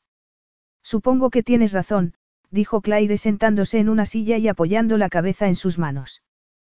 ¿Por qué no te tomas un par de semanas libres? Así podrás descansar. Después, cuando te encuentres mejor, puedes decirle a Antonio que estás embarazada. Sí, creo que me tomaré unos días, dijo Claire sonriendo con tristeza. No quiero que nada vaya mal esta vez. No podría soportarlo. Antonio acababa de terminar con uno de sus pacientes cuando recibió una llamada de su hermano, Mario, desde Roma. Escuchó con preocupación los acontecimientos que habían sucedido en su tierra natal desde que él se había ido. ¿Cuánto tiempo le dan los médicos? Le preguntó a su hermano quitándose la mascarilla. Es difícil saberlo. Una semana, tal vez menos. Ha preguntado por ti. Antonio se estremeció. Era irónico. La última vez que había visto a su madre, ella le había mirado sorprendida y le había preguntado a la enfermera quién era aquel extraño tan alto. Tomaré el primer vuelo que haya, dijo Antonio. La fugitiva de tu mujer va a venir contigo. Me costará convencerla, pero sí, quiero que venga conmigo. Y te agradecería que no volvieras a rememorar el pasado. Estamos consiguiendo salir adelante. Has conseguido que retire la demanda de divorcio. Más o menos, respondió Antonio. Pero pensó en las veces, durante aquellas últimas semanas, en que la había sorprendido mirándole en secreto, como a escondidas, como si ocultara un secreto. No podía evitar pensar si no tendría alguna estrategia oculta. Había aceptado dormir con él por las noches voluntariamente. Y más que voluntariamente. Había un deseo más intenso aún que en el pasado. Pero nunca había hablado de lo que sentía por él, algo extraño en ella. Sus sonrisas eran frías y distantes, como si estuviera pensando en otra cosa. El único momento en que parecía estar completamente concentrada en él era en la cama. Al mismo tiempo, su deseo por ella, en lugar de desaparecer paulatinamente, como había esperado, no había hecho más que aumentar. Era paradójico, ya que, al principio, no había buscado más que eso, y, ahora, necesitaba mucho más. Cuando regresó al hotel, Claire estaba sentada en el sofá leyendo una revista. Hola, le saludó cerrando la revista. Hola, dijo él besándola fugazmente. ¿Pasa algo? Le preguntó Claire. Tengo que volver a Italia, respondió él sin preámbulos. Tengo que ir lo antes posible. Y quiero que vengas conmigo. No, dijo ella sin dudar. Cara, no quiero obligarte ni nada por el estilo, pero... No voy a ir contigo, repitió interrumpiéndole. ¿Por qué? ¿Qué pasa? Te lo dije desde el principio, no voy a ir a Italia contigo. No vas a convencerme, y no puedes obligarme. Pensé que teníamos un acuerdo, dijo él sosteniéndole la mirada. No me hagas chantaje, Antonio. Ya no funciona. Estuve hablando con Isaac ayer. Tu amigo le ha convencido para que se apunte a un curso de integración para jóvenes. Empieza en un par de semanas. Me ha dicho que fuiste tú quien pagó la matrícula. No serás capaz de darle la espalda de esa manera. Solo sería capaz de hacer algo así una persona sin escrúpulos ni conciencia. Antonio intentó pensar en alguna otra forma de convencerla. Finalmente, decidió cambiar de estrategia y hablarle de una parte de él que nunca había conocido. Claire, mi madre se está muriendo, dijo con sinceridad.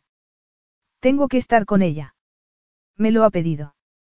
Entonces, vete, dijo Claire. No me necesitas para eso. Me gustaría que estuvieras allí, tesoro mío. Necesito que estés conmigo, pensó. Seguro que tu madre preferirá que no me entrometa en su vida, y menos en un momento tan delicado. Pero sus ojos estaban traicionándola. Se estaba ablandando. Seguramente, no te reconocerá. ¿Qué quieres decir? Mi madre sufre de Alzheimer. Hace ya tiempo que la cuida a todas horas una enfermera, pero esta mañana ha tenido un ataque. Prácticamente no recuerda nada del pasado ni reconoce a nadie. No me has dicho que ha pedido que vayas para que estés con ella. Sí, lo ha hecho, por eso es tan importante que vaya. Los enfermos de Alzheimer a veces tienen momentos de lucidez. Quiero verla. Es muy importante para mí. No estaba presente cuando murió mi padre. No pude decirle todo lo que quería decirle ni pudo decirme lo que había estado guardando toda su vida. No estuve allí para ti ni para nuestro bebé. Y nunca, en toda mi vida, me perdonaré por ello. No quiero sentirme culpable por nada más. Claire, por favor, haz esto por mí, por favor. Claire sintió cómo sus convicciones desaparecían a toda velocidad. Era evidente que era un momento difícil para él. Acababa de perder a su padre hacía poco tiempo, y ahora su madre estaba en estado crítico. Era incapaz de negarle aquella petición. Además, escucharle hablar del bebé con tanta emoción, le había llegado muy adentro. Aunque no le había dicho nada, sabía que había ido al lugar donde descansaban los restos de la pequeña. Había ido aquella misma mañana, y había encontrado un osito de peluche rosa, un pequeño ramo de flores y una tarjetita en italiano con las palabras, con todo mi amor, de tu papá que te quiere mucho. Había sido suficiente para darse cuenta de lo introvertido que era Antonio. Había pasado toda su vida bajo la incesante vigilancia de los paparazzi, que le habían obligado a ser reservado. Se había acostumbrado a hacer las cosas solo, sin contar con nadie, ocultando una parte de sí mismo. Su trabajo había acabado de rematar las cosas, un trabajo que le exigía concentración, ser capaz de controlar sus emociones. Pero ella no lo había sabido. Y ahora se daba cuenta de lo poco que le había conocido en el pasado. Se había enamorado de una parte de él, pero nunca había conocido a la persona real, a la que se escondía detrás del muro que había erigido a su alrededor. Claire, no espero estar allí más de una semana, diez días como mucho, dijo él. Tengo compromisos aquí, aunque tendrán que esperar hasta que regrese. Está bien, accedió Claire. Iré contigo. Antonio se acercó a ella y le dio un cálido beso en la frente. Gracias, preciosidad, le dijo en voz baja. Te prometo que te haré todo lo más cómodo posible cuando estemos allí. El viaje hasta Roma fue largo, pero Claire lo pasó durmiendo en el compartimento privado que Antonio había reservado. Cuando se despertó, estaban a punto de tomar tierra.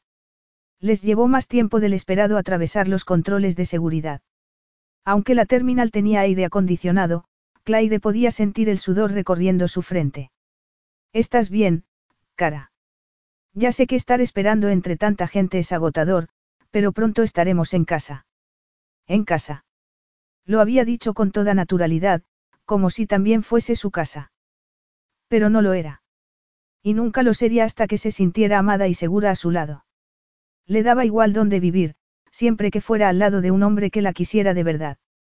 El viaje hasta la casa de los Marcolini no fue largo. Enseguida apareció la silueta del imponente edificio de tres plantas, la larga hilera de árboles y arbustos, la fragancia penetrante de la tierra que tanto le recordaba a Claire su outback natal, donde su madre trataba en vano de hacer crecer flores. ¿No vais a llevar a tu madre al hospital? Le preguntó Antonio en voz baja. No, respondió él. Ha dicho claramente que prefiere estar aquí, con la familia. El hermano de Antonio estaba bajando las elegantes escaleras de mármol. Era un poco más alto que Antonio, tenía los mismos ojos oscuros y el mismo cuerpo musculoso. Pero, mientras la mirada de Antonio transmitía compasión por los pacientes que tenía a su cargo, la de Mario estaba llena de cinismo. Vaya, la hija pródiga vuelve a casa, dijo Mario en cuanto bajaron del coche. Bienvenida a casa, Claire. Antonio le dijo algo a su hermano en italiano y, a continuación, siguió hablando en inglés. ¿Cómo está mamá? Consciente, pero dice cosas sin sentido, respondió Mario. Está hablando todo el rato de papá. Es normal, tú siempre te has parecido a él más que yo. Ha venido alguien a visitarla. Daniela vino ayer con su marido y su bebé. No sé si volverá, dijo, mirando de reojo a Claire. Es que nunca iba a poder librarse de la cruz de haber malinterpretado la relación entre Antonio y Daniela. Iban a tener que recordárselo eternamente. Quiero ir a verla, dijo Antonio. Ha venido ya el médico hoy. No hay nada que puedas hacer por ella, hermano. No eres su médico, eres su hijo. Recuérdalo. Puedes traerle algo de beber a Claire y enseñarle nuestra habitación. Le pidió Antonio a su hermano reprimiendo la angustia que sentía. Está un poco cansada del viaje. ¿Qué te gustaría tomar? Le preguntó Mario llevándola al salón. ¿Tenéis zumo de naranja?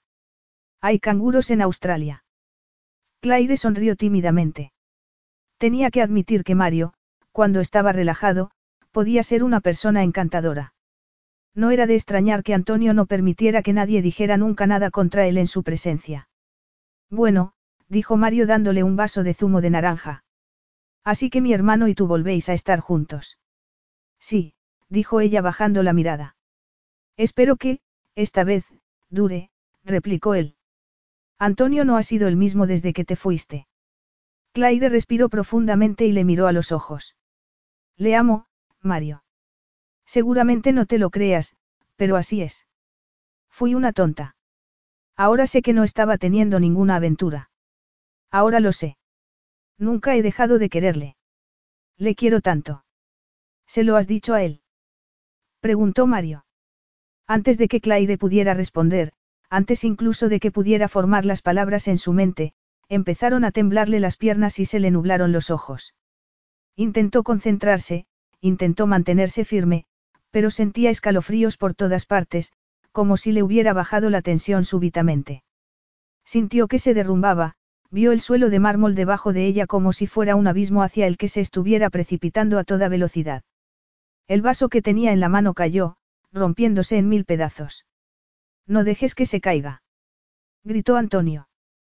Pero, si Mario fue capaz de hacerlo, no lo supo. Se despertó en una habitación oscura. Tenía un paño caliente en la frente. ¿Qué pasa? Preguntó desorientada. ¿Dónde estoy? Te has golpeado la cabeza, cara, dijo Antonio visiblemente preocupado. He pedido una ambulancia para llevarte al hospital enseguida. Quiero que te miren por rayos 10. No veía bien. La voz de Antonio parecía proceder de un lugar muy lejano. Le dolía terriblemente la cabeza. Tenía la garganta reseca. Al intentar respirar, oyó el ruido de las sirenas en el exterior. Mientras la metían en la ambulancia por la puerta de atrás, se dio la vuelta y vio que Antonio tenía la cara completamente pálida. No hace falta que vengas conmigo, le dijo. Tienes que quedarte con tu madre. ¿Cómo está? De momento, bien, respondió tomándole la mano. Ha preguntado por ti. Por mí. Repitió ella sorprendida. Ella, sabe que estoy aquí. Le dije que estábamos juntos otra vez, respondió Antonio. Creo que quiere pedirte disculpas antes de despedirse. A pesar de su debilidad, a pesar de sentir que estaba a punto de desmayarse de nuevo, a Claire se le contrajo el corazón. Dile, murmuró desvaneciéndose. Dile que me espere. Lo haré, no te preocupes, dijo Antonio dándole un suave beso en la frente. Cómele. Claire distinguió la voz de Antonio preguntando cómo estaba. Le respondió otra persona, seguramente un doctor, aunque no pudo entenderle bien. Conmoción mínimo, UM, Manon tuyo, leí incinta. ¿Desde cuándo? Preguntó Antonio, esa vez en inglés. Claire sintió como si pequeñas pompas de aire hubieran empezado a revolotear en el interior de su cuerpo. Estaba confirmado. Estaba embarazada. Dos semanas, respondió el doctor en inglés. Tal vez tres. Los cambios hormonales le han afectado. Algunas mujeres son más sensibles que otras en esta fase. Pero no se preocupe. Si descansa adecuadamente, en unos días estará como nueva. He echado un vistazo a los archivos. Habrá que hacerle un seguimiento exhaustivo, dado lo que pasó la primera vez. Pero no hay peligro ninguno. En los cinco últimos años la tecnología médica ha evolucionado mucho. Tendrá una gestación segura. Claire no cabía en sí de gozo. Si el médico tenía razón, si todo salía bien, en unos meses estaría sosteniendo a su bebé en brazos. Estaría vivo. Para ella, era prácticamente un milagro maravilloso. Gracias, dijo Antonio emocionado. Quiero decir, gracias. De nada. Siento lo de su madre. Quizá, si le dice que va a ser abuela, la ayudará mucho. Sí, puede que tenga razón, respondió Antonio. Y gracias otra vez, ha sido muy amable. Se lo agradezco sinceramente. Claire esperó a que los pasos del médico se perdieran en la distancia para abrir los ojos. Antonio la estaba mirando fijamente. Cara, dijo con ternura. Las buenas noticias son que no tienes ninguna fractura en la cabeza. No te ha pasado nada. ¿Y? ¿Y las malas? Bueno, no creo que sean malas precisamente, respondió sonriendo. El médico que se ha encargado de ti ha dicho que estás embarazada. Te hizo un análisis de sangre rutinario y, dio positivo. Estás embarazada. El rostro de Claire se llenó de lágrimas. Antonio se apresuró a tomar un pañuelo de uno de los cajones para secárselas. Y pensar que me estaba preocupando por la pildora, comentó Antonio. Yo también, dijo ella. Estaba a punto de llamar a mi ginecólogo para concertar una cita cuando me di cuenta de que tenía dos días de retraso. Decidí esperar, por si acaso. ¿Y tenías pensado decírmelo? Claro. No pensarás que. Me lo habría tenido merecido. No he sido precisamente el mejor marido del mundo. Yo tampoco he sido la mejor esposa del mundo, replicó ella avergonzada. Antonio tomó sus manos y las besó delicadamente. No sabes lo contento que estoy, dijo él. Vamos a tener un bebé, no podría haber nada más maravilloso. Ni siquiera asegurarte la herencia. Preguntó ella. Esto nunca ha sido por la herencia. Te quiero, Ilmio Amato uno. He sido tan tonto que no me he dado cuenta hasta ahora. Fui demasiado orgulloso como para aceptar que amaba a una mujer que me había abandonado. Debería haber luchado por ti. Ahora lo sé. Debería haber hecho todo lo posible para que regresaras. Yo también te quiero, dijo abrazándole llena de alegría. Yo también he sido una tonta. No puedo creer que fuera capaz de dejarte. Fui una inmadura. Cara, dijo Antonio, acariciándole la espalda. Estabas dolida. Perder a Isabella fue, se detuvo, dominado por la tristeza. Fue como si nos hubieran encerrado en un mundo oscuro lleno de dolor y amargura. Había gente que dependía de mí, pero yo debería haberme preocupado por ti antes que por nadie. Ahora es fácil darse cuenta, pero entonces no pude. No pude soportar la idea de haberte dejado embarazada y no haberte apoyado. Y cuando Isabella, yo sentí, sentí que había sido culpa mía. Has dicho su nombre, dijo Claire sorprendida. Has dicho su nombre dos veces. He intentado pronunciarlo muchas veces, pero, siempre que lo intentaba, algo me oprimía la garganta hasta dejarme sin respiración. Claire le dio un beso y le abrazó para que pudiera desahogarse. Pasó mucho tiempo antes de que alguno de los dos fuera capaz de hablar, pero, cuando finalmente le miró a los ojos, enrojecidos, se sintió, por primera vez en cinco años, verdaderamente feliz. Mi madre desearía disculparse contigo personalmente, dijo Antonio. Pensó que estaba haciendo lo correcto. Pensó que ya no me querías. Por eso te dio el dinero, para ayudarte a empezar de nuevo. Espero que puedas perdonarla. Ya sé que es muy difícil. Sé por experiencia lo difícil que es. Claro que lo haré, sonrió Claire. Y tú también debes hacerlo. No quiero que nada malo enturbie esta felicidad. No después de lo que nos ha costado. Soy el hombre más afortunado de este mundo, sonrió él dándole un beso. Estar contigo otra vez, esperando un bebé, formando una familia, es como estar en el cielo. Hablando de familia. No deberías ir con los tuyos un rato para ver cómo están. Los míos están aquí. Mi familia está aquí. Y no voy a separarme de vosotros nunca más. Fin.